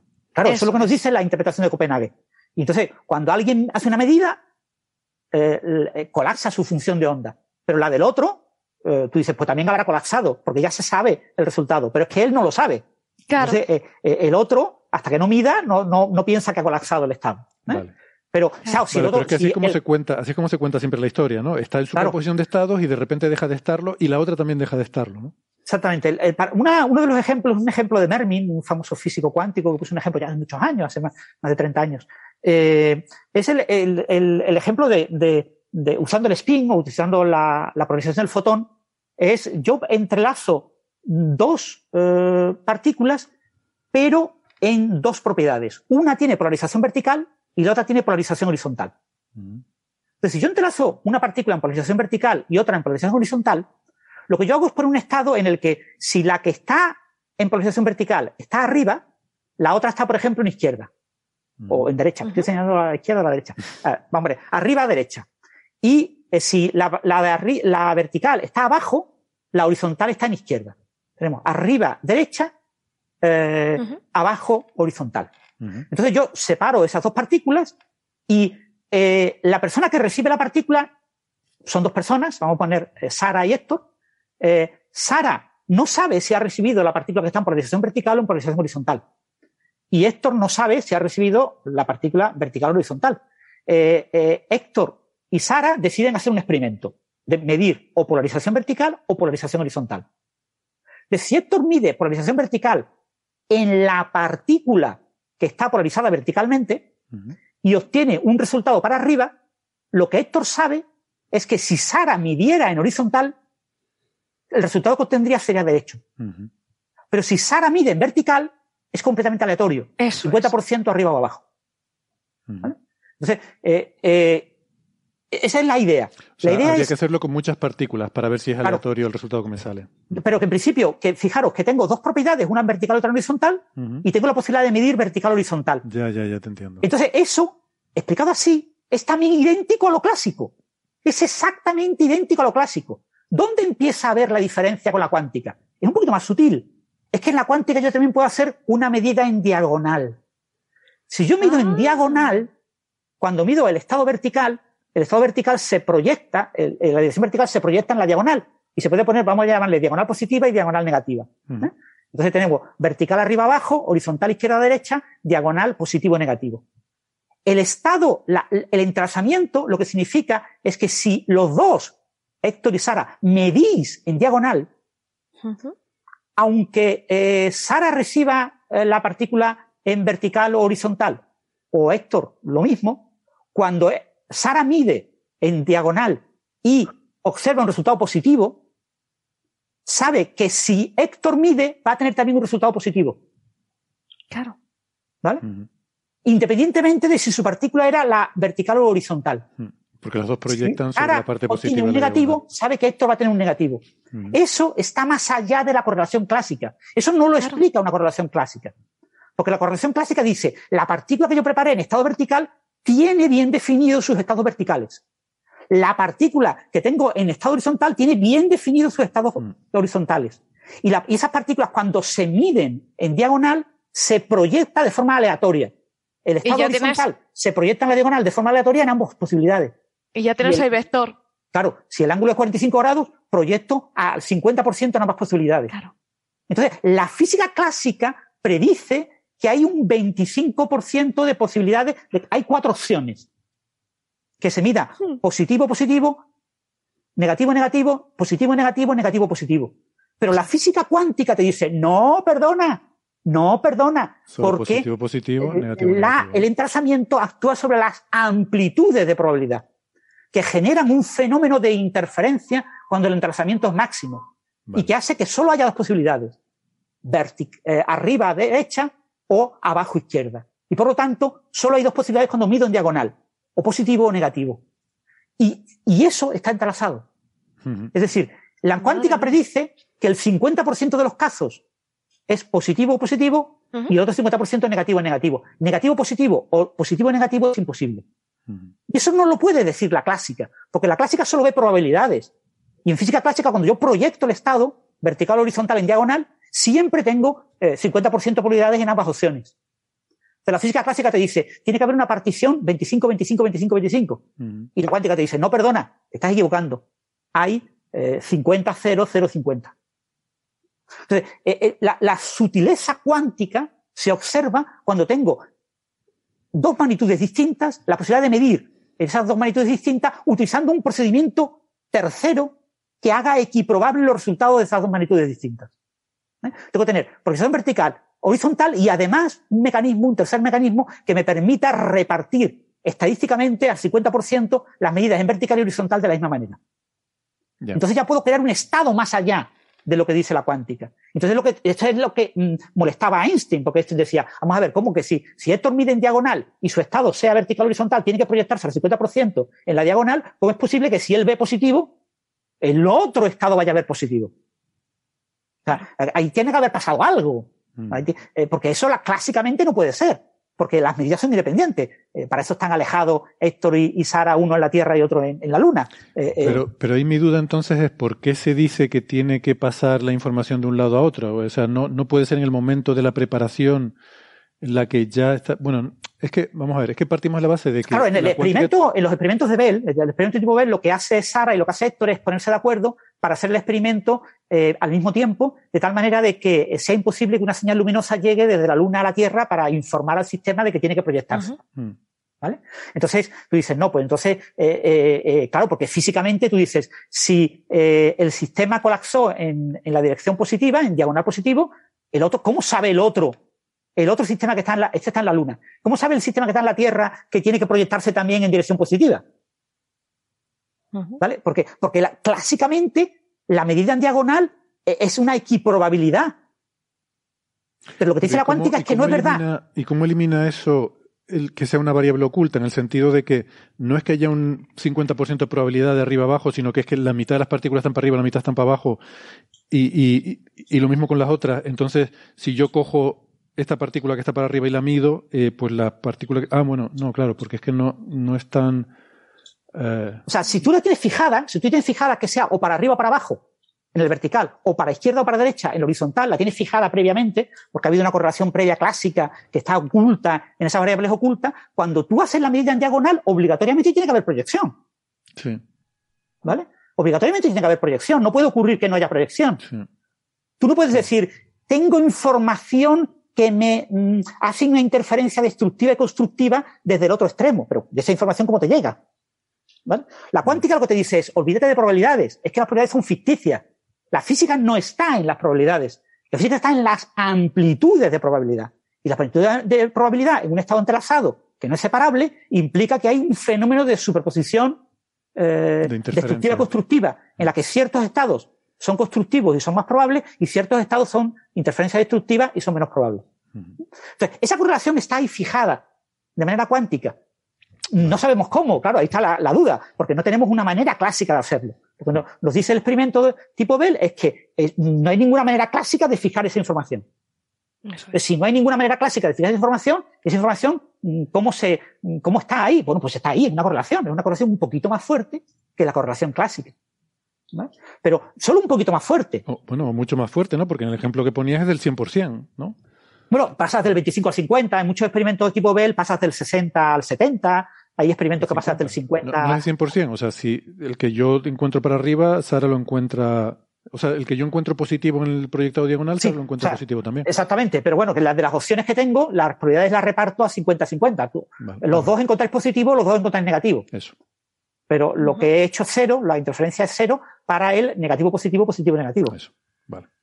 Sí, me refería 100% en el sentido de que siempre mi positivo sí, tú sabes, eh, eh, uno, uno de los de los que hace el experimento, Héctor sabe el resultado que va a tener eh, Sara una vez que ve su resultado. En el estado entrelazado, ¿no? Si asume que Sara va a ser el experimento correcto eh, en la medida en el eje correcto. ¿Vale? Que después, eso, claro, lo comentaba también Patricia en, el, en la entrevista, ¿no? Es que esto, es todo perfecto, ideal, porque los experimentos reales tienen defectos, o sea, que es un diagonal 45 grados en la Luna y que es diagonal 45 grados en la Tierra. ¿vale? o sea, estamos hablando a nivel teórico todo. O sea, ahí hay, ciertas desviaciones que hacen que estas probabilidades después estén eh, modeladas por esos pequeños defectos. ¿no? Pero esto es un poco la idea. Entonces, eh, eh, ese tipo de, explicación del, del entrenamiento, que es clásica, que tiene más de 30 años, muchas veces no se cuenta y yo creo que es clave ¿no? para entender ese tipo de experimentos. Pues totalmente. porque siempre el ejemplo que te ponen es ese que decías de, la partícula, pero claro. eso es como, como el caso clásico, efectivamente. Pues mira, esto, esta explicación que acabas de dar, creo que mm, voy a tener que repasarla un par de veces, y, pero creo que mm, es un muy buen ejemplo y una muy buena explicación de qué significa realmente el, el entrelazamiento. ¿no? Hay que verlo con varias propiedades y, y como correlaciones entre medidas de muchas partículas. Pues muchas gracias por la clase. ¿Alguna otra cosita sobre este tema que se ha estado hablando? Pues que yo, gracias a Francis, lo he entendido. Bueno, bueno, esperemos que sea verdad. Pero bueno, y después, no. Ahora, esto es lo típico. ahora te parece que lo has entendido, pero te pones con el bolígrafo y papel y no te sale. Tienes que volver a, repasar. Sí, es un ejemplo clásico. Lo podéis buscar, está el paper y, y tiene varios ejemplitos ahí con bolitas y con varias cosas. Y después el otro tema es el tema de la contextualidad. La contextualidad es importante, lo comenta Patricia al final. La contextualidad es importante porque, eh, en rigor, eh, no sabemos. Pero, pero perdona, si, puede ser muy resumidito, si no otro. Muy, solo muy rápido. En rigor no sabemos por qué los ordenadores cuánticos son un poquito más poderosos que los clásicos en ciertos problemas. ¿eh? Eh, obviamente, en simular un, sistema cuántico, pues es, obviamente, como ya es cuántico el ordenador, pues parece como obvio, ¿no? Que, sea más poderoso. Pero, ¿por qué en ciertos problemas eh, la factorización de, números primos, por ejemplo, es un poquito más poderoso del ordenador cuántico. Pues eh, ese secreto de, ese poder todavía no lo sabemos. No sabemos qué propiedad cuántica es la clave. Eh, no parece que sea la, supuesta no localidad en una supuesta teoría de variables ocultas. No parece que sea el entrelazamiento. y una de las propuestas más firmes que la lidera Adán Cabello, que es un físico de, de la eh, Escuela de Arquitectura de la Universidad de Sevilla, muy famoso en España en, temas de, fundamentos de la cuántica, es que es la contextualidad. Es decir, el hecho de, esa contextualidad, ese contexto común sobre el que se realizan las medidas, eh, que bueno, eh, habría que entrar en más detalles técnicos para explicarlo más, porque es una cuestión muy sutil, pero la contextualidad está considerada como un candidato bastante firme a justificar o ayudar a entender ese pequeño poder computacional adicional que tienen los ordenadores cuánticos respecto al ordenador clásico, que normalmente se vende como que son súper poderosos y exponencialmente poderosos, pero que es falso, obviamente. Los ordenadores cuánticos son un poquito más poderosos y, permiten resolver eh, de manera eficiente unos poquitos más de problemas. Pero eh, ese secreto no se sabe y una de las grandes apuestas firmes es que sea la contextualidad y por eso la contextualidad está de moda y por eso en algún programa futuro pues tendremos que hablar en más detalle de la contextualidad. Muy bien, pues me lo apunto, recuérdamelo y encantado. Bueno, pues nada, si no hay alguna cosilla más, hoy se nos ha alargado mucho el, programa. fíjate que íbamos a hacer un programa cortito. Sí, sí, Qué cosas, ¿eh? Pero bueno, hablando de los botanos, hablando de la película. Yo, lo de los gemelos pensé que iba a ser breve. Sí. Pero la verdad es que la verdad es que da para mucho el tema, ¿no? Me alegro de que nos hayamos extendido. Digo que bueno, espero que nos perdonen los amigos oyentes, eh, pero bueno, llevamos mm, tres especiales seguidos de señales de los oyentes. Creo que no pasa nada si lo posponemos eh, para, para, la próxima ocasión, o quizás la siguiente, si nos metemos con lo de las señales, eh, con lo de los premios. en fin, ya veremos. No lo sé. Lo importante es que nos volvamos a ver la semana que viene. Así que cuídese todo el mundo, pónganse las vacunas. Yo el, lunes que viene me pongo la tercera dosis, por cierto. ya, ya estoy en esa edad de tercera dosis. y mm, les recomiendo que hagan lo mismo, pero bueno, una recomendación, hagan, lo que les dé la gana. Eh, nada, nos vemos la próxima. Yo la tengo ya de hace bastante tiempo. Sí, bueno. Eh, en fin, pues, Oye, bien. Tu caso, tu caso lo requería, ¿no? Eh, También. Así que que nada, que sigan todos bien, nos vemos la semana que viene. Recuerden, no dejen de mirar hacia arriba. Adiós. chao. chao.